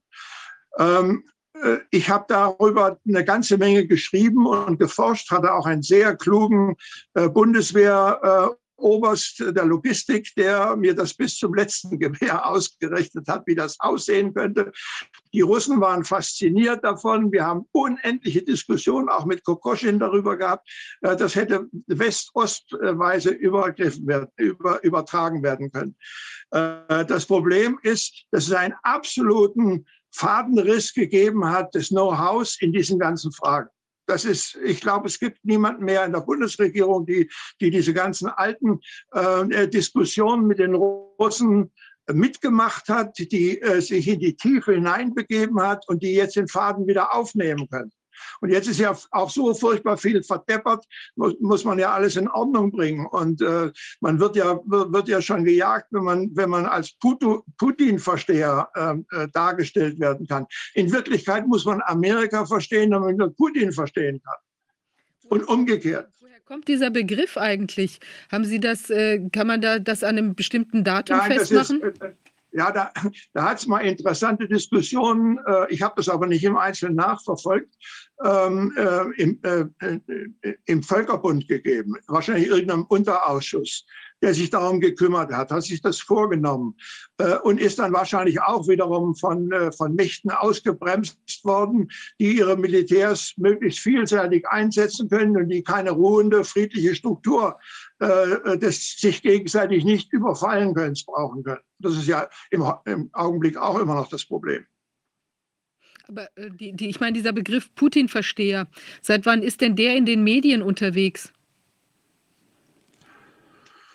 Ach, das ist mit der Krim hat das angefangen oder mit dem, mit dem Maidan, als der Maidan äh, äh, äh, sich äh, abzeichnete, dass im Grunde genommen es um einen Regime-Change, einen Machtwechsel äh, äh, von, Amerika, von, Amerika, mehr oder weniger angezündet gegangen ist. Und dann ging es natürlich um die Krim. Und die Krim wiederum gehörte ursprünglich überhaupt nicht zur Ukraine, sondern wurde aus einem ganz historischen Vorgang Khrushchevs ähm, an die Ukraine übergeben. Äh, interessanterweise hing das damit zusammen, dass Khrushchev Schluss machen wollte oder die, die, die Stalin-Zeit aufrechnen wollte oder sich damit auseinandersetzen wollte, sich davon distanzieren wollte. Und da gab es kritische Stimmen oder kritische Stimmungen im Politbüro und dann am nächsten entgegengekommen sind. Und dann hat er verwaltungsmäßig die Krim äh, aus der russischen Besitz sozusagen in die Ukraine rübergeschoben. Und der, der Maidan führte nun dazu, dass, äh, dass die Krim hätte äh, äh besetzt werden können oder nein, dass die, dass, die, dass die Krim letztlich in amerikanische Hand geraten würde. Und da sie da ihre Flotte haben, äh, die einzige, die einen eisfreien Hafen hat, äh, haben sie da zugegriffen. Denn sie hatten, glaube ich, nur noch das Recht, bis 2040 äh, diese Flotte da zu stationieren. Dann wäre das äh, an die Ukraine gegangen. Und wenn die so äh, beherrscht worden wäre, wie das die Amerikaner sich vorgestellt haben oder auch noch vorstellen, dann wäre damit Schluss gewesen dort. Und das war der Hintergrund wiederum für diesen, diesen, diesen Machtschlag der Russen in, in der Ukraine, in der Krim. Wir haben, ähm, Herr van Bülow, noch einen Einspieler, den ich Ihnen gerne zeigen möchte, um Ihnen danach noch eine äh, abschließende Frage zu stellen. Und zwar ist das ein äh, kurzer Presseauftritt von Putin zu Biowaffenlaboren, die in der Ukraine gefunden wurden. Labore der Amerikaner. Wenn wir das mal kurz zeigen könnten, bitte.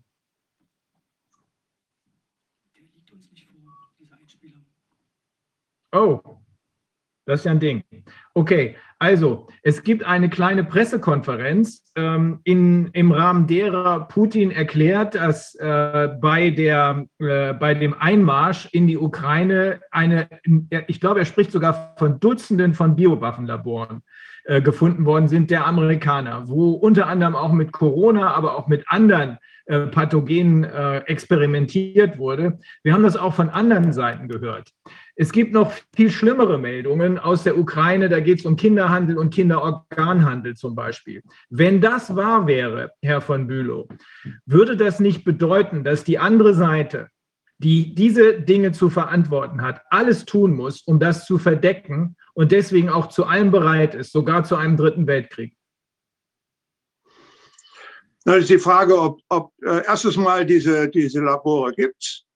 Da gibt es einen, äh, wohl einen amerikanischen Plan, der auch im Kongress erörtert worden ist, äh, diese Labore äh, in amerikanische, ob das Führung ist oder Mitsteuerung, äh, zu geben. Es ist im Übrigen nicht nur die Ukraine. In allen, äh, in einem Großteil der, der, der früheren Ostblockstaaten sind Biolabore gewesen und äh, die sind zu einem erheblichen Teil in amerikanischer Hand oder, oder auf jeden Fall amerikanischen Mitsteuerung. Das gilt nicht gleich, ob es Armenien ist oder Georgien. Also fast, fast in all diesen Landstrichen gibt es irgendwo äh, entsprechende Labore. Und ähm, auch die, die Zusammenarbeit mit, äh, mit äh, Wuhan, mit China, das ist ja auch ein weiteres Beispiel, wo Herr Fauci, der, der Gesundheitsberater des amerikanischen Präsidenten, ähm, äh, eine, äh, aber das geht ja in die, die Corona-Geschichte hinein, äh, eine, ähm, eine Zusammenarbeit aufgebaut hat mit dem Ziel, äh, das Virus, das Coronavirus noch schlimmer, gentechnisch zu verändern, sodass man vorbereitet ist, dagegen entsprechende Impfstoffe rechtzeitig bereitzuhalten. In Wirklichkeit eine verdeckte äh, biologische Kampfführungstechnik. Ja. Das ist alles völlig unverantwortlich, was da gemacht wird. Da muss irgendwann mal aufgeräumt werden. Und das, was mich am meisten eigentlich erregt, ist, dass die Russen gemerkt haben, oder damals die Sowjets noch, dass sie mit ihrem System zu Ende sind.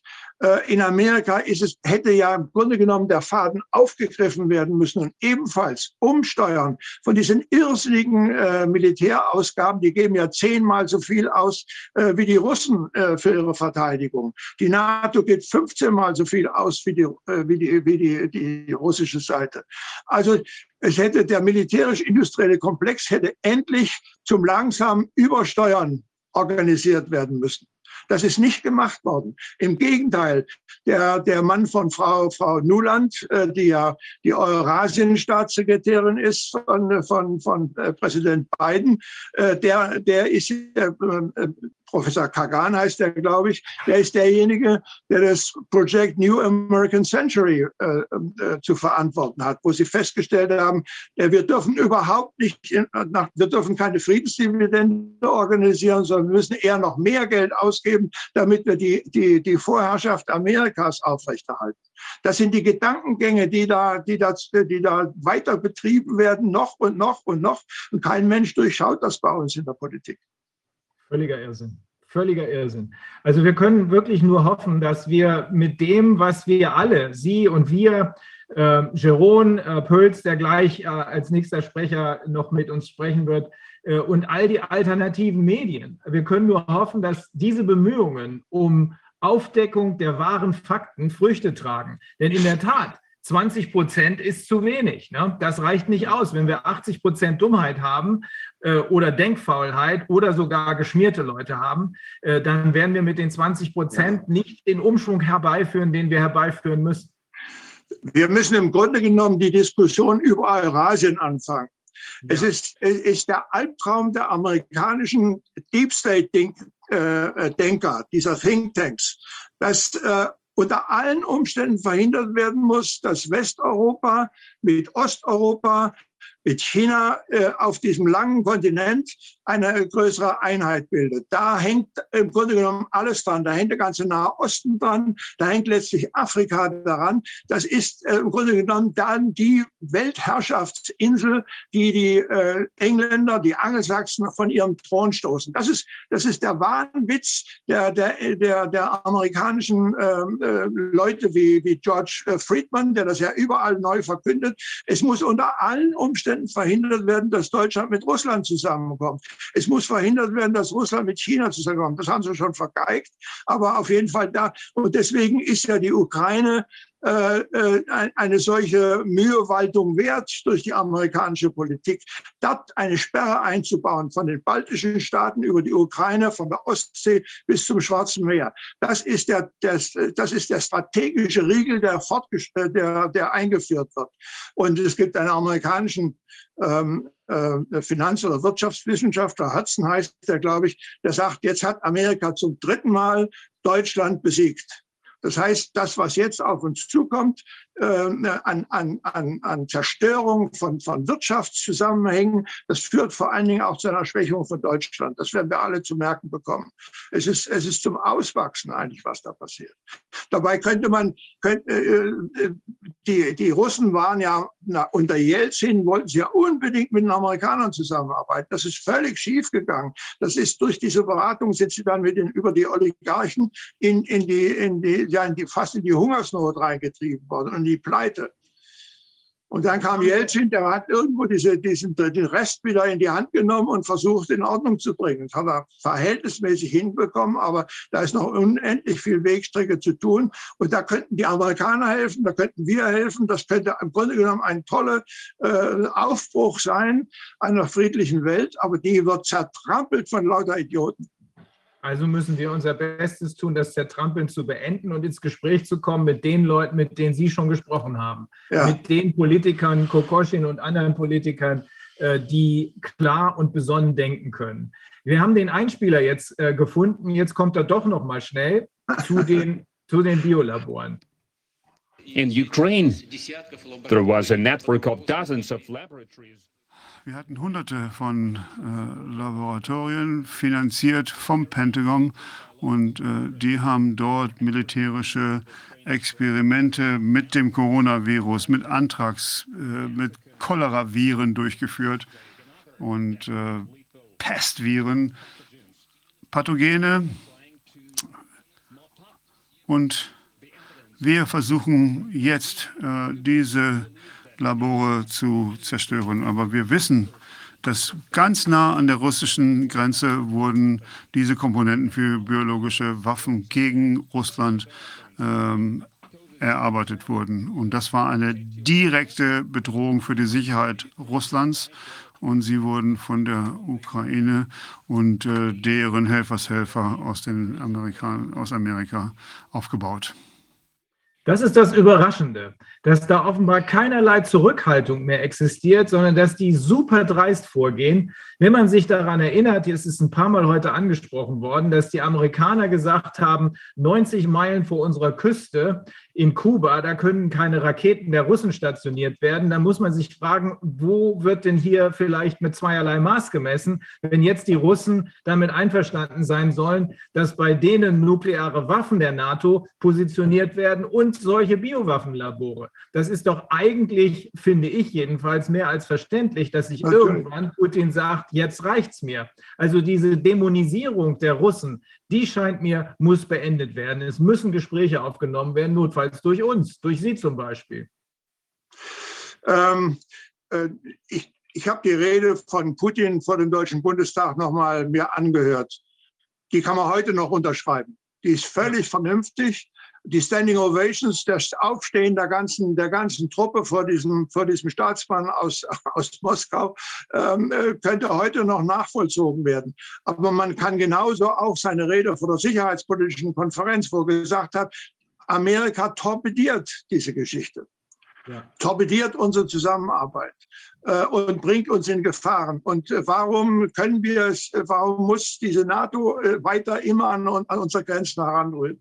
Übrigens bei der, bei der, ähm, bei der Entscheidung damals äh, in Kuba, da haben wir die Russen nachgegeben, haben ihre, ihre Schiffe wieder abgezogen. Ähm, Khrushchev und Kennedy haben sich getroffen. Und Kennedy hat eingewilligt, dass die in der Türkei stationierten, ebenfalls im Minutenabstand äh, nach Russland fliegenden Raketen, Atomraketen abgebaut werden. Dann hat er darum gebeten, weil bei uns in Diskussionen immer gesagt wird, ist ja damals nur mündlich zugesagt worden, dass die NATO nicht vorrückt. Kein Inch, wie äh, äh, äh, Außenminister Baker gesagt hat. Ähm, Damals hat Kennedy darum gebeten, diese Klausel geheim zu halten, weil er zu Hause nicht als schwach und Kommunisten dargestellt werden wollte. Das heißt, es gibt solche auch mündlich geltenden Abmachungen. Man hat sich auch damals äh, daran gehalten. Man hat aber auch einen Präsidenten gehabt, der verhandeln konnte. Aber er wurde umgebracht. Ja, das hat sich jetzt geändert. Jetzt haben wir keinen Präsidenten mehr, der verhandeln kann in den USA. Wir haben einen Präsidenten, der kaum in der Lage ist, einen geraden Satz rauszubringen. Das hatten wir, glaube ich, in dieser Qualität noch nie. Deswegen, es wird am Ende an uns liegen, an Ihnen Ja. und uns, denjenigen, an den 20 Prozent, äh, die noch einen klaren Kopf haben und die Fragen stellen und auch nach Antworten suchen können. Äh, Auf die anderen, glaube ich, können wir nicht zählen.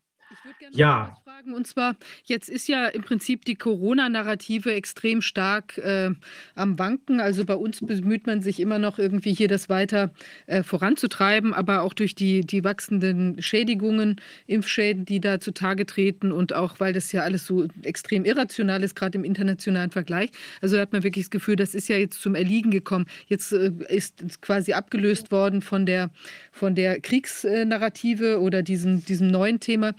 Wie sehen Sie das denn? äh, Ob da glauben Sie, dass die, wenn die jetzt, sagen wir mal, auch wieder ins Bröckeln geraten sollte, kommt dann wieder die nächste Virusvariante auf uns zugerollt?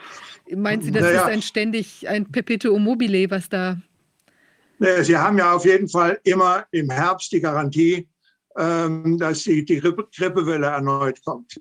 Das haben Sie jetzt um, das, ich glaube, das wird dann die sechste Welle im, äh, im Sinne dieser Corona-Fanatiker. Ähm, das werden die- diejenigen, die auf, diesem, auf, diesen, auf diesen Wellen reiten die ganze Zeit, äh, die werden natürlich äh, spätestens im, im, im, äh, im August, September werden sie anfangen, sozusagen die Wellen schon vorauszusehen. Aber in Wirklichkeit sind es natürlich Grippewellen, wenn es nicht eine Welle ist, die aus einem solchen Biolab, äh, Biolaboratorium her hervorgestoßen wird. Das kann natürlich jederzeit sein. Das haben wir damals bei der Einschätzung der ganzen Lage äh, überhaupt nicht gewusst, dass da ähm, äh, von Amerika angestoßen in, äh, in Wuhan, in China, ähm, äh, äh, gentechnische Versuche mit hochtoxischen, hochgefährlichen Viren stattgefunden haben. Das hätte natürlich äh, zu einem Produkt führen können, der tatsächlich so wie die spanische Grippe hätte wirken können. Das ist aber nicht der Fall gewesen. Das hat sich jetzt herausgestellt. Aber ähm, diese, das, diese ganzen Sümpfe gehören trockengelegt. Das ist eine Katastrophe. Und vor allen Dingen auch das Unterbinden von wissenschaftlicher Diskussion, wo dann nur noch die Leute, die an den, die an die Pharma äh, äh, äh, unterstützt forschen, nur die zu Wort kommen und die anderen, die, die sozusagen aus gesundem Menschenverstand und ihrem, ihrem normalen äh, Wissen heraus dagegen Argument, dass das überhaupt, die werden alle lächerlich gemacht. Es wird dann noch nicht mal eine Auseinandersetzung gesucht. Es ist verheerend. Herr von Bülow, eine Frage habe ich noch. Ähm, und zwar äh, haben wir jetzt ähm, erfahren, also der, der Council on Foreign Relations, das ist ein Begriff, den kannte ich schon lange, aber welche Rolle er spielt, das ist mir nie klar gewesen. Jetzt habe ich erfahren, äh, das ist in 1919 gegründet worden. Da sind einige der sogenannten Superreichen dabei, auch Politiker, die seitdem die amerikanische Außenpolitik bestimmen und weitgehend auch die Präsidenten bestimmen. Da ist dann wohl bei Trump ein Fehler passiert. Aber das Interessanteste ist Folgendes, das ist von einem investigativen englischen Journalisten rausgefunden worden. Dieser Council on Foreign Relations hat faktisch mit Hilfe der CIA das World Economic Forum gegründet. Und zwar soll das wie folgt passiert sein. Bisher galt ja die Vermutung, dass das eine rein europäische Erfindung von diesem äh, durchgeknallten Klaus Schwab ist. Ja. Aber es soll ganz anders gelaufen sein. Herr Schwab soll in den 60ern in den USA studiert haben, in Harvard. Und da war sein Professor Kissinger. Kissinger hängt tief drin in dem Council on Foreign Relations und mit Hilfe der CIA hat man dann, so lautet die äh, Geschichte, die uns der äh, englische Journalist berichtet, äh, Johnny Wetmore heißt er, und hat dann dafür gesorgt, dass quasi der verlängerte Arm des Council on Foreign Relations in Europa äh, dieses ähm, World Economic Forum wurde. Haben Sie davon gehört? Halten Sie das für plausibel? Also äh, ich, ich nehme eher an, dass man solche harmlosen ähm, ähm, äh, Firmenschilder dazu benutzt, um dahinter irgendwas zu organisieren. Ich habe mehrfach vom Foreign, von dem Council on Foreign Relations gesprochen. Immer wenn ich in New York gelandet bin, bin ich, äh, ja, zwei oder dreimal habe ich vor denen gesprochen. Einmal habe ich genau das, was ich in, in, in Moskau mit Kokoschin diskutiert habe und, und den Abteilungsleiter für Abrüstung im, im russischen Außenamt diskutiert habe und dem äh, General, Vier-Sterne-General Tschawow diskutiert habe. Das habe ich auch in, am Council of Foreign Relations vorgetragen. Und da gab es eine, eine sehr angeregte Diskussion, die keineswegs feindschaftlich war, sondern aufgeschlossen. Und die wurde beendet von Cyrus Vance, dem bisherigen, dem früheren Verteidigungsminister, ich glaube unter, unter Carter. Und der sagte, Andrew, stick to your guns. Bleib dabei. Halt das durch. Das ist vernünftig. Also, und das letzte Mal, wo ich da war, habe ich gesagt, also ging es darum, wie es in der, in der DDR weitergeht. Und dann ähm, sagte ich, naja, das, ist, das System ist nicht mehr zu, zu retten. Ich wusste auch von, von, Moskau, dass mir gesagt wird, die, Vereinigung kommt jetzt, die muss jetzt kommen und ihr müsst darauf vorbereitet sein. Das war im Februar oder Januar, Februar 1989. Und dann bin ich da auch danach nach New York gefahren und dann wurde ich gefragt, was kann man denn tun, äh, damit das noch schneller geht. Und dann habe ich gesagt, da gibt es nur eine Regel, eine, eine Idee, das ist die Pensionierung, die die, die Pensionsregelung für ehemalige Funktionäre. Die ordentlich auszustatten, dann kracht das sofort alles zusammen. Aber das war nicht, das kann, man kann nicht sagen, dass der Council on Foreign Relations sozusagen das Instrument ist, sondern da sind Leute dabei, die haben ihre Hinterköpfe, die, die wiederum im Deep State äh, organisiert sind, die hören das alles äh, sehr an und äh, über, bewegen das in ihrem Herzen, machen aber dann, nehmen vielleicht den Council on Foreign Relations, um einen Mann wie Schwab äh, hochzuschieben, aber das macht, das ist nicht der Council on Foreign Relations, glaube ich nicht. Das sind, Das sind Leute, an der Außenpolitik interessierte Leute. Gut, das hat, das hat wahrscheinlich mal eine Rolle gespielt äh, 1917 äh, und, äh, und danach, um die amerikanische öffentliche Meinung äh, sozusagen auf Intervention zu trimmen. Aber ich, also ich habe den Eindruck nicht gehabt. Ich habe eigentlich immer sehr faire Gespräche dort geführt. Okay. Ja, Herr van Bülow, ganz herzlichen Dank. Das war wieder äußerst aufschlussreich. Äh, noch ein Puzzlestückchen mehr. Nur so werden wir am Ende das Gesamtbild erkennen können. Wenn Leute wie Sie mit uns sprechen und wenn Leute wie Sie dabei helfen, das, was die Öffentlichkeit wissen muss, nach, nach draußen zu bringen. Ganz herzlichen Dank, Herr von Bülow. Gern geschehen. Ja, Wir bleiben in Verbindung. ja. Okay, schönes Wochenende. Okay. Ich schalte ab. Ja. Ja, okay. Tschüss, tschüss. Tschüss. Tschüss. Ja, Ja, jetzt, machen wir weiter. genau, jetzt sprechen wir noch mal mit äh, Jeroen Pohls aus Holland. Wir haben ja ähm, schon öfter Kontakt gehabt. Ähm, Jeroen Pohls ist äh, aktiv im Widerstand in Holland und betreibt unter anderem die Webseite viruswahrheit.nl. Und jetzt äh, gibt es ein Update, was sich so in Holland alles tut. Da ist ja im Moment einiges los. Jeroen, wäre schön, wenn du uns auf den neuesten Stand bringen könntest. Ja, danke, Viviane. Ähm, also erst die generelle Situation äh, in Holland sind jetzt keine Maßnahmen. Alles ist vorläufig wieder weg. Natürlich sind die Befugnisse äh, sind äh, fest im Gesetz gelegt. Die Notgesetz wird jetzt umgesetzt in ein permanentes Gesetz. Also ich glaube nicht, dass äh, das alles jetzt Geschichte sein wird. Aber am Moment ist sogar die letzte Maßnahme, Mundschutz im Bahn und so, das ist alles weg. Und auch die Einreisebedingungen, Tests und so, alles, alles ist weg äh, für jetzt. Also ist das ein Urlaub äh, von dieser Corona-Terror. Das ist eins. Andererseits äh, sehen wir, seit äh, die äh, Ukraine jetzt die neue Psychose scheint, ähm, sehen wir eine Welle von Verhaftungen von Leuten, die aktiv sind im Widerstand, Leute, die Demos besuchen. Ähm, Mittwoch ist meine Kollege, wir haben zusammen Virus Wahrheit gegründet äh, vor zwei Jahren. Äh, er ist verhaftet worden für Volksverhetzung und ich habe gerade die Entscheidung äh, gehört, ähm, äh, dass er geht jetzt in Untersuchungshaft. Also er bleibt jetzt erstmal wieder 14 Tage und danach können die das wieder 90 Tage äh, erlängern. Ähm, die, äh, die, das Urteil, die Entscheidung, die war schon äh, fertig, bevor äh, überhaupt das angefangen hat, weil äh, ich würde von RTL angerufen und ich wusste noch überhaupt nichts. Und die haben schon vom Staatsanwaltschaft einen Pressebericht rausgeschickt, dass die äh, Urhaft, dass er in Urhaft gegangen ist, obwohl die Verhandlung noch stattfinden sollte. Also wir sind alle ganz geschockt, weil äh, Willem hat äh, immer eine feste Botschaft, ne? wie sagt man das, eine feste äh, Parole und das ist äh, immer Liebe, äh, Verbindung, äh, Friedlichkeit, Verständnis. Äh, wir äh, sind die vernünftigen Leute. Ähm, und jetzt wird aufgrund von äh, sechs oder sieben äh, na, äh, Berichte auf Twitter äh, und wenn man die sieht, dann denkt man, ja, wo, wo ist hier die Volksverhetzung? Äh, dafür wird er jetzt äh, äh, verfolgt, strafrechtlich.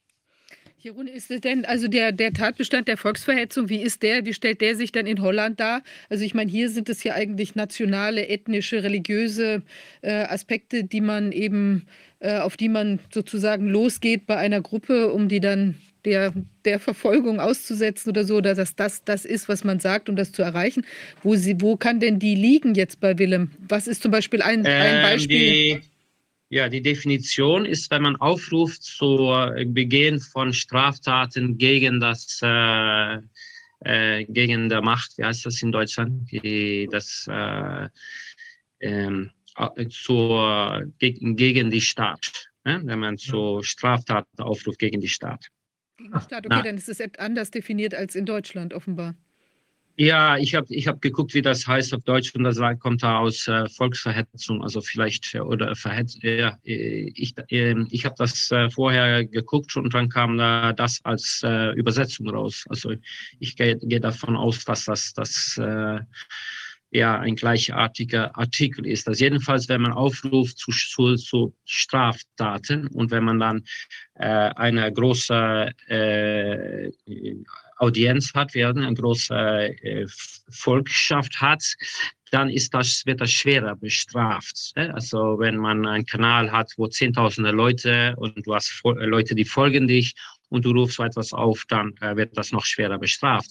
Aber das, dieser Artikel, wenn man guckt auf die Webseite von Amnesty International zum Beispiel, dann sieht man, dass äh, Länder, wo äh, die äh, diktatorial sind, äh, vom Alter, äh, die vorher, bevor wir in dieser in diese Corona-Diktatur reingegangen sind, dann waren das Länder in Afrika und Asien, ich weiß nicht wo. Und die haben immer diese Artikel genützt, und das sieht man auch auf Amnesty, äh, um äh, die Gegenstand zu verhaften. Weil diese Artikel, die würde eigentlich kaum genutzt bis, bis an diese äh, sogenannte Krise.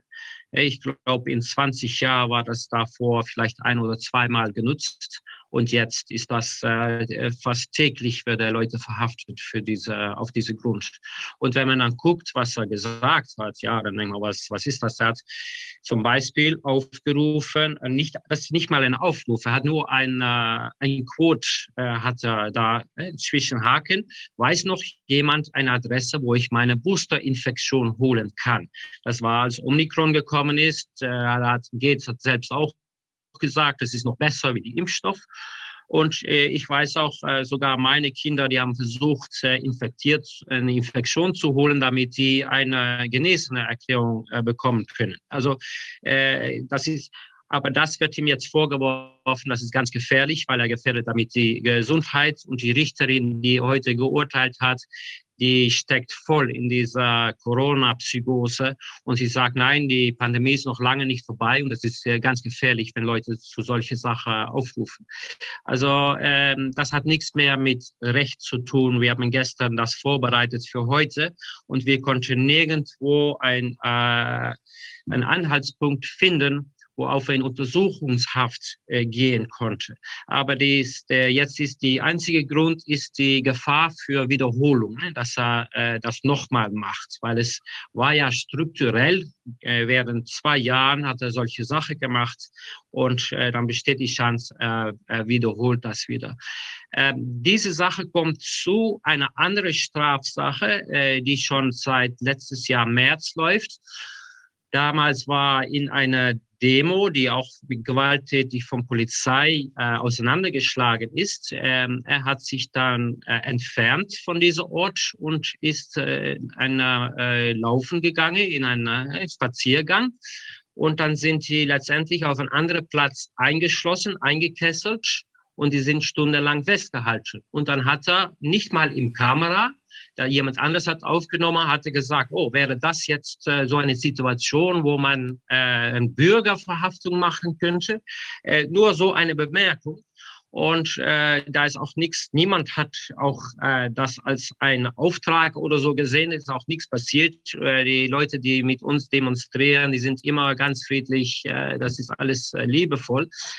Ähm, aber jetzt wird ihm vorgeworfen, er hätte aufgerufen, um äh, die Polizei zu verhaften, obwohl, wenn man das juristisch begegnet, ähm, das Gesetz macht keinen Unterschied, ob ein Straftat von einem Polizist begangen wird oder von einem Bürger. Und normalerweise, wenn man das auf die Tatort, äh, ja, jemand schnappt mit einer Straftat oder sogar mit einer äh, Verordnungswidrigkeit, kann man das sogar, das ist, das Gesetz macht keinen Unterschied, könnte man so einen Polizist äh, theoretisch verhaften. Aber sagen die, wenn Leute versuchen, Polizisten zu verhaften, dann würde das zu Prügelei kommen und zu, äh, ja, zu Gewalt. Und deshalb ist es ein Aufruf äh, zu Gewalt. Ja, das, man sieht hier, ähm, man darf ja nie die Vergleich machen. Ich weiß nicht, wann wir anfangen können mit diesem Vergleich mit dem Zweiten Weltkrieg oder die Vorläufe von dem Zweiten Weltkrieg. Vielleicht erst, wenn wir in Lager sitzen, das, äh, vielleicht ist es dann angestattet. Aber man sieht hier Richter, die genau, ich habe das auch untersucht, ich habe das auch äh, genützt, äh, links und rechts, um Leute deutlich zu machen, was hier los ist. Diese Rechtssprache ist genau, was die gemacht haben äh, ab, ab 1933. Und das ist die Gesetzdefinitionen so weit ausdehnen, damit man irgendwelche Verhalten da reinpassen kann und dann als Straftat zuordnen kann. Das ist genau, was jetzt auch passiert.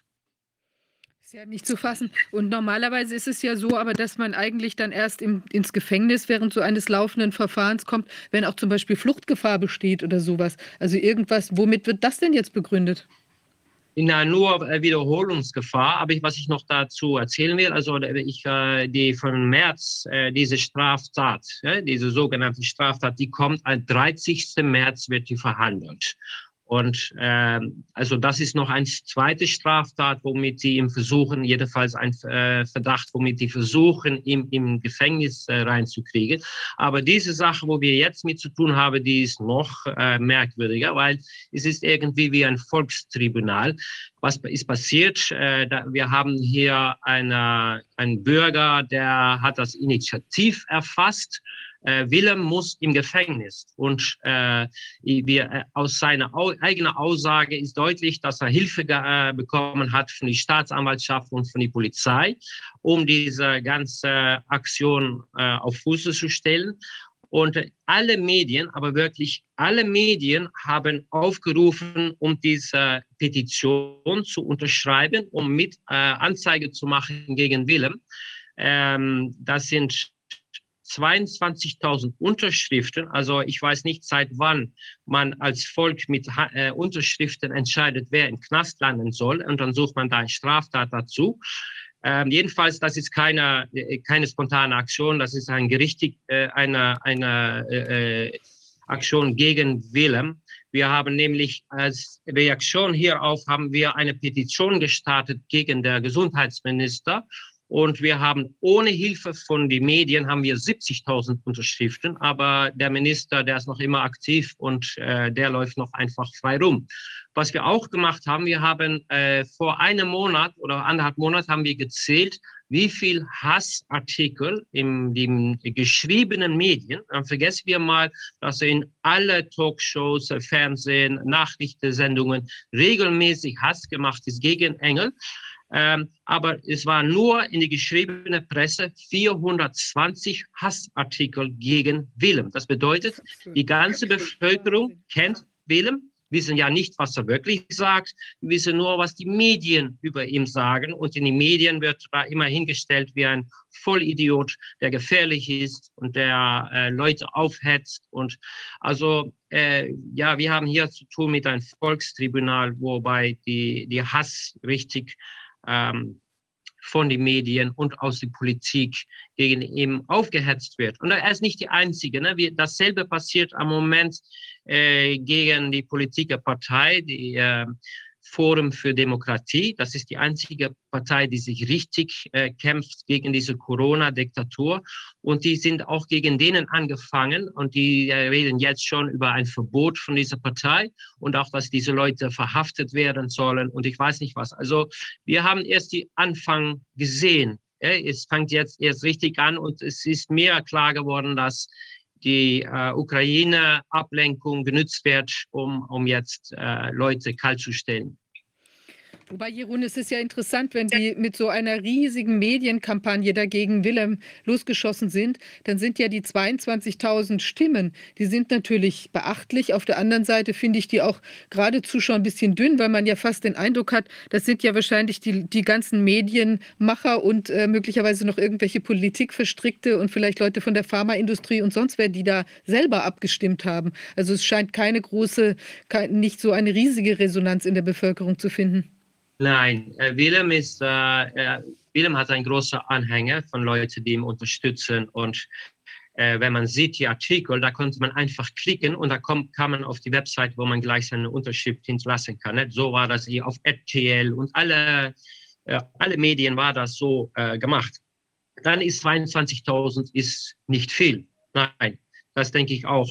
Und da redet die in die Medien über die größte Anzeige je ja, ähm, ja, man kann nur noch geschockt sein über was alles hier abgeht. Es ist total abgefahren, auch mit dieser Richter, mit dieser, die, die hören nicht zu auf die Argumente. Es liegt einfach schon fertig. Ich meine, wenn schon ein Pressebericht vorher vorbereitet ist, äh, äh, dann weiß man die Stand äh, von, von unserer Rechtsstaat. Dass, äh, ja, wir, wir, wir, ich glaube, wir sind erst in einem Anfang und äh, dass die richtig durchgreifen jetzt.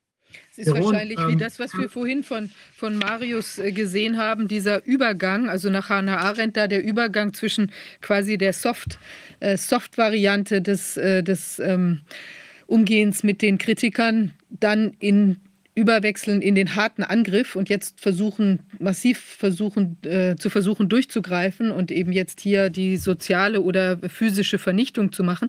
Auf der anderen Seite ist es ja schon ein ganz schön verzweifelter Schritt, weil man ja offenbar jetzt eine solche Angst hat, äh, dass man jetzt versucht, Willem mundtot zu machen. Ich meine, es ist ja eigentlich auch total absurd, weil wenn, er, wenn es letztlich um so Äußerungen geht, die könnte ja Willem auch aus dem Gefängnis heraus äh, immer noch irgendwo posten oder über andere posten lassen. Das ist ganz schwierig, weil er ja da keinen Zugriff auf Internet und keinen Zugriff auf soziale Medien hat. Aber Willem und äh, wir werden ja als Gefahr gesehen, weil wir ja immer wieder die Staat vom Gericht schleppen. Und obwohl wir immer Unrecht bekommen, ist es peinlich, um zu sehen, dass die Staat nie Argumente hat und nie äh, die, äh, wieder, äh, etwas widerlegen kann. Wir haben letzte Woche zufällig zwei Gerichtsverfahren wieder gehabt, Verhandlungen. Eine war die Berufung gegen die äh, Verbot von die, für die Impfstoffe. Äh, und da sind letzte Zeit richtig schockierende Sachen rausgekommen. Und wenn man dann sieht, die Staat hat überhaupt nicht versucht, das widersprechen. Die haben da nur Sachen gesagt für das Publikum, weil wir, äh, wir, wir legen ja alles fest und das wird ja auch gestreamt und das ist auch zurückzuschauen.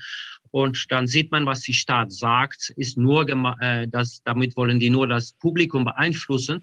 Aber es ist alles äh, äh, substanzlos. Zum Beispiel die zwei wichtigsten Sachen, die die vor allem benachdrücken wollte, obwohl ich in zehn Seiten beschrieben habe, dass es äh, Gentherapie ist und dass es experimentelle Mittel sind. Da konnte man wirklich nichts mehr zu sagen. Ne? Ich habe da auch die äh, äh, die Unterlage von der SEC, von die, aus den Vereinigten Staaten. Da weiß man, das muss die Wahrheit sein, weil man kommt im Knast, wenn man als äh, Unternehmen da äh, Blödsinn reinmacht.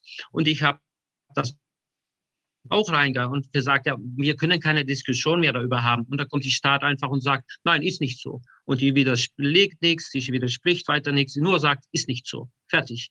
Und die Anwalt vom Staat, die wir letzte Woche haben, hatten, die wird ab 1. April wird sie Richterin bei die höchste Gericht hier in Holland. Ich meine, solche Leute äh, sind, wäre da, ja, also wir sind in, in, in, in einer Lage, das, das hätte man vor zwei Jahren oder drei Jahren nicht mal vorstellen können. Ne? Es ist wirklich enorm. Der, die, der Kaiser ist total nackt und schämt sich noch nicht mal dafür. Ja. Nein, die Scham sind die vorbei. Die Scham sind die vorbei. Und die andere Prozess, die wir gehabt haben, das ging über 21 und 28 Juni äh, 2020. Da haben wir Demos organisiert und das war die erste Großdemo und die haben äh, von die Polizei hat äh, äh berechnet, dass da zwischen 50 und 100.000 Leute äh, kommen würden. Ähm, die haben das, die, die Demo war am Sonntag und die haben das, obwohl wir das zwei Wochen vorher angemeldet haben, haben die das am Freitag erst an uns bekannt gemacht, dass es ein Verbot geben würde. Dann sind ja trotzdem so ungefähr 10.000 Leute gekommen. Und obwohl wir nicht mehr die, äh, in der Lage waren, um das zu organisieren, weil es ein Verbot gab, haben wir jetzt, und das wird äh, Willem jetzt auch zu Last gelegt, dass es da Krawalle gegeben hat. Aber die Krawalle sind natürlich verursacht durch die Polizei, nicht von uns. Aber jetzt wird auch Willem das äh, ihm äh, angehängt. Äh, wir, hat, wir hatten Verantwortung äh, zu tragen für die Gewalt, die da passiert ist. Also es ist ein, ja, äh, was muss man da noch sagen? Ne? Äh, äh, und nochmal kurz zurückzukommen auf diesen ähm, Prozess gegen die Impfstoffe. Äh, guck, unser Gesetz sagt, wenn etwas nicht widersprochen wird oder nicht substanziert widersprochen wird, muss das Gericht das einfach als Fakt annehmen. Ähm, ich, das war auch die, die wichtigste Grund für die Berufung, äh, für die Einspruch äh, von Cook. Was ist hier widersprochen, obwohl wir das ganz substanziert äh, äh da, äh, dargestellt haben? Es ist nichts gekommen und äh, alles wird einfach weggewinkt und ich meine, das wissen wir ja schon lange. Wir haben letztes Jahr 24 Prozesse gemacht und das, die haben alle die gleiche Ablauf. Aber die finden das trotzdem unangenehm, weil die Beweislage für, wenn das mal kippt, ist das natürlich ganz prekär, weil wir können jetzt einfach die Richter, äh, äh, die, die da hier mitgemacht haben, die, die stehen jetzt im Offenen, weil die können sich ja nicht äh, verstecken, dass die es nicht gewusst haben. Ne? Äh, alle haben gewusst und alle wissen, was sie auf den Tisch gelegt hat. Weil eine ganz wichtige Sache ist, vor ein paar Wochen ist, äh, sind, ähm, ist ein äh, Dokument äh, rausgekommen, weil wir haben hier noch das Öffentlichkeitsgesetz. Das bedeutet, wenn man einen Antrag stellt, müssen die Unterlagen veröffentlichen und die letzten paar Wochen sind richtig Zehntausende von Unterlagen freigegeben. Eine von diesen Unterlagen war von die LAREP und das ist äh, die in Deutschland ist das die Paul-Ehrlich-Institut.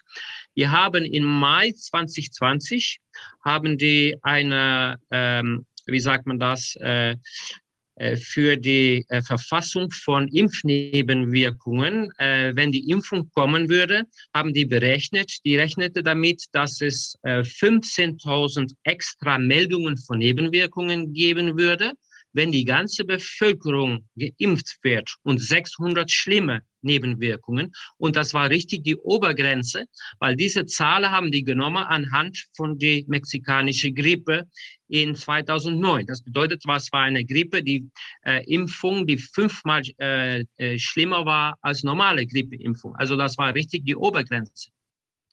Die 15.000, die sind mittlerweile 200.000 geworden mit einer Million Nebenwirkungen. Da reden wir nur, nur über Holland. Und es sind jetzt äh, fünf äh, oder wir gehen schon Richtung 6.000 äh, schlimme Nebenwirkungen und anstatt 600. Ne?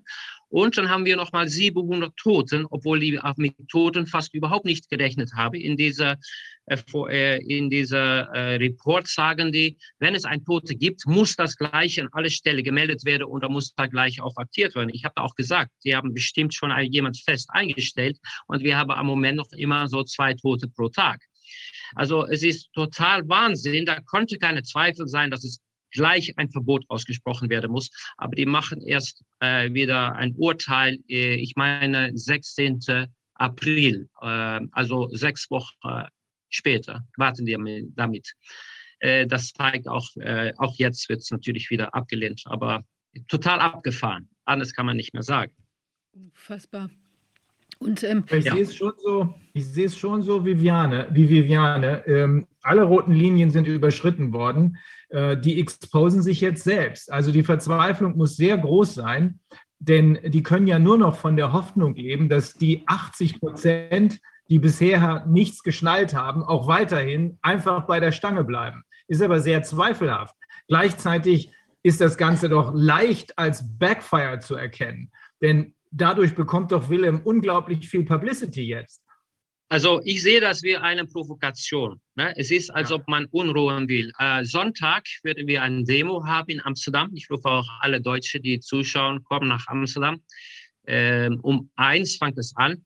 Und äh, ich denke, das wird eine große Demo, weil weltweit ist äh, Willem äh, bekannt in der, in der Widerstand. Äh, er hat äh, ganz viel äh, Kontakte und weltweit wird auch geschockt reagiert, weil es ist wieder ein neuer wir sind wieder in der nächsten Stufe, dass sie sich trauen, ihn zu verhaften. Das bedeutet, der, alle Grenzen sind jetzt weg. Also ja, wir werden auch 30. vom Gericht werden wir ein Demo organisieren. Ähm, aber ja, viele Leute hier sind total geschockt, was passiert ist. Richtig ja. geschockt. Also ich glaube, das Potenzial dafür, dass das Ganze backfired gegen die andere Seite, ist sehr hoch. Und das ist Frage, erstaunlich. Die Frage, ist, hm? die Frage ist nur, was ist die Absicht? Will man hier Probleme verursachen? Will man Unruhe stiften? Ne? Äh, das kann natürlich auch sein, weil die wissen, er hat einen ganz großen Anhang und es kann zu Problemen kommen. Das wissen die. Also meine Frage ist, warum machen die das? Ne? Das Ist kann sein. Das kann sein, dass, das, dass wir jetzt schon auf dem Weg sind in einigen Ländern, ähm, da, also in einigen EU-Mitgliedsländern, dass wir jetzt schon auf dem Weg sind hin zu kollabierenden nationalen Regierungen, um dann eben die EU-kleine Weltregierung installieren zu können. Das ist alles möglich. Ja, das, so, das ist eine Befürchtung, aber wir äh, versuchen trotzdem alle äh, zur Friedlichkeit aufzurufen, weil äh, ich denke noch immer, das ist der einzige Weg, weil äh, Gewalt, das ist äh, die Sprache der Staat. Und da haben wir keine Antwort dagegen. Also, aber gegen Friedlichkeit und Liebe und Verbindung können die nichts anfangen. Das ist für denen nicht gut zu verstehen. Die wissen nicht, was das ist, nämlich. Jeroen, wie haben denn die Unterstützer reagiert in Bezug auf die Verhaftung von Willem? Total schockiert. Alle sind total im Schock, dass das passieren könnte. Ja. Und Ja, wie, sehen, wie, Sie- wie sehen denn die, also ihr habt Strafverteidiger wahrscheinlich mit eingeschaltet, wie sehen die die Ja. Situation?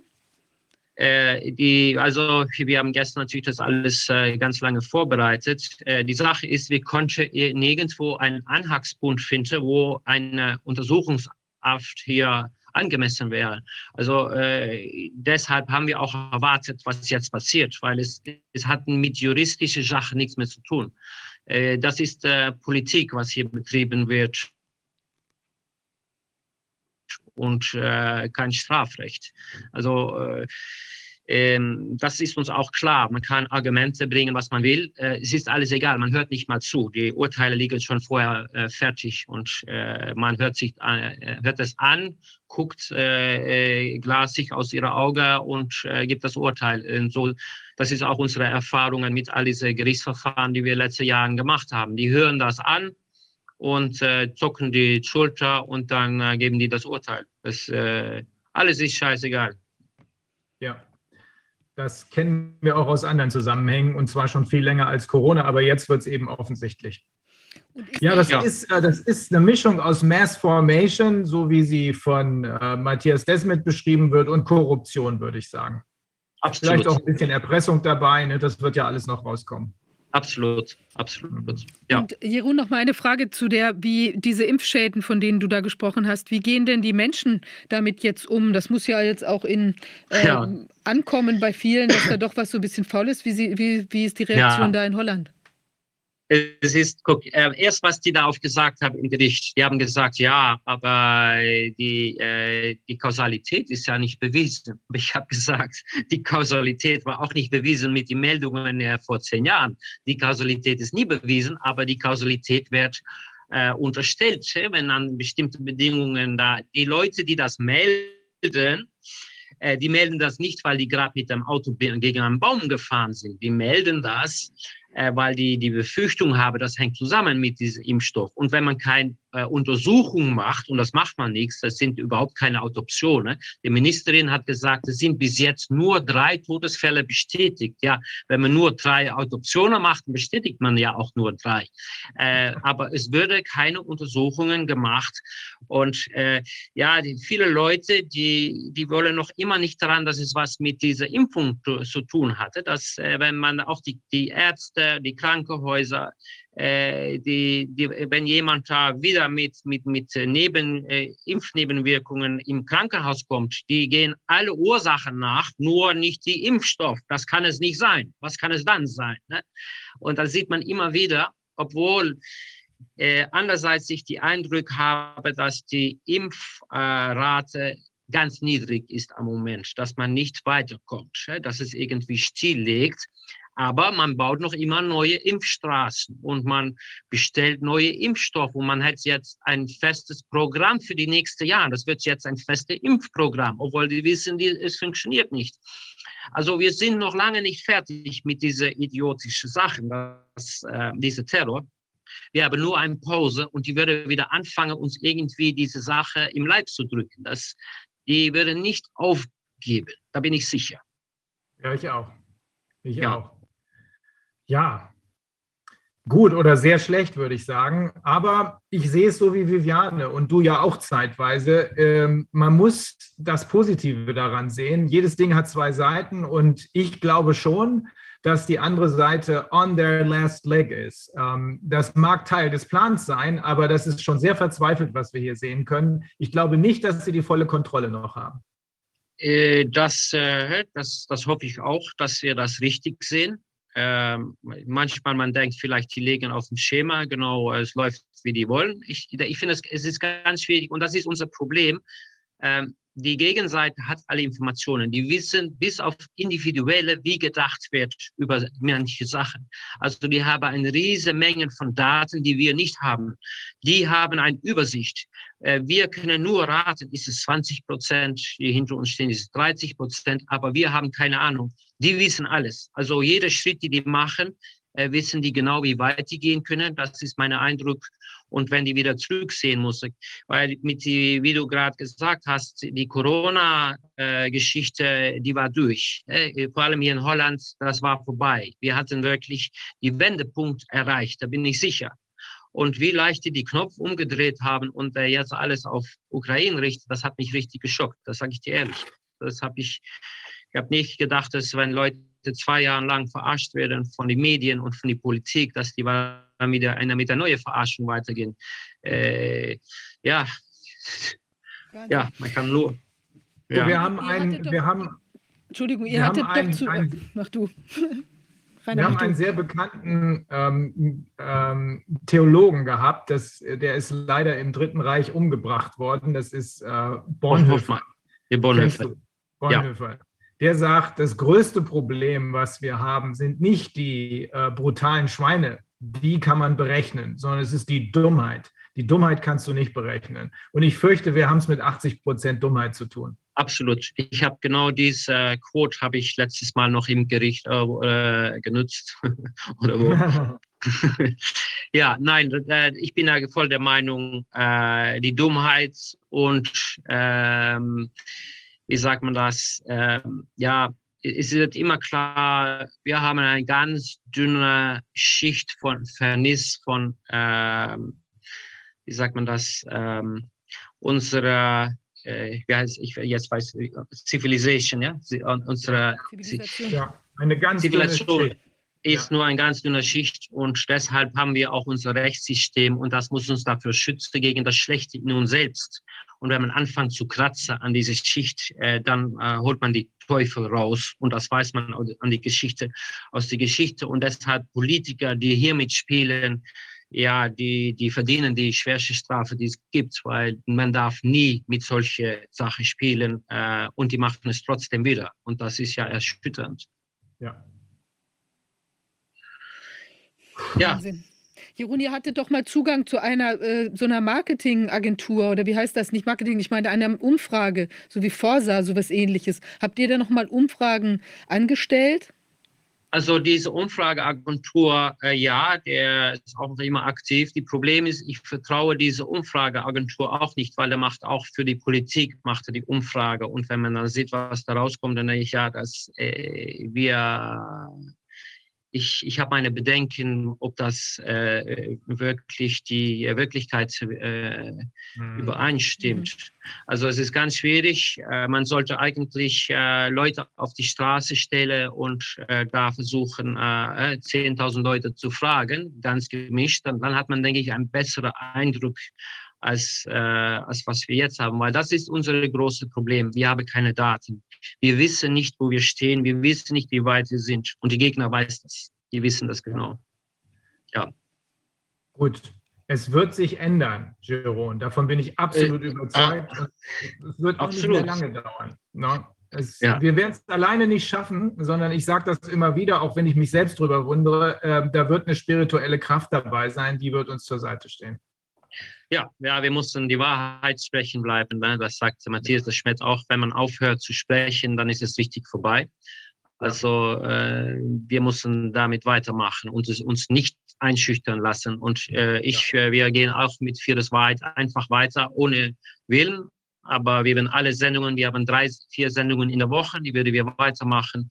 Und äh, alle anderen Aktionen werden wir auch weitermachen. Also Mhm. da wird nicht gestoppt. Nein.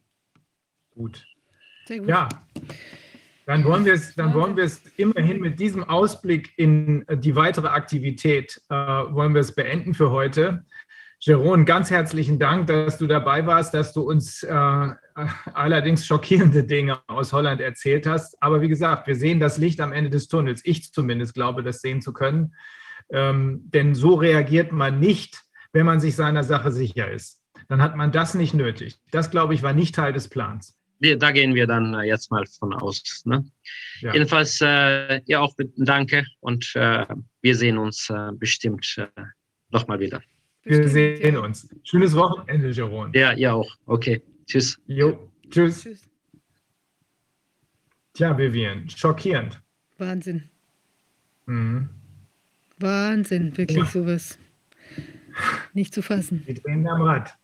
Wir haben noch, ähm, wir haben noch zwei Einspieler, bevor du äh, uns verabschiedest. Äh, wir haben einmal ein wirklich, wirklich interessantes Video des langjährigen früheren Premierministers von Malaysia, Dr. Mahathir bin Mohamad. Das ist ein Arzt.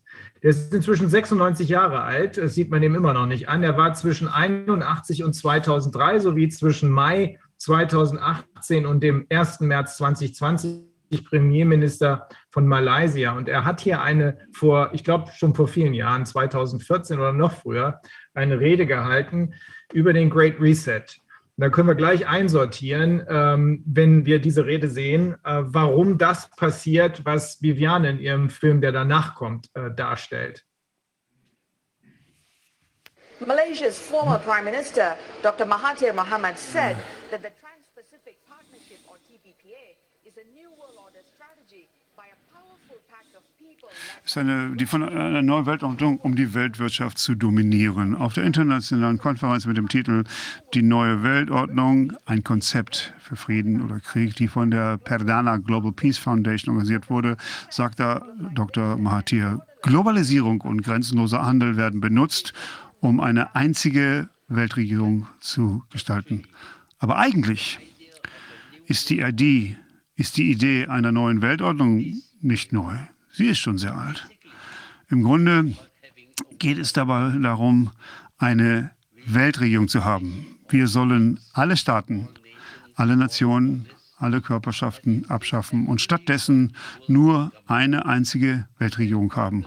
Und diese Weltregierung soll von bestimmten Leuten geführt werden. Eliten, von Leuten, die sehr reich, sehr schlau und sehr mächtig sind in vielerlei Hinsicht. Das sind diejenigen, die die Welt regieren werden. Es war nicht viel die Rede von Demokratie oder der Wahl von Führern, sondern es soll eine Regierung aus diesen Eliten geben, die ihre Regeln allen auf dieser Welt aufzwingen werden. Und für diejenigen, die nicht bereit sind, sich ihnen zu unterwerfen, wird es eine Bestrafung geben. Und der Frieden, den wir von ihnen bekommen werden, ist der Frieden des Friedhofs. Denn die Absicht ist auch, die Zahl der Menschen auf dieser Welt zu reduzieren. Als die neue Weltordnung angekündigt wurde, betrug die Weltbevölkerung drei Milliarden.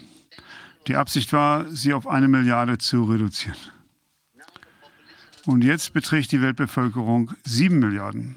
Es wird sich also die Notwendigkeit ergeben, viele Milliarden Menschen äh, auszurotten oder sie verhungern zu lassen oder sie am Gebären zu hindern, um die Weltbevölkerung zu reduzieren.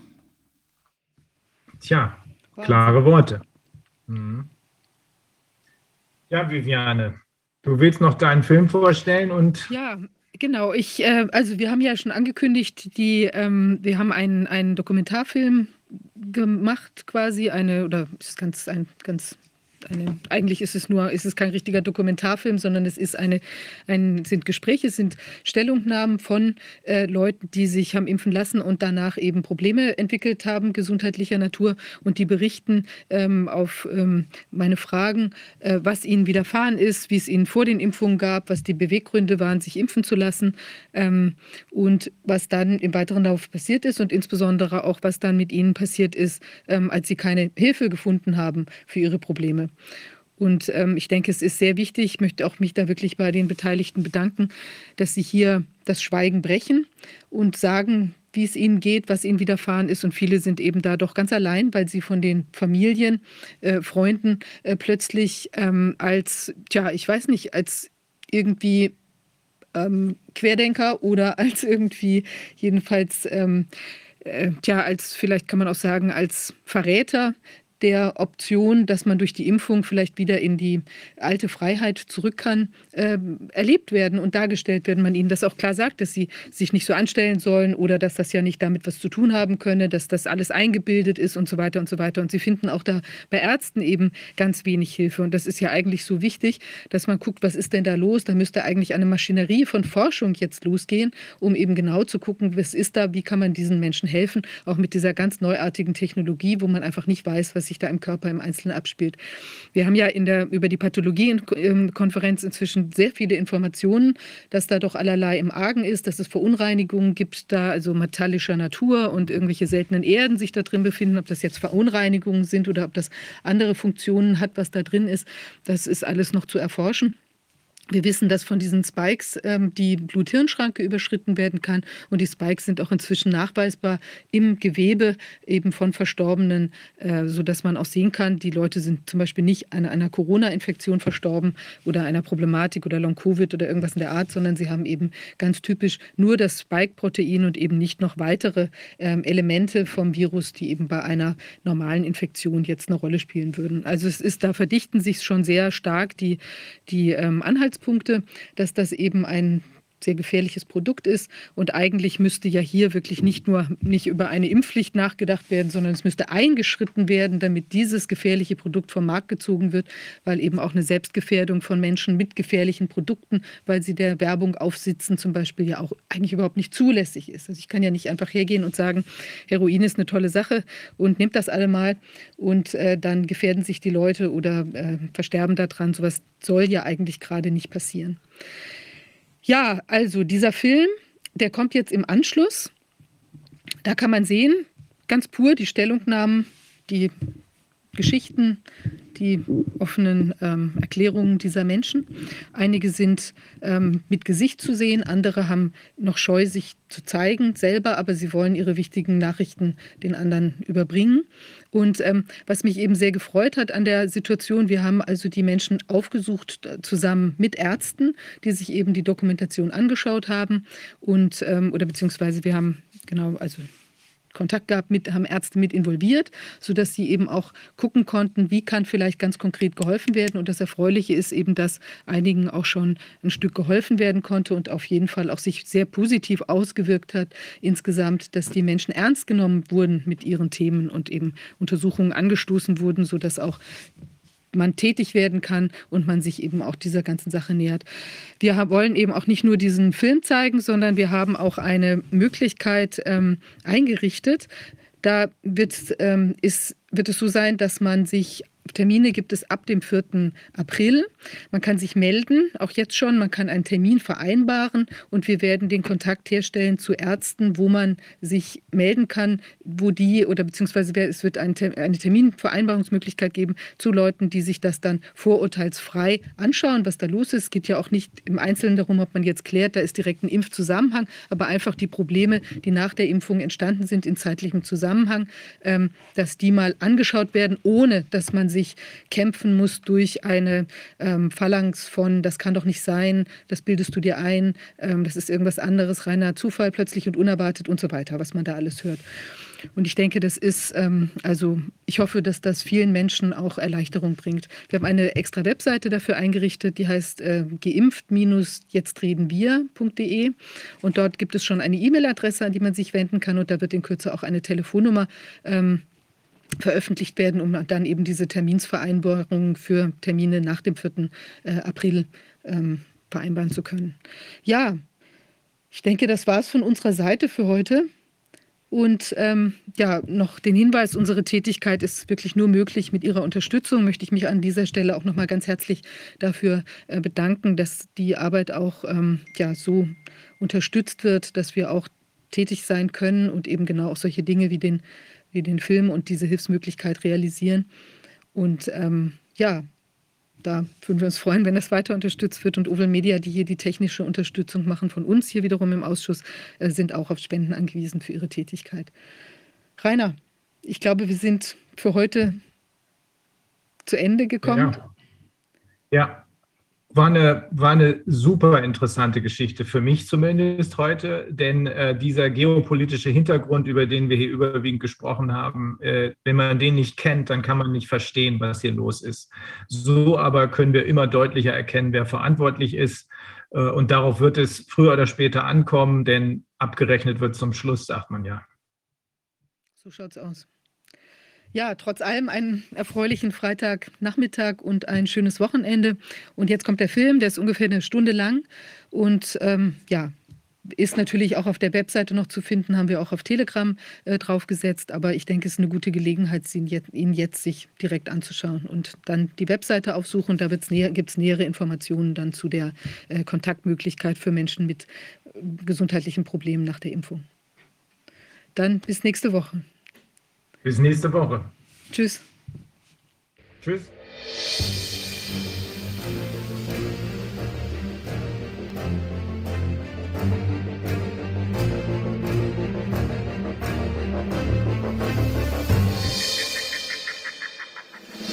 Ich war klitschnass geschwitzt, ich habe alles weggeworfen an Geräten und die nächsten 20 Minuten hatte ich Todesangst, das muss ich deutlich sagen.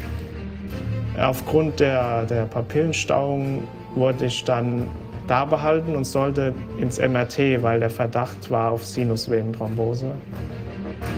Mein Bauchgefühl war eigentlich die ganze Zeit dagegen, aber ich habe es dann gemacht, weil unser guter Sohn hat einen angeborenen Herzfehler und daraufhin hat uns die Klinik empfohlen, wir sollen, um ihn zu schützen, dass wir uns impfen lassen sollen.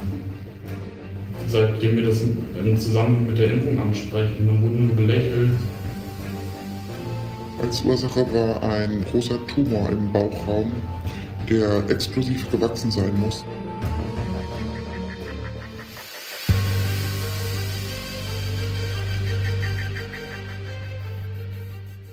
Sie haben sich impfen lassen. Wann haben Sie sich impfen lassen und was ist danach passiert? Ich bin vors Jahr geimpft worden. Ich bin in der Pflege am Arbeiten. Und zwar Anfang des Jahres als erstes. Mhm. Womit sind Sie geimpft? Ein bisschen skeptisch. Man hat ein bisschen da schleichend was gehört und mein Freund hat auch davon was erzählt. Und nachher habe ich mir gedacht, ja, du bist in der Pflege, Mhm.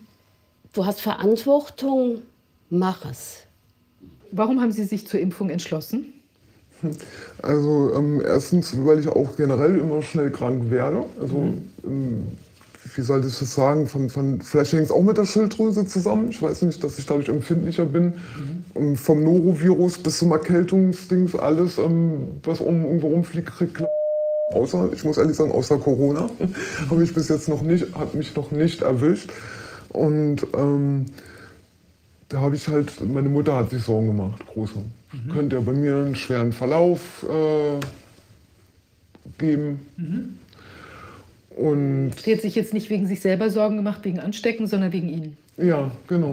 Sie hat sich wirklich wegen mir Sorgen gemacht, dass es mich hart erwischen kann. Aber ich äh, hatte gar keine Angst, warum auch immer. Aber immer wenn man dann da war, hat man darüber gesprochen wieder. Und wann lässt sich denn impfen? Ich habe in meinem Familienkreis gesehen, dass niemandem was passiert ist. Also meiner Mutter geht es gut, ging es gut.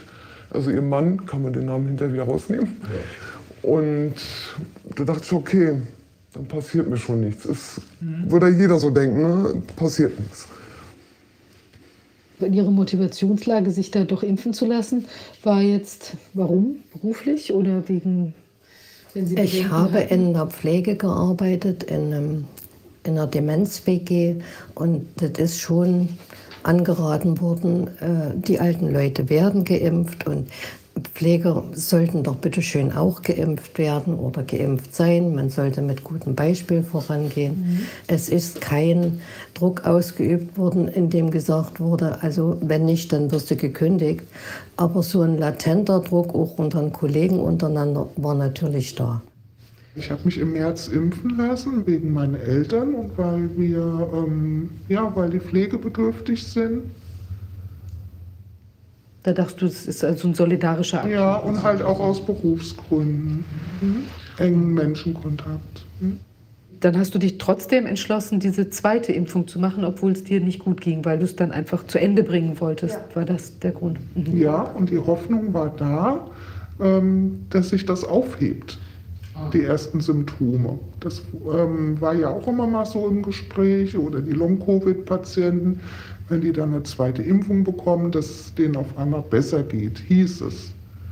Mhm. Ja, bei mir hat sich das alles halt nochmal verstärkt. Und Sie hatten äh, sich jetzt zu der Impfung entschlossen, weil Sie ähm, aus Angst vor Corona oder aus anderen Gründen? Druck vom Arbeitgeber oder einfach es war eine innerfamiliäre Diskussion. Die Gelegenheit hat sich geboten, geimpft zu werden, relativ frühzeitig, als viele Leute noch darum bettelten, geimpft zu werden. Und ich bin da relativ arglos reingegangen. Er hat gesagt, Sie sind doch ein gesunder Mensch, machen Sport, ein junger Mensch. Gehen Sie zur Impfung, dann haben Sie es hinter sich, können wieder am normalen Leben teilnehmen. Und das war so der Haupt, Hauptschlüssel, sage ich mal, wieder normal am Leben teilnehmen zu können und sagen zu können, äh, ich, keine Ahnung, setze mich ins Auto und gehe jetzt mit meiner Freundin was essen oder so, was unvorstellbar mittlerweile natürlich ist und damals auch. Und, äh, und äh, ja, das, das war so maßgebend für die Impfung damals, beziehungsweise auch im Umkreis der, des, des, Freundeskreises. Also ich habe jetzt gar keine großen Impfbeschwerden so mitbekommen und habe es vielleicht auch mehr, habe ich mir selbst die Scheuklappen da aufgesetzt und wollte es vielleicht auch gar nicht hinterfragen dann. Und warum hast du dich zu der Impfung entschlossen? Ja, mein Bauchgefühl war eigentlich die ganze Zeit dagegen, aber ich habe es dann gemacht, weil unser dritter Sohn hat einen angeborenen Herzfehler und daraufhin hat uns die Klinik empfohlen, wir sollen, um ihn zu schützen, dass wir uns impfen lassen sollen. Und ja, aus dem Grund habe ich das gemacht, um halt ja, unser Kind zu schützen. Ihre Motivationslage jetzt für die erste und für die zweite Impfung, wie war das? Was hat Sie bewogen? Ähm, ich bin im medizinischen Bereich tätig und da wurde uns recht früh, also priorisiert, die Impfung angeboten. Mhm. Und ähm, da wollte ich mich auf eine Liste setzen lassen, kam aber in dem Moment schon ans Impfen dran. Und Sie waren zu dem Zeitpunkt davon überzeugt, dass das einfach das Richtige ist, das zu tun, eben für den, also aus Solidarität quasi für die, oder weil Sie auch dachten, die Impfung ist quasi der Ausweg auch aus dieser Problemlage. Das ist richtig. Generell war der Trend äh, zu der Zeit so, dass man gehofft hat, es kommt ein Impfstoff. Mhm. Ne? und hat sich da viel von versprochen. Und wir wurden auch von unserem Arbeitgeber darauf vorbereitet, dass wir dann ähm, mehr Freiheiten haben und nicht den ganzen Tag Maske äh, tragen müssen, was natürlich über neun Stunden sehr anstrengend ist. Mhm. Und dann diese Oma, die vor uns war, die da lächelnd Temperaturmesspistole an den Kopf, wie Alten gekommen. Das sind die neumodischen Fieberthermometer, die hält. Da seine Schläfe und noch lachend fragt, äh, ob sie denn jetzt erschossen wird. Und der Herr ihr dann äh, erklärt, dass sie nicht von ihm erschossen wird, Also es gab das Papier, was man unterschreiben musste. Und er hat aber nicht nochmal erläutert, dass die Impfung jetzt eine, also nur eine bedingte Zulassung hat, weil zum Beispiel Studien nicht durchgeführt worden sind. Welche Probleme, hat er auf irgendwelche Probleme hingewiesen, die passieren können? Ne, das, er hat nur das Einzige, was er gesagt hat, ist, dass nachdem er mich geimpft hat, ähm, dass ich äh, einen Tag lang keinen Sport machen soll, also nicht Hochleistungssport oder so und mich eher ausruhen sollte und dass ich so einen kalten Pad drauf machen soll, mehr nicht und dass so der Arm ein bisschen wehtun kann, aber ansonsten ähm, wird da nichts kommen, außer ein bisschen Schmerzen im Arm. Und als Sie dann da in diesem Impfzentrum waren, ich stelle mir das jetzt, jetzt ja schon, das ist ja schon ein bisschen beklemmend. Also haben Sie da irgendwie so Ängste gehabt und gedacht, oh Gott, eigentlich möchte ich hier gar nicht, äh, aber jetzt ziehen wir es doch durch oder so? War das, war das so oder? Ich habe gar keine Ängste vor der, auch nicht vor der Impfung gehabt, also mhm. überhaupt nicht. Das war komisch. Also normalerweise, wenn ich Grippeimpfung äh, habe, geht man, man geht zum Hausarzt man kennt seinen Arzt, man kennt dort die ja. Menschen. Normaler Prozess. Genau. Und da ist es halt ähm, ja Abfertigungsanlage. Ich kann es nicht erklären, ob man das so nennen kann. Du hattest jetzt hier nur eine Impfung, oder? Eine Impfung, genau. Und deine Partnerin? Auch nur eine Impfung. Wir wurden zeitgleich geimpft, ja. Okay, das ist dann auch in so einem Impfzentrum passiert? In einem Impfzentrum, ja. Und das war auch schon so. Da hatte ich auch schon eigentlich so ein komplett schlechtes Gefühl. Also man wird da echt wie so ein Vieh durchgeführt. Überall sind diese Räume, man wird da reingefercht, dann kommt der Arzt, setzt dann das Ding rein. Vorher muss man noch so einen Wisch unterschreiben, dass man sagt, dass, äh, dass, man, dass niemand dafür haftbar gemacht werden kann oder so. Also eine Unterschrift dafür setzen, dass also hatte man ja so auch noch nie bei einer Impfung gehabt, glaube ich. Nee, normalerweise genau, da unterschreibt man eigentlich gar nichts. Ja. Genau, und äh, da wurde, ich wurde immer stutziger und äh, ja, die ganze Zeit immer ein schlechtes Gefühl gehabt bei der, in diesem Impfzentrum und habe mir dann aber auch gesagt, okay, ich glaube, es bringt eh nichts dort mit diesen Ärzten zu reden oder mit den Leuten, die es verimpfen. Mhm. Und ja, habe eher das Gefühl, dass es schon eher so ein ideologisches Ding ist, als äh, dass es hier um Gesundheit geht. Also es geht ja halt nicht echt nur um diesen, um diesen Stempel, um diese, um diese, äh, um diesen Status geimpft zu sein, als dass, dass man mal hinterfragt, bringt das uns überhaupt noch irgendwas? Oder sollten wir jetzt vielleicht nicht mal Revue passieren und mal gucken, wie es den Leuten mhm. geht, die jetzt diese Durchbrüche haben und äh, könnte, könnte es nicht vorkommen, dass es noch verstärkt auftreten wird. Und das passiert halt überhaupt nicht, im Gegenteil. Ja. Haben Sie sich denn gut aufgeklärt gefühlt? Ist da eine Aufklärung erfolgt? Also die Aufklärung gab es damals ja schon schriftlich. Ich glaube, es waren drei Seiten, die man unterschrieben hat. Da drin konnten natürlich nicht ähm, die Sachen erwähnt werden, die jetzt im Laufe der Zeit erst auftreten. Und ähm, der Impfarzt hat nur gefragt, ob man dazu noch Fragen hat. Und er hat auch keine ähm, Anamnese gemacht, also dass er sich nochmal genauer anguckt hat. Ich weiß nicht, haben Sie Allergien gehabt oder irgendwie Nein. sowas? Gar nicht. Nein. Also die damaligen Aufklärungsbögen, die waren ja auch so gestaltet, dass da keine Hinweise zum Beispiel auf die Bedingtheit der Zulassung wegen dieser sehr rudimentär durchgeführten Studien, die sind ja nur über einen sehr kurzen Zeitraum und auch jetzt nicht mit vorerkrankten Menschen und nicht mit ähm, äh, Schwangeren oder sonst was, äh, ist, ist ja nicht erfolgt. Ähm, und also auf diesen Umstand, der, das stand in dem in dem Papier, also was Sie wahrscheinlich zu dem Zeitpunkt bekommen haben, in diesem Aufklärungsbogen stand das nicht drin. Das ist richtig. Wäre Ihre Entscheidung, was meinen Sie, wäre die, wär die anders ausgefallen, wenn man Sie auf mehr Probleme hingewiesen hätte?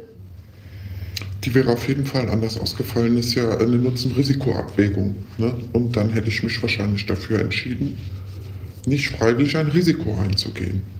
Und hätte ich gewusst, was passiert, was das für ein Lebenseinschnitt ist, dann wäre das überhaupt nicht in Frage gekommen. Der Impfarzt hat mich ähm, auch gewarnt, weil ich ihm sagte, dass ich bestimmte Stoffe allergisch bin, aber eigentlich nur Frühblütler draußen, irgendwas, Birke, Erle, Haselnuss und so. Er hat mich gewarnt und hat mir eindringlich gesagt, äh, dass ich bitte keine körperlichen Anstrengungen für eine Woche machen soll. Also kein Leistungssport und mich einfach ruhig das habe ich aber auch gemacht. Also die Woche war um seit der Impfung. Wenn auch nur um einen Tag, aber. Also haben Sie sich in dem Moment gut aufgeklärt gefühlt und wie sehen Sie es heute? Über Nebenwirkungen wurde gar nicht aufgeklärt im Impfzentrum. Der Arzt hat nur bei der zweiten Impfung irgendwie, ich hatte den Eindruck, er hat zurückgeschreckt etwas und hatte das Gefühl, er müsste mich so ein bisschen warnen, weil irgendwie hatte ich das Gefühl, dass mit den Allergien, das hat ihm nicht geschmeckt. Und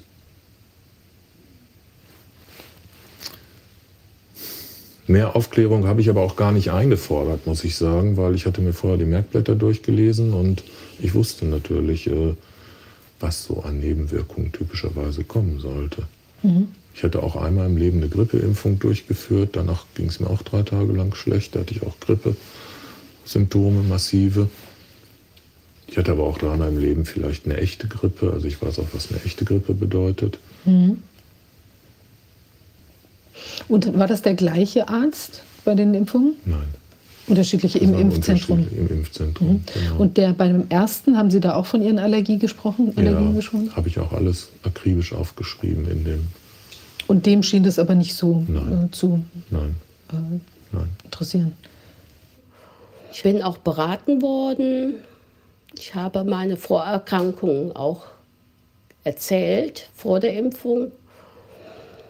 Und ja, und dann bin ich geimpft worden und dann bin ich nach Hause gegangen. Und äh, Lauf des Nachmittags äh, war mir schwindelig.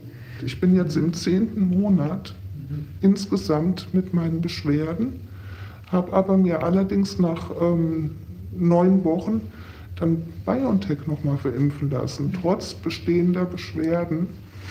Und habe das auch dem Impfarzt gesagt, dass ich Dauerkopfschmerzen habe.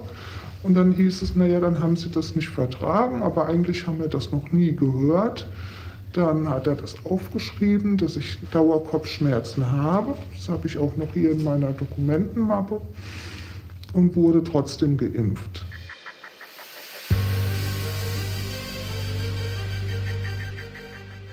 Und dann haben Sie gesundheitliche Probleme entwickelt. Sind die nach der ersten Impfung schon aufgetreten oder erst nach der zweiten? Nach der ersten hatte ich ähm, auch schon Probleme, aber nicht doll. Also da ging der Puls schon hoch. Also ich hatte einen hohen Ruhepuls bekommen und ich habe starken Durchfall bekommen.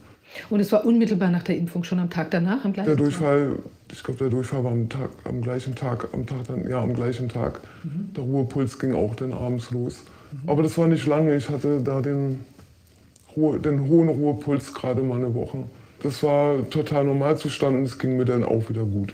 Mhm. Und dann haben Sie sich eben zur zweiten Impfung Genau, entschlossen? eben weil die für mich klar war, die Nebenwirkungen sind jetzt nicht, also für mich erträglich. Und ähm, dann habe ich die zweite am 9. November, genau. Und danach ging es dann los. Dann ging es los, genau. Das, Was ist da passiert? Da ging es wieder mit dem Puls los. Der Ruhepuls ist also im Ruhezustand ist wieder sehr stark nach oben gegangen. Ähm, ich habe den hier richtig im Hals gespürt. Und wenn er hochgeschlagen ist, auch Schmerzen gespürt. Also richtig, das ist wie so ein Stechen. Der Durchfall war auch erst wieder da. Der war aber nicht, war nicht so lange. Und der Schwächezustand, der war dann schon am, am Tag. Hat das da schon begonnen oder hat sich das so über ein paar Tage aufgebaut? Es hat sich aufgebaut. Also ich habe schon Müdigkeit und so, ähm, Müdigkeit ähm, gespürt, aber das war dann nicht so schlimm und es baute sich auf. Und dann sind Sie immer, immer matter geworden quasi und Ja, mit jeder Aktivität wird es schlimmer. Also um den Zustand so zu beschreiben, wenn, wenn, wenn man krank wird, Erkältung bekommt oder eine Erkältung hat oder so, also eigentlich eine Erkältung hat, dann fühlen wir uns alle müde. Dann sind wir kaputt und aus, abgeschlagen und können uns nicht konzentrieren. Haben aber Schnupfen, Husten und bei mir ist es so genau diese, dass dieses Krankgefühl, aber ohne, dass ich Schnupfen, Husten oder irgendwas anderes habe. also wahrscheinlich Folge der Impfung, weil einfach irgendwas im Körper passiert, was Genau. eben diese Auswirkungen hat. Und haben Sie dann außer der Müdigkeit noch weitere Symptome entwickelt? Was mir auch aufgefallen ist, wenn wir zum Arzt gehen, mein Freund und ich, und, oder rausgehen, dass ich hier wie ein Pelz auf der Oberschenkel habe. Wie Pelz? Was bedeutet das? Es fühlt sich wie ein bisschen taub an. Nicht richtig, also wenn ich kneife, spüre ich das. Aber das fühlt sich halt an, als wenn so ein, so drüber liegt so ein Pelz, so ein bisschen Taubheitsgefühl. Und nur auf den Oberschenkeln? Nur auf den Oberschenkeln. Hier unten gar nicht, nur wirklich an den Oberschenkeln. Und das entwickelt sich dann zu so einem Nadelstechen, kommt es dann. Und dann beim Hinsetzen, wenn ich mich dann hinsetze, dann wird das Schmerzen, wie Muskelkater, starke Schmerzen. Und das hört dann aber dann, hört dann später wieder auf. Das war so vier Tage nach der Impfung, bin ich dann nachts wach geworden und hatte das Gefühl, nicht mehr richtig sehen zu können. Also ich hatte so Doppelbilder gesehen und auch ähm, bei so Mustern wie Karo-Mustern oder sowas sind diese Muster so ineinander verlaufen. Bin aufgestanden, habe dann aber gemerkt, Kopfschmerzen auch wieder extrem da gewesen. Und dann habe ich gedacht, ja, was machst du jetzt? Also ich ähm, wusste ja nicht, wir waren ja im Urlaub und ich wusste gar nicht, was ich machen soll. Und habe dann einen Hausarzt dort kontaktiert, der, zu dem ich kommen durfte.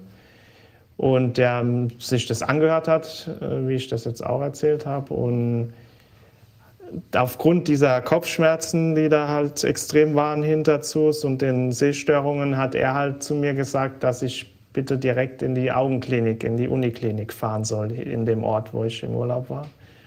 Da bin ich dann auch direkt hingefahren in die Augenambulanz. Die haben dann meine Augen angeschaut und tatsächlich konnte man ähm, beidseitige Papillenstauung in den Augen feststellen, also Blutstauung und eine Visusminderung der Augen. Also das mit der Sehschärfe war feststellbar. Aufgrund der, der Papillenstauung wurde ich dann da behalten und sollte ins MRT, weil der Verdacht war auf Sinusvenenthrombose. Es wurden viele Bluttests gemacht. Ähm, die Blutwerte waren an sich alle weitestgehend in Ordnung gewesen. Also wäre nichts auffällig gewesen. Im Verlauf des nächsten Tages kamen dann bei mir auch ähm, Muskelschmerzen hinzu und auch ähm, Lähmungserscheinungen in den Beinen. Äh, bis zur Hüfte war das. Also es gab einen Tag, da konnte ich wirklich gar nicht das Bett verlassen und auf Toilette gehen oder so. Also ich hatte gar keinen, also wie als hätte ich keine Beine mehr sozusagen. Was ich interessant fand, war, dass ich auf das Kontrastmittel im MRT mit einem Schock reagiert habe und dann im Schockraum gelegen habe in der Klinik, ähm, weil ich irgendeine Reaktion hatte. Und tatsächlich hatte ich in meinem Leben schon viele MRTs vorher vom Rücken, weil ich Skoliose habe. Und da war Kontrastmittel nie ein Problem. Aber diese Müdigkeit und Erschöpfung, also ich bin seit vier Monaten krankgeschrieben und kann immer noch nicht arbeiten gehen. Also das war auch ein paar Tage nach der Impfung, wo ich wie verrückt Nasenbluten hatte, ähm, so ich glaube, drei Tage lang oder so, ich glaube, sieben, acht Mal am Tag hatte ich Nasenbluten. Also mein ganzes Bett war blutrot schon und ich den ganzen Tag mit blutroten Taschentüchern da gesessen. Und also das war auch eins dieser, sage ich mal, ich nenne es mal Phänomene, Symptome, die mir da passiert sind. Also es sind ja viele Kleinigkeiten, sage ich mal, wie das Kribbeln in der Hand oder so, die man gar nicht so wahrnimmt vielleicht. Mhm. Ähm, da gibt es, denke ich, noch viel, viel andere Dinge, die man nicht so wahrnimmt, ist wie, dass viele gar nicht wissen, dass ihre Beschwerden vielleicht daher rühren könnten. Das erste, was mir so widerfahren ist, das war so ein extremes Kribbeln durch den ganzen Körper. Auch so ein Hitzegefühl, also so Hitzewallung die ganze Zeit über. Es hat sich dann aber gelebt und kam dann wieder. Also es war so ein Hin und Her die ganze Nacht über. Und habe dann für mich gesagt, okay, mal gucken, wie es jetzt weiterläuft. So. Die nächsten Tage waren dann in Ordnung. Und auf einmal fing es dann an mit, ähm, ich habe einen Hautausschlag bekommen am Hals. So einen roten Striemen hier und der war richtig, also war begrenzt und äh, war stark gerötet, aber ich hatte, ich hatte auch einen Juckreiz teilweise an der Stelle gehabt und ansonsten, ja, das mein, äh, mein Schlaf hat sich sehr verschlechtert, also sowohl Einschlaf als auch Durchschlafprobleme. Ich werde nachts immer wach, also ich habe extremen Nachtschweiß, also es ist alles klitschnass im Bett und ja, ich muss dann, keine Ahnung, morgens 4 Uhr, 3 Uhr muss ich duschen gehen, weil ich muss erstmal mein Bett frisch beziehen und das geht dann tagelang so. Echt? Ja, und ja, Schlafphasen von zwei, drei Stunden, wie gesagt, Tiefschlaf ist sowieso nicht gegeben. Und dementsprechend ist dann auch so meine Leistungsbereitschaft auf der Arbeit oder auch generell meine Motivation über den Alltag verteilt. Und ähm, das sind so die Sachen, mit denen ich immer noch zu kämpfen habe. Also vor allem dieses Schlafthema. Gelenkschmerzen habe ich, also an den Handgelenken vor allem. Mhm. Es sind jetzt keine Schübe, es ist während, während ich mich bewege vor allem. Also ich arbeite auch in der Schwerindustrie, dementsprechend äh, äh, verlangt das dann auch einiges ab, dann die Nachtschichten dazu und äh, schweres Heben auf der Arbeit und so weiter. Das tut alles weh. Ähm, ja, dementsprechend geht es mir auch jetzt aktuell sehr schlecht, sowohl körperlich als auch äh, psychisch. Also es ist, äh, es nimmt eine große Lebensqualität und ja, das sind so die Themen, mit denen ich so zu kämpfen habe. Ja. Das war im März letzten Jahres mit AstraZeneca. Ähm, da haben zwölf Stunden später hat Schüttelfrost eingesetzt, der in Muskelkrämpfe überging. Die Muskelkrämpfe haben sich dann auf die, hauptsächlich auf die Beine bezogen. Mhm. Und haben die angehalten? Ja, die, äh, mit Medikamenten ähm, wurden die ein bisschen besser, aber immer nur äh, für drei, vier Stunden. Und generell haben die äh, über die Zeit angehalten, bis ich einen Arzt gefunden habe, der die Ursache gefunden hat. Und das heißt, der ganze Prozess dieser, dieser Muskelschmerzen, wie lange ging das? Monate, Wochen? Vier Wochen. Vier Wochen. Und dann hat sich eine Ursache herausgestellt, was? Als Ursache war ein äh, großer Tumor im Bauchraum, der explosiv gewachsen sein muss und äh, entweder hat er an den Nerven äh, was verursacht oder die Durchblutung beeinflusst. Als der später weg war, der Tumor, waren die Beinschmerzen und die Krämpfe auch weg. Ist ja eigentlich erstaunlich, dass der Tumor dann, wenn das schon so kurz nach der Impfung losgegangen ist, also entweder eine Koinzidenz oder eben eine, wie auch immer geartete Dynamik, die dann bei dem Tumor unmittelbar quasi nach der Impfung entstanden ist. Das ist jetzt auch nicht Wochen später, sondern direkt danach. Mhm. Das richtig. Eigentlich ist es ein Tumor, der über Jahre wächst mhm. und der muss einfach äh, losgeschossen sein. Was für eine Art von Tumor war das? Ein Liposarkom. Mhm. Und das hat normalerweise, äh, wenn Sie sagen Jahre, entwickelt sich das über fünf Jahre, zehn Jahre oder sowas? Haben Sie da was erfahren? Oder? Äh, ich glaube zwischen drei und fünf Jahren. Mhm. Das heißt, das müssen Sie entweder schon vorher gehabt haben, wahrscheinlich hatten Sie es vorher schon und es ist dann möglicherweise, hat es irgendeine Art von Schub bekommen durch diese. So habe ich auch das Gefühl, ja. Und haben Sie das selbst merken können, jetzt unabhängig von den Muskelschmerzen, dass Sie gemerkt haben, Ihr Volumen, Ihr Bauchvolumen nimmt zu oder sowas? Gab es da andere Anzeichen? Also tatsächlich habe ich gedacht, ich werde immer dicker und habe äh, versucht mal ähm, so ähm, eine Liegestütze äh, Sit-ups. Sit-ups zu machen, genau. Und nach dem ersten habe ich schon keine Luft mehr bekommen mhm. und habe es dann gelassen. Aber tatsächlich habe ich gedacht, ich esse zu viel. Und das war wann? Das war, sagen wir so, 14 Tage nach der Impfung. 14 Tage nach der Impfung, das ist ja auch hochinteressant. Okay, das ist Also einen kleinen Bauch habe ich immer, schon immer. Aber auf einmal fing der dann schon weiter oben an. Okay. Ne? Und, und einen kleinen Bauch kann man einziehen und der ging nicht mehr zum Einziehen. Den konnte ich gar nicht mehr beeinflussen. Mhm, interessant. Und ähm, wie ist es, was ist dann passiert, nachdem dann feststand, dass Sie haben dieses äh, Geschwür? Nachdem feststand, dass es ein riesengroßer Tumor ist, ähm, wurde ich an eine Uniklinik verwiesen, die ein Liposarkomzentrum hatte mhm. und ähm, dann später dort operiert. Und die Operation ist dann zu welchem Zeitpunkt erfolgt? Also wie lang nach der Feststellung dieses äh, ungefähr zwei Monate später, circa ein paar Tage sind noch dran. Also nach Impfung? Nach Impfung. Und in der, ab dem Moment, wo das diagnostiziert worden ist und der Moment der Entnahme, war da auch noch mal eine Wachstumsdynamik festzustellen? In diesen vier Wochen ist das Liposarkom noch mal fünf Zentimeter gewachsen.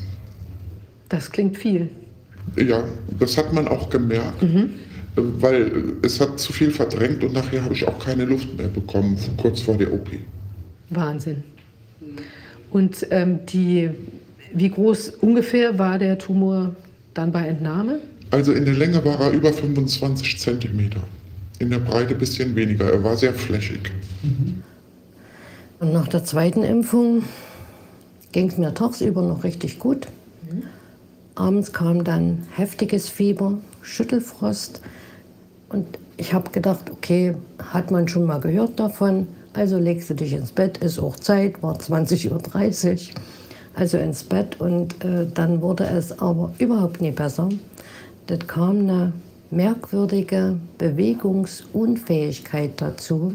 Mhm. Ich hatte eine, ich konnte einfach nicht mehr richtig reden, konnte nur noch nuscheln, war froh, dass mein Partner mich verstanden hat ich war nicht in der Lage, den Arm unter der Bettdecke rauszupacken. Ich wusste genau vom Kopf her, wie das geht.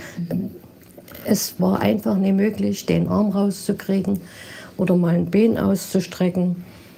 Das hat er dann gemacht, dann habe ich wieder gefroren, dann habe ich halt ein Heizkissen in den Rücken gekriegt. Und irgendwann bin ich Gott sei Dank eingeschlafen, obwohl ich hatte unheimlich Panik, weil ich das von Patienten von mir auch gesehen habe, wenn die bewegungslos im Bett liegen, müssen dann gelagert werden. Das spielt dann alles eine Rolle, das kommt einem, also mir kam das unheimlich komisch vor und ich möchte das auch nie wieder erleben, weil das gönnt man seinem ärgsten Feind nie.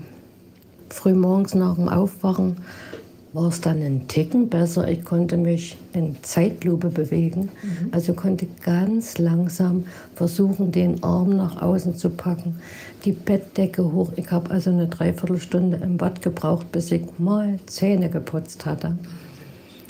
Ich konnte das alles so, ich hatte wie so viel Watte auf den Ohren, weil das kam mir alles vor, als wenn das zehn Kilometer weit entfernt ist.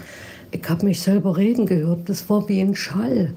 Das ist beängstigend und ich konnte es einfach auch nicht einordnen. Ich bin mir vorgekommen, als wenn ich wie ferngesteuert rumlaufe und alles in Zeitlupentempo.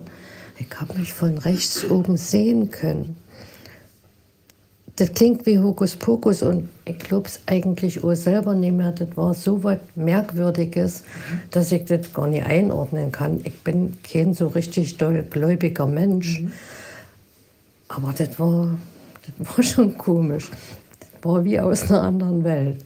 Und dann noch dieses entfernt wahrnehmen zu dürfen oder zu müssen, alles so aus weiter Entferne, Entfernung zu hören ich weiß nicht, was ich davon halten soll, was das gewesen sein kann. Wie lange ging das? Das ging den ganzen Vormittag noch so. Das ist ja auch, man, ich, ich habe dann ein Bein vors andere gesetzt und das sehr langsam, damit ich nicht umkipp. Aber es war ein ganz merkwürdiges Gefühl, wenn man sich selber dabei beobachtet. Ich musste mich hinsetzen zum Socken anziehen. Habe ich sonst noch nie gemacht. Aber und dabei kann ich mich sehen. Das ist unheimlich. Es, es ist unheimlich und das brauche ich auch nie wieder. Ich glaube an spirituelle Geschichten nie. Aber das war so was Merkwürdiges. Das hielt so in etwa fast drei Tage an, bis sich das so ganz, ganz langsam abgebaut hat. Dass ich mich dann wieder halbwegs normal bewegen konnte. Nach der Impfung habe ich erstmal nichts gemerkt. Ähm, am nächsten Tag hat der ganze Körper gekribbelt. Also ich konnte auch nicht aufstehen. Also ich hatte im Gesicht Lähmungserscheinungen. Also es hat sich halt taub angefühlt. Und ähm, ich hatte Herzrasen. Und ja, seitdem ist, merke ich, dass die Leistung abgeschwächt ist. Ähm, ich hatte immer mal wieder Herzrasen und ähm, ich merke auch, dass das Immunsystem einfach unten ist. Und ich war bei der Hausärztin drei Tage nach der Impfung, weil ich wirklich Kreislaufprobleme hatte und auch also Schmerzen in der Brust. Und was mich überrascht hat, dass sofort ein Test auf, ähm, also ein Schnelltest auf Thrombose gemacht worden ist. Und das ist halt sofort schnell abge... Also es war halt eine schnelle Diagnostik. Und ja, es hat mich schon überrascht, dass sie sofort wussten, ähm, mhm. Könnte eine Myokarditis sein. Aber normalerweise macht man ja auch noch einen Herzultraschall. Das wurde aber nicht gemacht. Und ja, und dann bin ich geimpft worden und dann bin ich nach Hause gegangen und äh, Lauf des Nachmittags äh, war mir schwindelig, Kopfschmerzen. Äh, und dann bin ich hingegangen, habe mir dann Ibuprofen genommen, mhm. habe mich dann hingelegt, war sehr müde auch und irgendwie nicht gut gefühlt, mhm. so im Allgemeinen so. Aber das ist dann am anderen Tag wieder gegangen. Das war dann okay. Ich bin auch ganz normal arbeiten gegangen. Und ähm, ja, und die zweite Impfung, die ist dann darauf. Das war dann am 4.2., also das ist am 1., 14.1. ist ja die erste gewesen. Und am 4.2. habe ich die zweite gekriegt und habe das auch alles wieder erzählt, die Vorerkrankungen, und, um sicher zu sein. Und da hat man gesagt, das ist okay und so. Da habe ich die zweite Impfung bekommen. Ja, und da bin ich nach Hause gefahren. Und ähm, nachmittags äh, ist das so wie beim ersten Mal gewesen. Erst so Schwindel mit Kopfschmerzen, müde. Habe ich dann wieder Ibuprofen genommen, habe mich hingelegt. Und äh, ja, am anderen Tag merkte ich irgendwie wie Halsschmerzen, so Grippesymptome, wie Ohrenschmerzen, Kopfschmerzen, die blieben, die wurden stärker. Und äh, dass der Arm auch so weh tat. Ne? An der Einstich? An, ja, hier bin ich geimpft worden. Der war auch rot, warm, Mhm. geschwollen.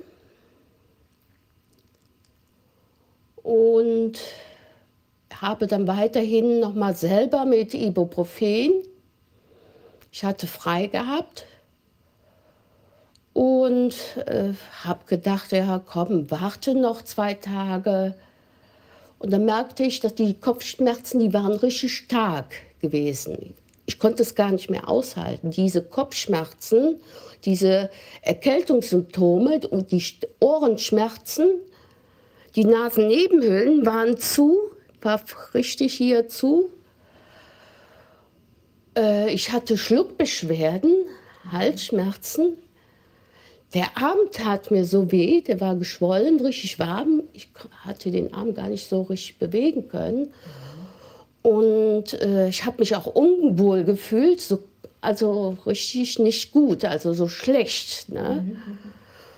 Und dann bin ich dann zu meinem Allgemeinmediziner, zum Hausarzt gefahren. Und äh, ja, und er hat sich dann Sorgen gemacht. Und wie er mich sah, ich war blass, habe ich mitgenommen, habe ihm das dann erzählt. Dann hat er den Blutdruck gemessen, der war sehr hoch, 190 zu 140 bei ihm. Und habe ihm das erzählt, wie es äh, war mit den Kopfschmerzen und alles, der Ablauf. Er guckte mich an und hat immer wieder Blutdruck gemessen und den Arm angeguckt und mich untersucht, guckte mich immer wieder an und sagte dann auf einmal, äh, ich mache Ihnen eine Überweisung fertig, äh, Sie gehen ins Krankenhaus, das gefällt mir nicht. Mir ging es eigentlich erst gut. Also ich hatte eigentlich nur Probleme in der, im Arm, in der Einstichstelle und fünf Tage später hatte ich aber extreme Schwellungen unter den Augen und die Nase war ganz geschwollen und so schmerzhaft, dass ich die gar nicht mehr anpacken konnte. Daraufhin ähm, bin ich dann zum Hals-Ohren- Nasen-Ohrenarzt gegangen und der hat halt äh, ja, gemeint, ähm, das wäre eine Entzündung oder er konnte aber nichts feststellen, hat mir dann Antibiotika verschrieben, sagte aber dann, ich sollte trotzdem zum Hausarzt gehen, nicht, dass es eine Sinusvenenthrombose ist aufgrund der Impfung. Ja, bin dann zum Hausarzt, ähm, der hat mich dann ins Krankenhaus überwiesen, haben wir ein CT gemacht und äh, war aber alles unauffällig. Ich habe dann Cortison bekommen für diese Schwellung in der Nase, das hat auch geholfen. Ähm, das ist dann auch weggegangen, aber ab dem Zeitpunkt hatte ich halt schon starke Kopfschmerzen, die bis jetzt halt anhalten. Sind halt 24 Stunden da, jeden Tag. Ähm, In den ersten Monaten war es ganz schlimm, dass ich auch total schwach war. Ich konnte mich nicht gut auf den Beinen halten, konnte kaum aufstehen, nichts essen und hatte auch Schwindelanfälle, Benommenheit.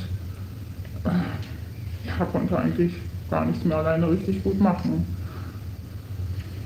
Ja, und ja, bis heute, also diese Benommenheit und Schwindel, das hat sich alles aufgelöst, nur bis heute ist halt dieser anhaltende Kopfschmerz geblieben.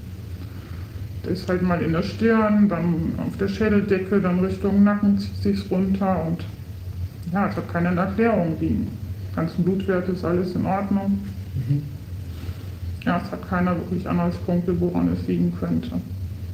Und dieser Schmerz, wie ist der? Ist der so stark, dass es dich auch ähm, Also dauerhaft, also bist du überhaupt in der Lage, irgendwas anderes zu machen oder irgendwas zu machen? Also mittlerweile habe ich mich ja ein bisschen mit dem Schmerz arrangiert. Also man findet sich ja irgendwie damit zurecht, weil ich habe drei Kinder und ich muss ja auch irgendwie funktionieren und das klappt jetzt auch. Klar, ich bin total erschöpft aufgrund des Schmerzes, aber ich versuche mich dann abzulenken und das, ja, es funktioniert, aber es ist halt nicht das Leben, was ich vorher hatte. Ist, ich mache das eigentlich alles nur, ja, für meine Familie und also ganz schlimm am Anfang, dann habe ich schon wirklich drüber nachgedacht, oh, das willst du jetzt nicht mehr, ne? Und ja, was kann ich machen, damit es jetzt aufhört? Sie haben sich impfen lassen. Wann war das? Und was ist dann danach bei Ihnen passiert? Also ich habe mich zweimal impfen lassen mit Moderna. Das erste Mal im Frühjahr 2021 und das zweite Mal im Juni 2021. Beim ersten Mal habe ich eigentlich gar nichts gespürt, außer einer leichten Müdigkeit zwei Tage später. Bei der zweiten Impfung habe ich an einem Samstag dann schon massive Beschwerden bekommen, Atemnot. Ich hatte ein Druck- und Engegefühl in der Brust, Fieber 38,7 und noch zwei weitere Tage später, das Fieber ging wieder weg, die Müdigkeit auch, die Atemnot kam seitdem immer zu wieder jeden Tag, begleitet mit massiven Blutdruckanstiegen bis hin zu 220 Milligramm auf der Quecksilbersäule. Ich bekam massive Zahnfleischprobleme circa drei Wochen nach der zweiten Impfung der Gestalt, dass das Zahnfleisch oben und unten linksseitig so entzündet war, dass die Zähne anfingen zu wackeln. Das Zahnfleisch ging bis auf den Knochen zurück. Ich bin dann äh, zum Notzahnarzt gegangen. Er hat mir Amoxicillin verschrieben. Gegen das Amoxicillin bin ich dann auch allergisch geworden.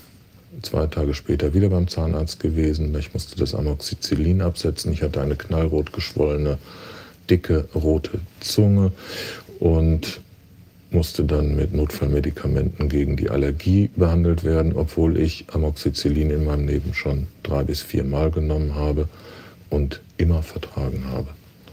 So viel dazu. Ich bekam, genau weiß ich es nicht mehr, auch in dem Zeitraum drei Wochen später massiven Hautausschlag in der Leiste links und rechts einen knallrot geschwollenen Hodensack. Auch das habe ich ärztlich behandeln lassen.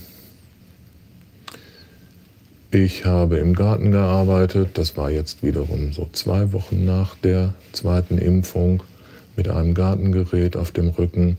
Nach zehn Minuten habe ich massiven Schweißausbruch bekommen, Panik bekommen, keine Luft mehr bekommen. Ich war klitschnass geschwitzt, ich habe alles weggeworfen an Geräten und die nächsten 20 Minuten hatte ich Todesangst, das muss ich deutlich sagen. So eine Art von Beklemmung kenne ich nicht. Das Zittern kam eigentlich jeden Tag dann, jeden Morgen bis mittags massives Muskelzittern, unwillkürliche Zuckungen durch den ganzen Körper, Stromschläge, linksseitig bis in die Fußspitzen hinein im Minutentakt. Auch als ich den Notarzt angerufen habe, habe ich dem Notarzt oder der Leitstelle auch gesagt, ich kann mein Handy nicht mehr festhalten. Das Handy, das wackelte, die Hand wackelte nur, die Beine wackelten nur hin und her. Der ganze Körper war unwillkürliche Zuckung. So, so, so, so, so. Der Kopf so links, rechts. Die Atemnot Problematik wurde eigentlich auch danach nicht weniger. Vielmehr habe ich dann meinen Nachbarn, der Rettungssanitäter ist, vier Wochen später wieder oder erstmalig gerufen morgens und habe gesagt, ich kann nicht mehr, komm schnell, ich kriege keine Luft mehr. Und ich zitter am ganzen Körper. Mhm. Und ich kriege es nicht in den Griff. Das Zittern war so stark, dass ich das Handy nicht mehr festhalten konnte. Völlig unwillkürlich wie Spasmen, so würde ich das beschreiben. Er hat den Notarzt gerufen, ich bin wieder ins Krankenhaus gekommen. Da lag ich eine Woche in einem anderen Krankenhaus. Dort hat man mich gründlich untersucht und aber auch keinen Zusammenhang zur Impfung hergestellt oder herstellen wollen. Wie lang ging diese ganze Phase des Zitterns? Monatelang, monatelang. Also hier in dem Bereich rechts hatte ich ja seit dem zweiten Tag der Impfung ständig Druckgefühl, Schmerzen auch, leichte Schmerzen. Das Denken war nicht mehr so einfach möglich, nicht mehr ganz klar. Ein Gefühl von Dizziness im Kopf permanent, von Unkontrolliertheit. Das hat sich aber auch jetzt wieder gelegt. Eigentlich seit Weihnachten ist das wieder weg. Und dazwischen kam noch eine Phase, ungefähr im Oktober, November, wo ich massiv Muskelkrämpfe, also Krämpfe, so wie man sie kennt, wenn man zu viel Sport gemacht hat, in den Schenkeln, Ober- und Unterschenkeln bekommen habe. Und zwar auch jeden Morgen nach dem Aufstehen. Unerklärlicherweise, das kenne ich nicht und kannte ich bislang auch nicht. Meine Hausärztin hat versucht zu intervenieren gegen diese enorm hohen Blutdruckanstiege mit Mitteln, die ich dann aber auch überhaupt nicht vertragen habe, die auch im Krankenhaus sofort abgesetzt wurden, weil ich auch dagegen allergisch offenbar reagiert habe. Also Candesatan war es zum Beispiel. Ich habe dann also neben der Hausärztin auch noch eine Heilpraktikerin aufgesucht, die ganz in der Nähe wohnt. Und ja, die hat dann äh, gesagt, das können wir vielleicht entgiften mit Spenglersan, diesem homöopathischen Mitteln. Die haben also auch angeschlagen, also bloß in einer Art und Weise angeschlagen, dass ich dann wirklich alle zehn Minuten äh, Wasser lassen musste und das war nicht mehr schön auch. Ja, und äh, ich habe dort auch Massagen bekommen von ihr, einfach zur Beruhigung. Komischerweise sind nach den Massagen hatte ich dann massive Sehstörungen. Das erste Mal nur auf dem rechten Auge zehn Minuten lang, das zweite Mal auf beiden Augen eine halbe Stunde lang ungefähr, wo ich nicht mehr klar gucken konnte. Ich bin dann noch zur Lungenfachärztin, auch wegen dieser Atemnot, und die hat dann auch noch eine erstaunliche Feststellung gemacht, nämlich, dass ich offenbar hyperventiliere. Also das, die Blutgasuntersuchung, die hat sie zweimal durchgeführt und die war ziemlich verheerend. Atemnot ist schlimm also wirkliche Atemnot. Und wenn man abends ins Bett geht und weiß, morgens geht es wieder los und es geht dann wieder los, dass man gar nicht mehr weiß, wie kriege ich noch die Luft rein, fängt auch an, sich dann zu verspannen, das ist schlimm. Mhm. Das ist wirklich, da kriegt man Todesangst. Ich habe jetzt auch gerade wieder einen riesen Kopfschmerz, das ist so, dass ich mich kaum konzentrieren kann. Mhm. Deswegen ähm, erzähle ich jetzt auch nicht flüssig. Nach drei Tagen hatte ich riesen Kopfschmerzen. Und dann wurde ich ähm, in die Notaufnahme geschickt, da saß ich dann zwölf Stunden. Dedimere wurde abgenommen, Verdacht auf ähm, Thrombose hieß es damals, Hirnvenenthrombose. Ja, und dann wurde ich einfach wieder entlassen mit ähm, Ibuprofen dreimal täglich. Mhm. Und das hat sich dann verstärkt die kompletten Symptome. Ähm, eigentlich wieder am Anfang, nach, nach, nach dem dritten Tag hat es begonnen, rund um die Uhr Kopfschmerzen, Muskelschmerzen kamen neu dazu, immer wieder an unterschiedlichen Stellen am Rücken, Hitzeballungen, ich konnte kaum laufen vor Erschöpfung und Herzrasen. Ähm, ich, äh, ja, ich war zu nichts fähig. Ist das immer noch so? Es hat einiges hat jetzt abgenommen. Ich, ähm, wir haben dann Cortison probiert. Cortison hat mir die Muskelschmerzen genommen, aber nicht den Kopfschmerz. Es ist ein Dauerkopfschmerz rund um die Uhr, 24 Stunden. Und damit muss man versuchen, mal einzuschlafen. Und das ist so schwierig. Es hilft kein Ibuprofen, es hilft kein ähm, ja, es hilft gar kein Mittel. Es wurde eigentlich alles schlimmer. Ich habe Wortfindungsstörungen. Ich bin jetzt im zehnten Monat insgesamt mit meinen Beschwerden. Also kannst du nur noch den halben Tag gut arbeiten oder? Ich konnte am Anfang überhaupt nicht arbeiten. Ich konnte, es ging überhaupt nichts. Und bei Bewegung oder ja, Bewegung hat sich, äh, haben sich die kompletten Symptome nochmal verstärkt. Gibt es sonst noch Beschwerden, die danach aufgetreten sind? Und zwar, ich bekomme jetzt meine ähm, Periode alle zwei Wochen. Ist es doller geworden oder ich meine Ja. mehr Blut und Mehr. Also der Zyklus ist durcheinander gebracht worden. Also ich habe kaum noch die Periode und auch extreme Beschwerden. Also in der zweiten Zyklushälfte, da tun die Brüste extrem weh und ja, genau. Ich hatte dann zwei Tage später stark Blutung gehabt, aber massiv. Ich habe mich erschrocken. Bin morgens aufgewacht, ich war Und es war außerhalb der, also einfach Ja. äh, außerhalb der Regel quasi. Ja, das war so spontan. Ich war so, ne, ich bin morgens wach geworden. Ich denke, was ist das denn? Ne? Ja, ich, ha- ich hatte richtig Angst gehabt. Ne? Also, und dann bin ich hingegangen, habe meine Medikamente erstmal abgesetzt, weil ich nicht wusste, vielleicht verträgt sich das mit dem Impfstoff nicht oder so. Mhm. Und hat sich das dann wieder beregelt mit der Blutung oder? Ich hatte jetzt die letzten drei Monate wieder Schwierigkeiten wieder gehabt. War dazwischen Pause und dann jetzt die letzten drei Monate hatte ich wieder starke Blutungen gehabt. Wie zuletzt hatte ich wieder so starke Blutungen gehabt. Es läuft so weg, ne? Ist unangenehm. Das ist Wahnsinn, ist das. Ich kriege das gar nicht alleine im Griff. Also ich fühle mich da nicht wohl. Ne? Was ich aber merke, ist halt, äh, mein Kurzzeitgedächtnis hat extrem. Also ich weiß ja durch meine neurologischen Schwierigkeiten, die ich sowieso schon habe, dass es so ein bisschen schleichend kommen kann. Aber das ist ähm, bei mir jetzt nach der zweiten Impfung wie so ein Holzklotz gekommen. Also ganz plötzlich, dass mein Gedächtnis nicht mehr schleichend na, so ein bisschen nachlässt, sondern wie so ein, als, wär, als hätte ich einen Beschleuniger bekommen oder so. Ich weiß nicht, wie man das erklären soll. Also ich, wenn ich in die Küche gehe, eben diese typischen Dinge, man möchte eine Tasse holen und man weiß nicht, was wollte ich jetzt hier, jetzt stehe ich hier und dann fällt es eigentlich ein oder man geht eigentlich von hinten, um einen Teller nach vorne zu bringen und steht in der Küche und hat den Teller vergessen, geht zurück. Und, und das Zittern, das hatten wir jetzt auch noch nicht, ähm, das, das ist plötzlich. Zittern gab es auch. Genau, ich habe teilweise ein Tremolo in der Hand. Wenn man jetzt hinguckt, das, da ist er da. Ganz bisschen, ja. Sieht Ja. man. Und dann habe ich eine leichte, manchmal ist er aber viel, viel stärker. Dieser, ähm, wie nennt man das, dieser... Tremor. Ja, genau, der Tremor. Den habe ich auch teilweise hier im Bein.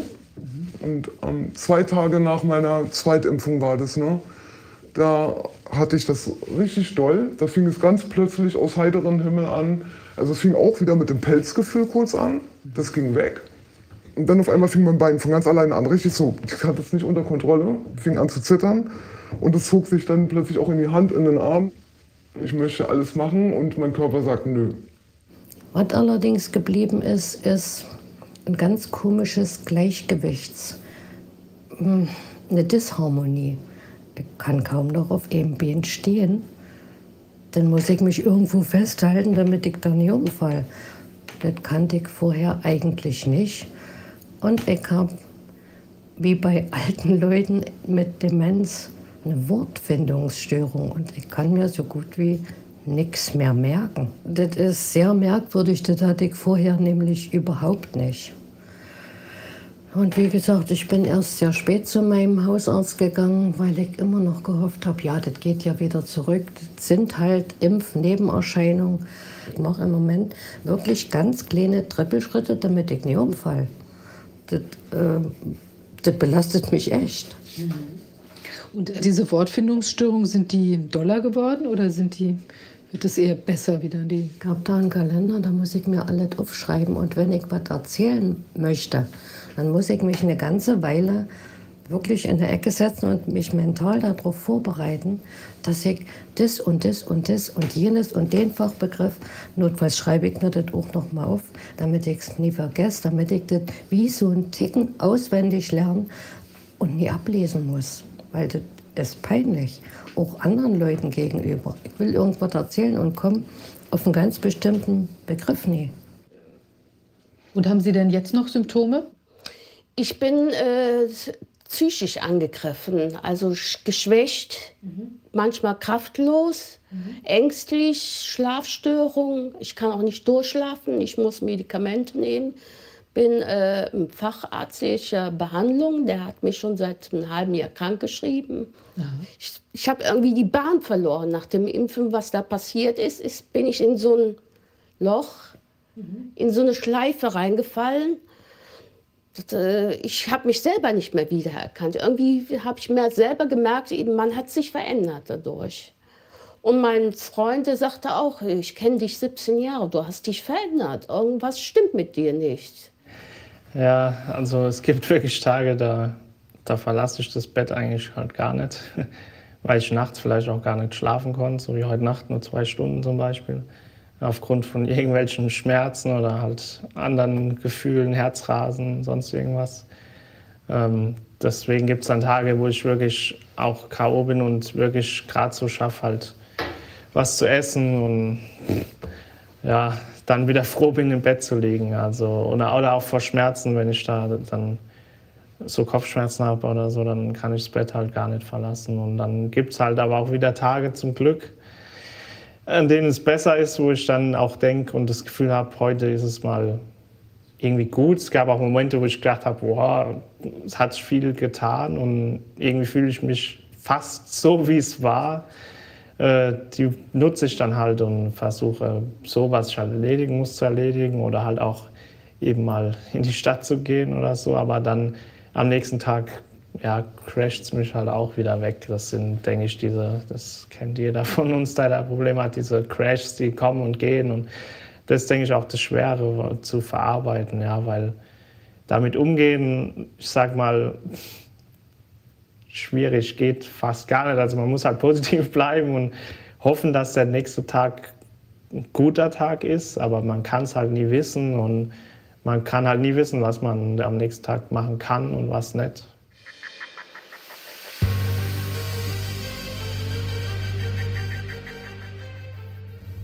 Dann ähm, ging der Ärztemarathon los, dann ging es nochmal zum Neurologen. Ähm, die Kopfschmerzen wurden nicht besser, die wurden nicht besser.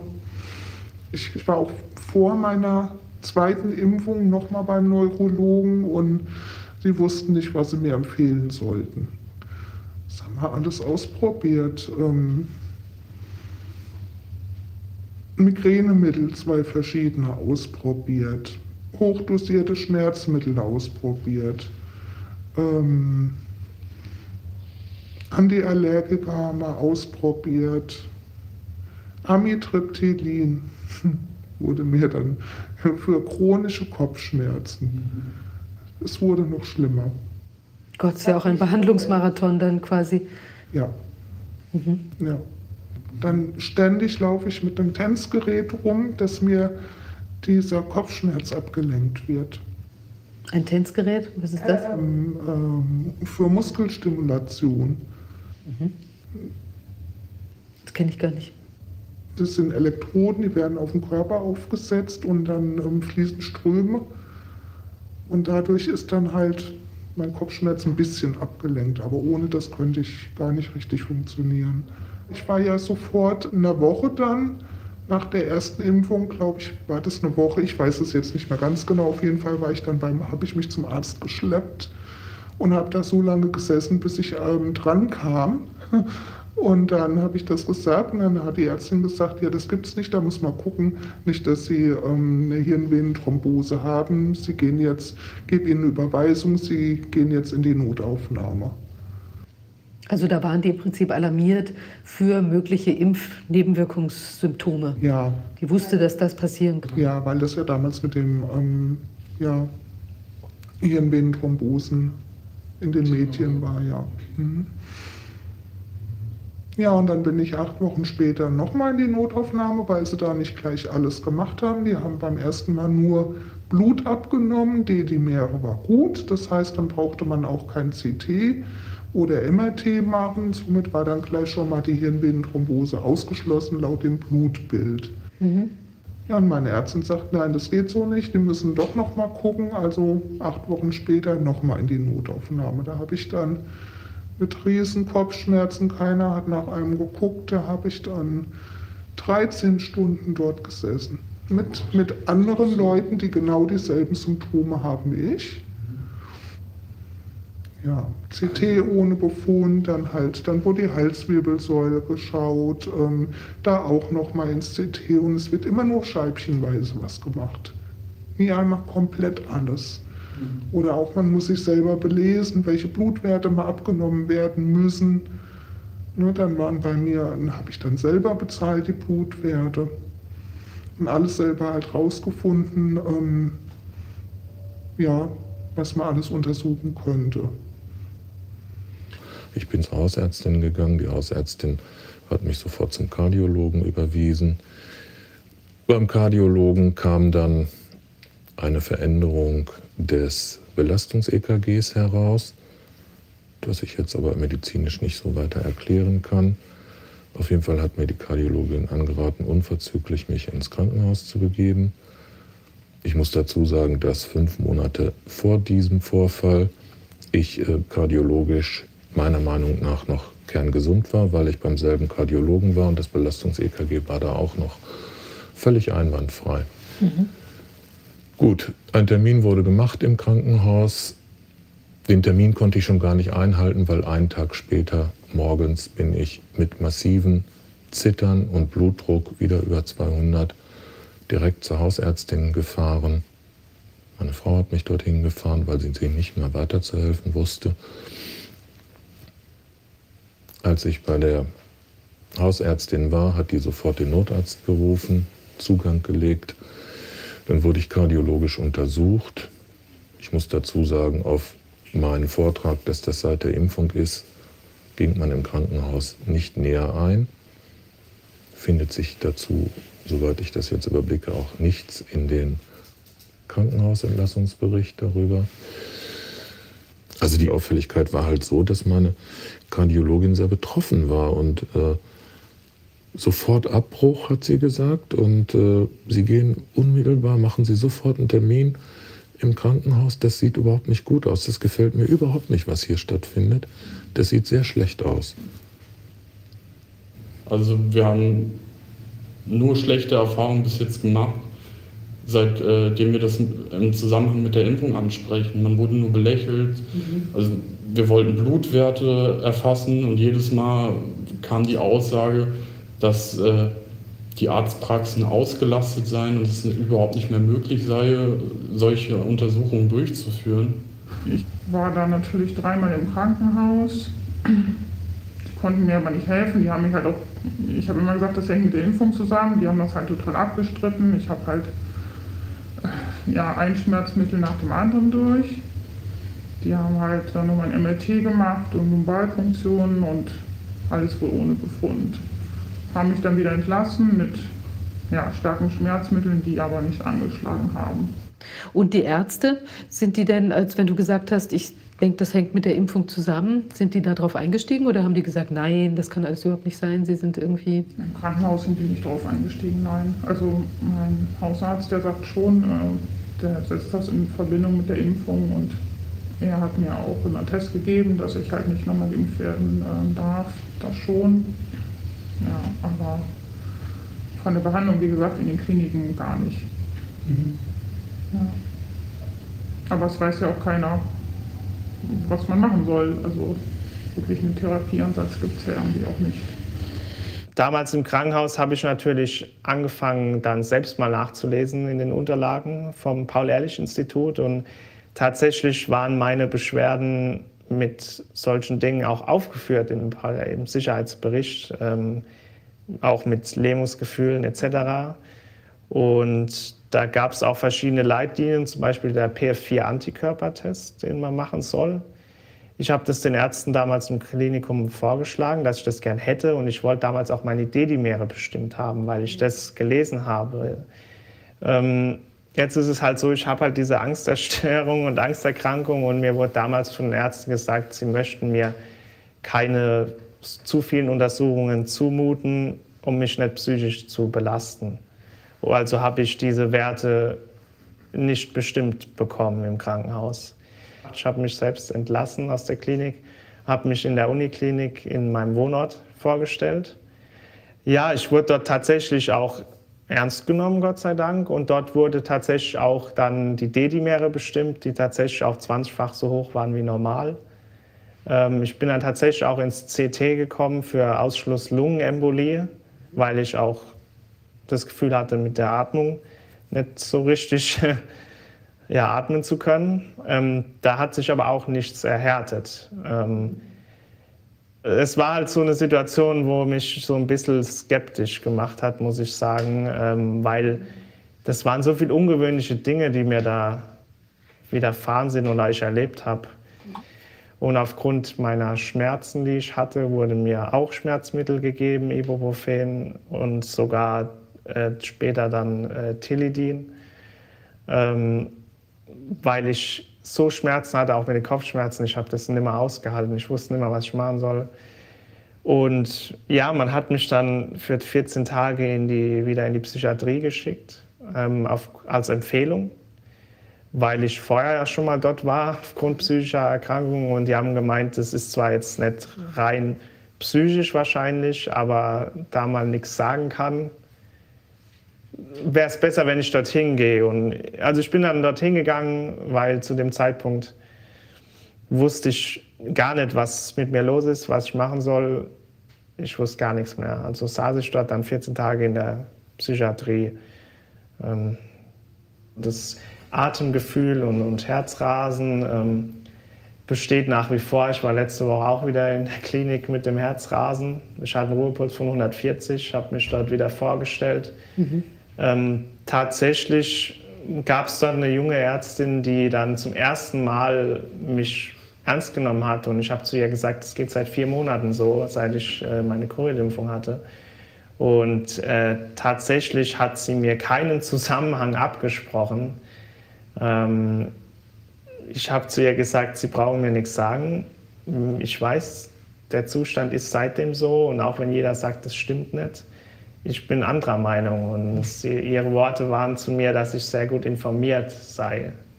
Ach.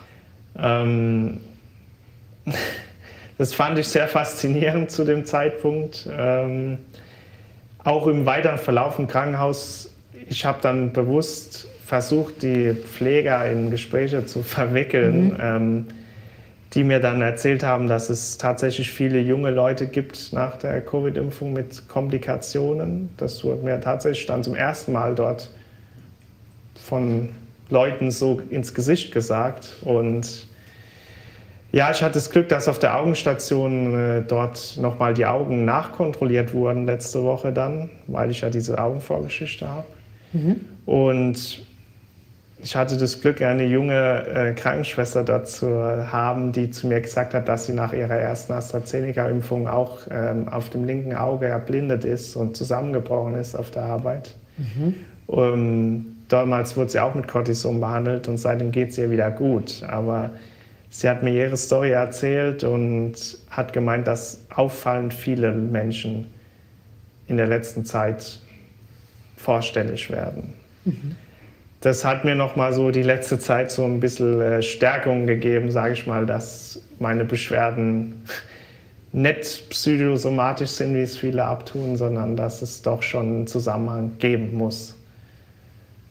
Und dann sagte er nur, er hätte keine Ahnung von dem Impfstoff, den ich bekommen habe. Und im Krankenhaus, äh, die hätten mehr Ahnung, und da wären Fachärzte. Und da soll ich hingehen. Mhm. Und das habe ich auch dann getan. Dann bin ich dann hingefahren. Ja, und dann habe ich die Sache dann nochmal erklärt und auf der Überweisung stand auch der Ablauf vom ersten Tag bis zum vierten Tag. Und äh, war im Moment ein bisschen, wie soll ich sagen, skeptisch. Ja, ähm, wieder einer, der ein bisschen empfindlich reagiert. Mhm. Der Arzt hat ja wieder geschrieben, das ist ja ein bisschen übertrieben. Und dann sagte ich, ja, ich komme hier nicht zum Spaß, mir ist es wirklich nicht gut.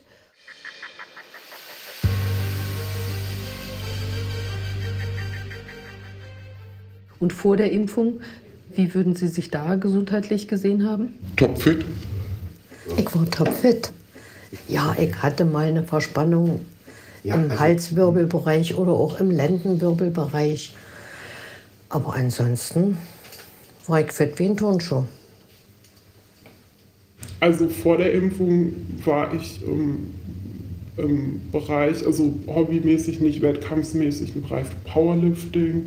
Also ich habe da wirklich sehr viel Gewicht bewegt und habe auch wirklich meine ähm, Vorerkrankungen, die ich habe, ähm, das ist ähm, Prädiabetes, habe ich gut ähm, damit wegbekommen, habe viel Gewicht, also Fett verloren und es hat mir total Spaß gemacht, viele Trainingseinheiten und ja, seitdem ist mit Krafttraining wirklich wenn es mal geht, einmal die Woche. Und dann ist die Ge- Regeneration sehr schlecht. Und ja. Und nochmal dein, dein Gesundheitszustand vor der Impfung, warst du da topfit? Ja, ich war sportlich aktiv. Also wir sind ja schon mal in, in, äh, im Urlaub da in den Berge gewesen und sind da stundenlang gelaufen. Nicht mal so, und da habe ich mich hinterher abends so gefühlt. Müde, ja, kaputt, bisschen Muskelkater. Aber das ist nicht zu vergleichen mit dem, wenn ich jetzt einfach mal ein bisschen rausgehe. Und in welchem Gesundheitszustand haben Sie sich befunden, bevor die Impfung überhaupt also losging, die beiden, die erste Impfung? Bis auf einen Bluthochdruck Stufe 1 in einem ganz normalen Gesundheitszustand. Keine Beschwerden, keine Schmerzen, Nein. sonstige Geschichten. Vor war ich äh, vom Wesen her frisch, besser drauf gewesen, von der Psyche her, vom körperlichen her. Und äh, nach der Impfung habe ich gemerkt, mein hat alles abgebaut, hat sich verändert. Ich muss dabei sagen, ich habe äh, jetzt 27 Kilo abgenommen. Ne? Und wenn du jetzt da an deinen Gesundheitszustand denkst, vor der Impfung und jetzt, wenn du das vergleichst, wie ist das für dich? Jetzt ist alles schwer, es geht nichts mehr, es ist ähm, ja einfach nur traurig.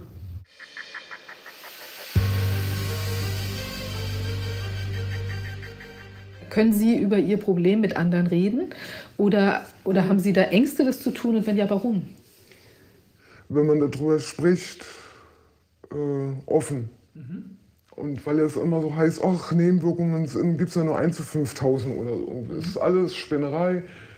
Wir kennen diese Wörter, das sind, ähm, das sind alles Radikale, die sowas behaupten, das sind Querdenker und ach, man wird in irgendwelche Schubladen gesteckt. Und das passiert auch familiär.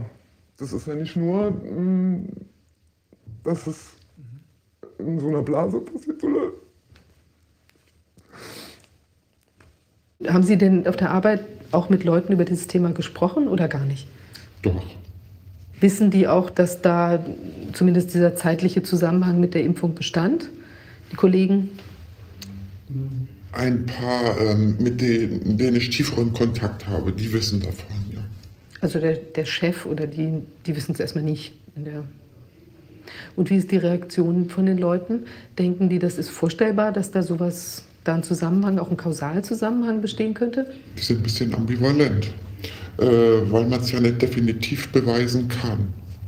Ob der zeitliche Zusammenhang reicht. Also die meisten lassen es einfach mal so stehen. Mhm. Und gibt es auch andere, die Ihnen sagen, oh, sowas habe ich auch schon gehört? Also tatsächlich meine ähm, nächste Kollegin, die hat auch Probleme gehabt, allerdings in anderer Art. Und noch jemand jetzt nach dem Booster, der ist auch bis jetzt noch nicht wieder auf der Arbeit erschienen.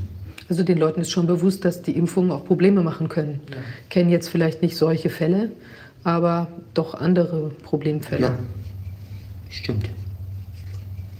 Meine Cousine ist äh, ungeimpft schon von Anfang an, weil sie sehr auch misstrauisch für neue Technologie ist und die hat es natürlich super aufgenommen. Also die hat gemeint, dass sie das versteht, wenn es mir da schlecht geht und dass sie mich unterstützt und alles. Ähm, der Rest ist halt sehr kritisch. Also der Rest sind alle geimpft und auch inzwischen geboostert und viele sagen zu mir, sie verstehen nicht, warum ich mir keine zweite mehr holen möchte.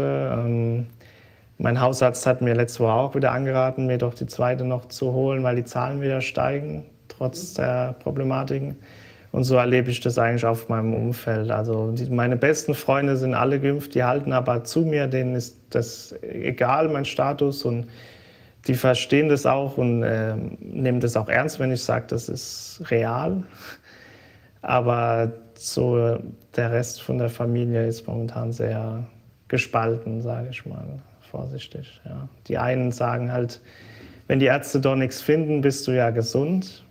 Das ist, was ich immer wieder zu hören bekomme.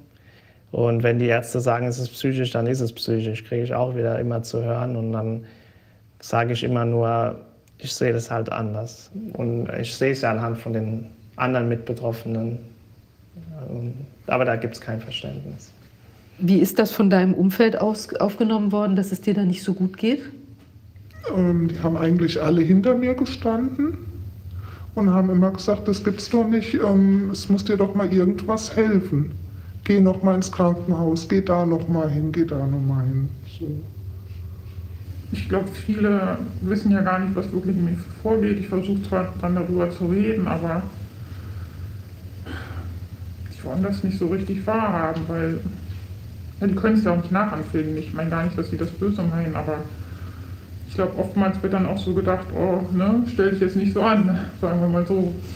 Und die Leute, die das gemacht haben, äh, nach deiner Einschätzung, waren die da voll überzeugt davon und so, also wie so missionarisch unterwegs, dass sie das einfach richtig so wichtig finden, dass man da sich impfen lässt? Total. Also die stehen auch ähm, voll dahinter.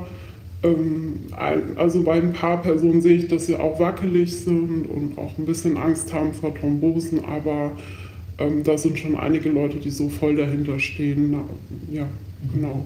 Und auch für die, ähm, wenn man das nicht so sieht, ist man halt gleich irgendwie ähm, unsozial oder nicht solidarisch. Mhm.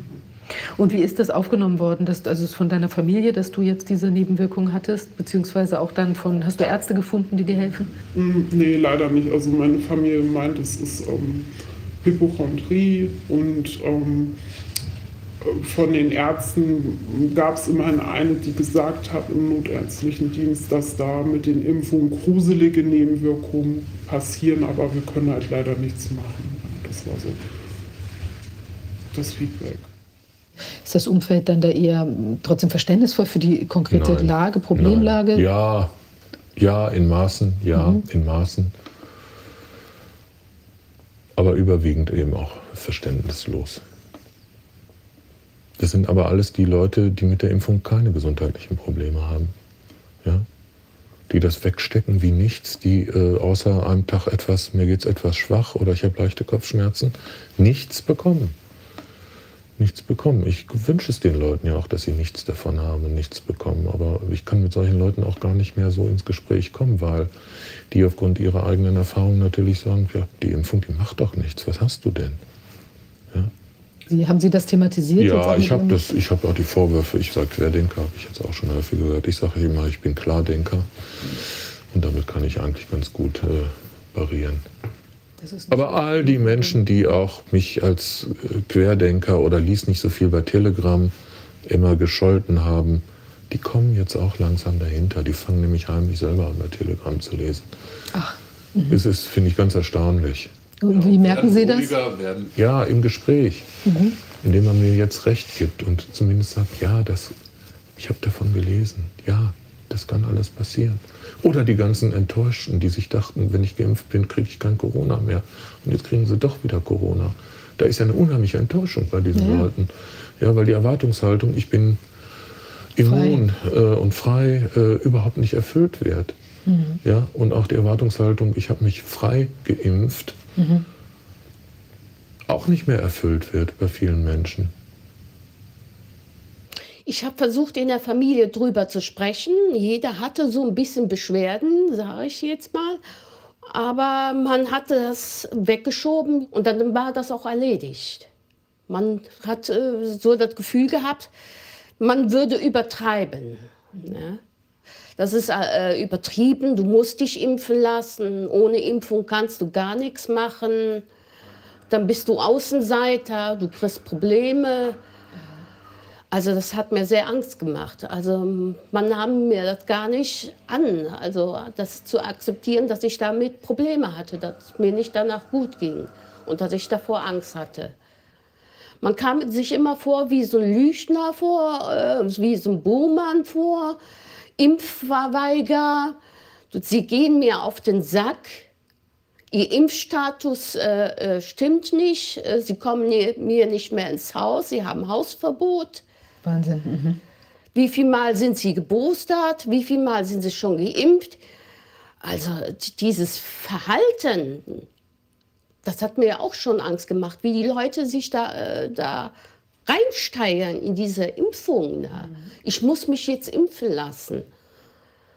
Das ist Wahnsinn. Ich, das, ist, das ist der verkehrte Weg, da so umzugehen. Normal. Mit Verantwortung. Ja. Dieses Müssen zu machen. Du bist sonst Außenseiter. Mhm. Mit dir will keiner zu tun haben. Das ist schon erschreckend. Das macht wirklich einen Angst. Ne?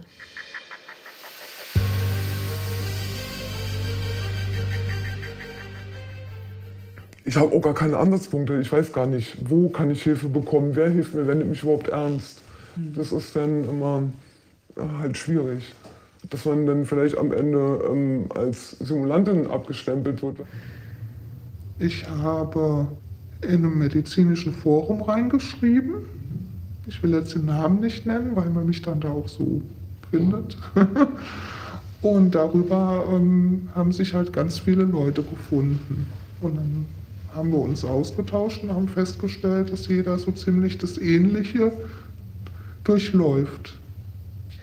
Ja, dann bin ich auf die Gruppe gestoßen und habe angefangen, mich auszutauschen. Und das war so ein Zeitpunkt, der mich dann ein bisschen gefangen hat.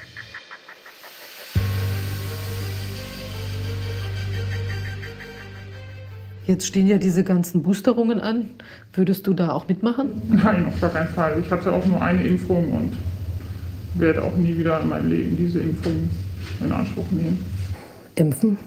Nö. Kommt nie mehr in Frage. Ich bin auch eigentlich kein Impfgegner. Aber das, was jetzt passiert, mhm. erste Impfung, zweite Impfung, Boostern und dann alle Vierteljahre, das mache ich nie mit. Aber jetzt ist wahrscheinlich mit der Boosterimpfung auch wieder Druck, oder? Ganz richtig, sehr hoher Druck sogar. Hm. Und würden Sie sich die Boosterimpfung geben lassen? Ähm, das möchte ich vermeiden, obwohl wir jetzt schon vom Arbeitgeber aufgefordert worden sind. Ähm, also ich weiß nicht, ob es genau für März geplant ist, aber dann wird die Boosterimpfung für Klinikpersonal stattfinden. Ich würde es unter Druck sich entscheiden, einen Booster zu nehmen, aber was kommt da? Ich meine, auch das muss deutlich werden. Es darf im Leben so eine Spritze nie wieder in Ihren Körper. Punkt, Ende aus. Kommen, was wolle, da gehe ich die ganzen Konsequenzen ein für mich. Ich möchte das nicht machen. Jetzt würde ich gerne mal wissen, wie ist das denn für Sie? Jetzt haben Sie sich, also ist ja das alles passiert. Wie geht es Ihnen damit? Ich bereue die Impfung auf jeden Fall. Also Ja. Ja, das kann ich mir vorstellen.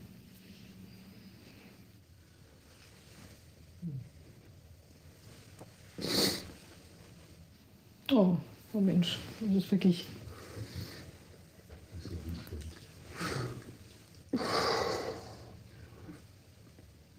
Die Grundangst bleibt allerdings und insbesondere werde ich keine weitere Impfung mehr zulassen an und in meinem Körper, weil mir diese Nebenwirkungen viel zu gravierend waren und mich wirklich fünf Monate des Lebens massiv beeinträchtigt haben.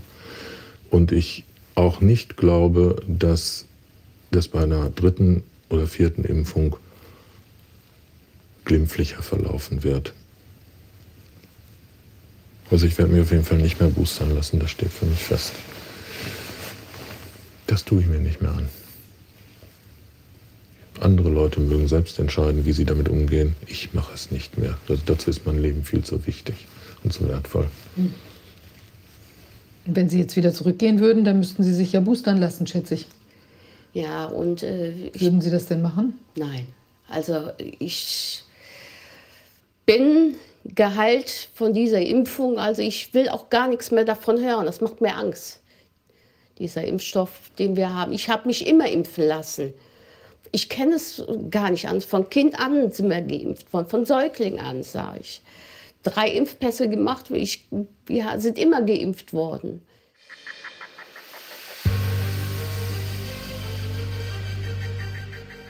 Ja, der Wunsch wäre, glaube ich, so eine Wunderpille, die das alles ungeschehen gemacht, aber das geht halt leider nicht. Ich glaube, das ist uns bewusst, aber ich denke mal, ernst genommen werden, ja, das Erste, denke ich, von den Ärzten. Auch, dass die mal Zusammenhang sehen und dass die auch, die müssen ja, die können ja sagen, wir wissen es noch nicht genau, was wir machen können, aber zumindest, dass sie sagen, ja, wir sehen, dass ihr Probleme habt. Und das auch zulässt, dass Ärzte äh, da helfen können und das nicht unterbindet aktiv von seitens des Staates mhm. zum Beispiel, ja. Und dass man diese Ärzte sprechen lässt und diese Meinung auch als eine Meinung da stehen lässt und dass sie auch zählt. Ja, das finde ich ist auch ein wichtiger Aspekt, damit überhaupt diese Möglichkeit besteht für Menschen, die diesen Schaden tragen, jetzt nach dieser Sache, da äh, aktiv gegen vorzugehen, gegen diese Symptome, gegen diese Probleme, die sie mit sich tragen, ja. Ja, jeder sagt es, nur ein kleiner Pieks, das ist es ja, aber wer, wer ist für einen da, wenn es schief geht und wer, wer haftet für sowas? Und ich meine, es ist wie mit dem Unterschreiben. Man hat irgendwas unterschrieben in der Hoffnung, man macht was richtig und dann, wenn es schief geht, ist keiner da. Und wenn mhm. man es nicht nochmal machen will, ist man der, der dagegen ist oder so. Also.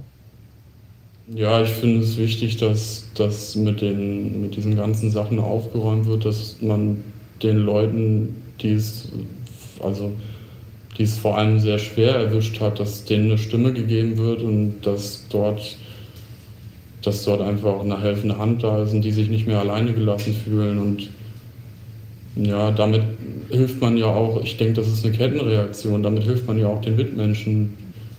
Ich wollte jetzt in meinem Rentnerdasein schon noch was vom Leben haben. Ist klar. Vor allem, dass äh, die Ärzte die Leute wahrnehmen. Also man kann doch wenigstens sagen, die, die Symptome gibt es.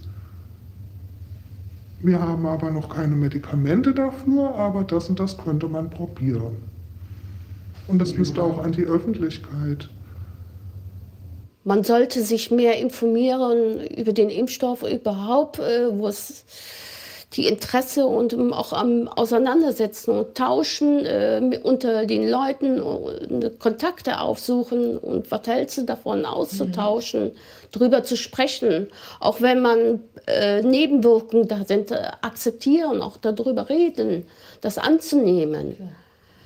Und mittlerweile muss ich sagen, ich wäre lieber ungeimpft weil ich der festen Meinung bin inzwischen, dass mein normales, gut funktionierendes Immunsystem mit vielen Krankheiten in der, meinem ganzen Leben fertig geworden ist. Ich hoffe einfach, dass ja, langsam ein Weg gefunden wird, dass uns allen geholfen wird und dass wir wieder ja, unser normales Leben weiterleben können, was wir vorher hatten. Es ist halt ganz schlimm, man hat sich darauf eingelassen und ja, sich darauf verlassen und jetzt steht man damit alleine da.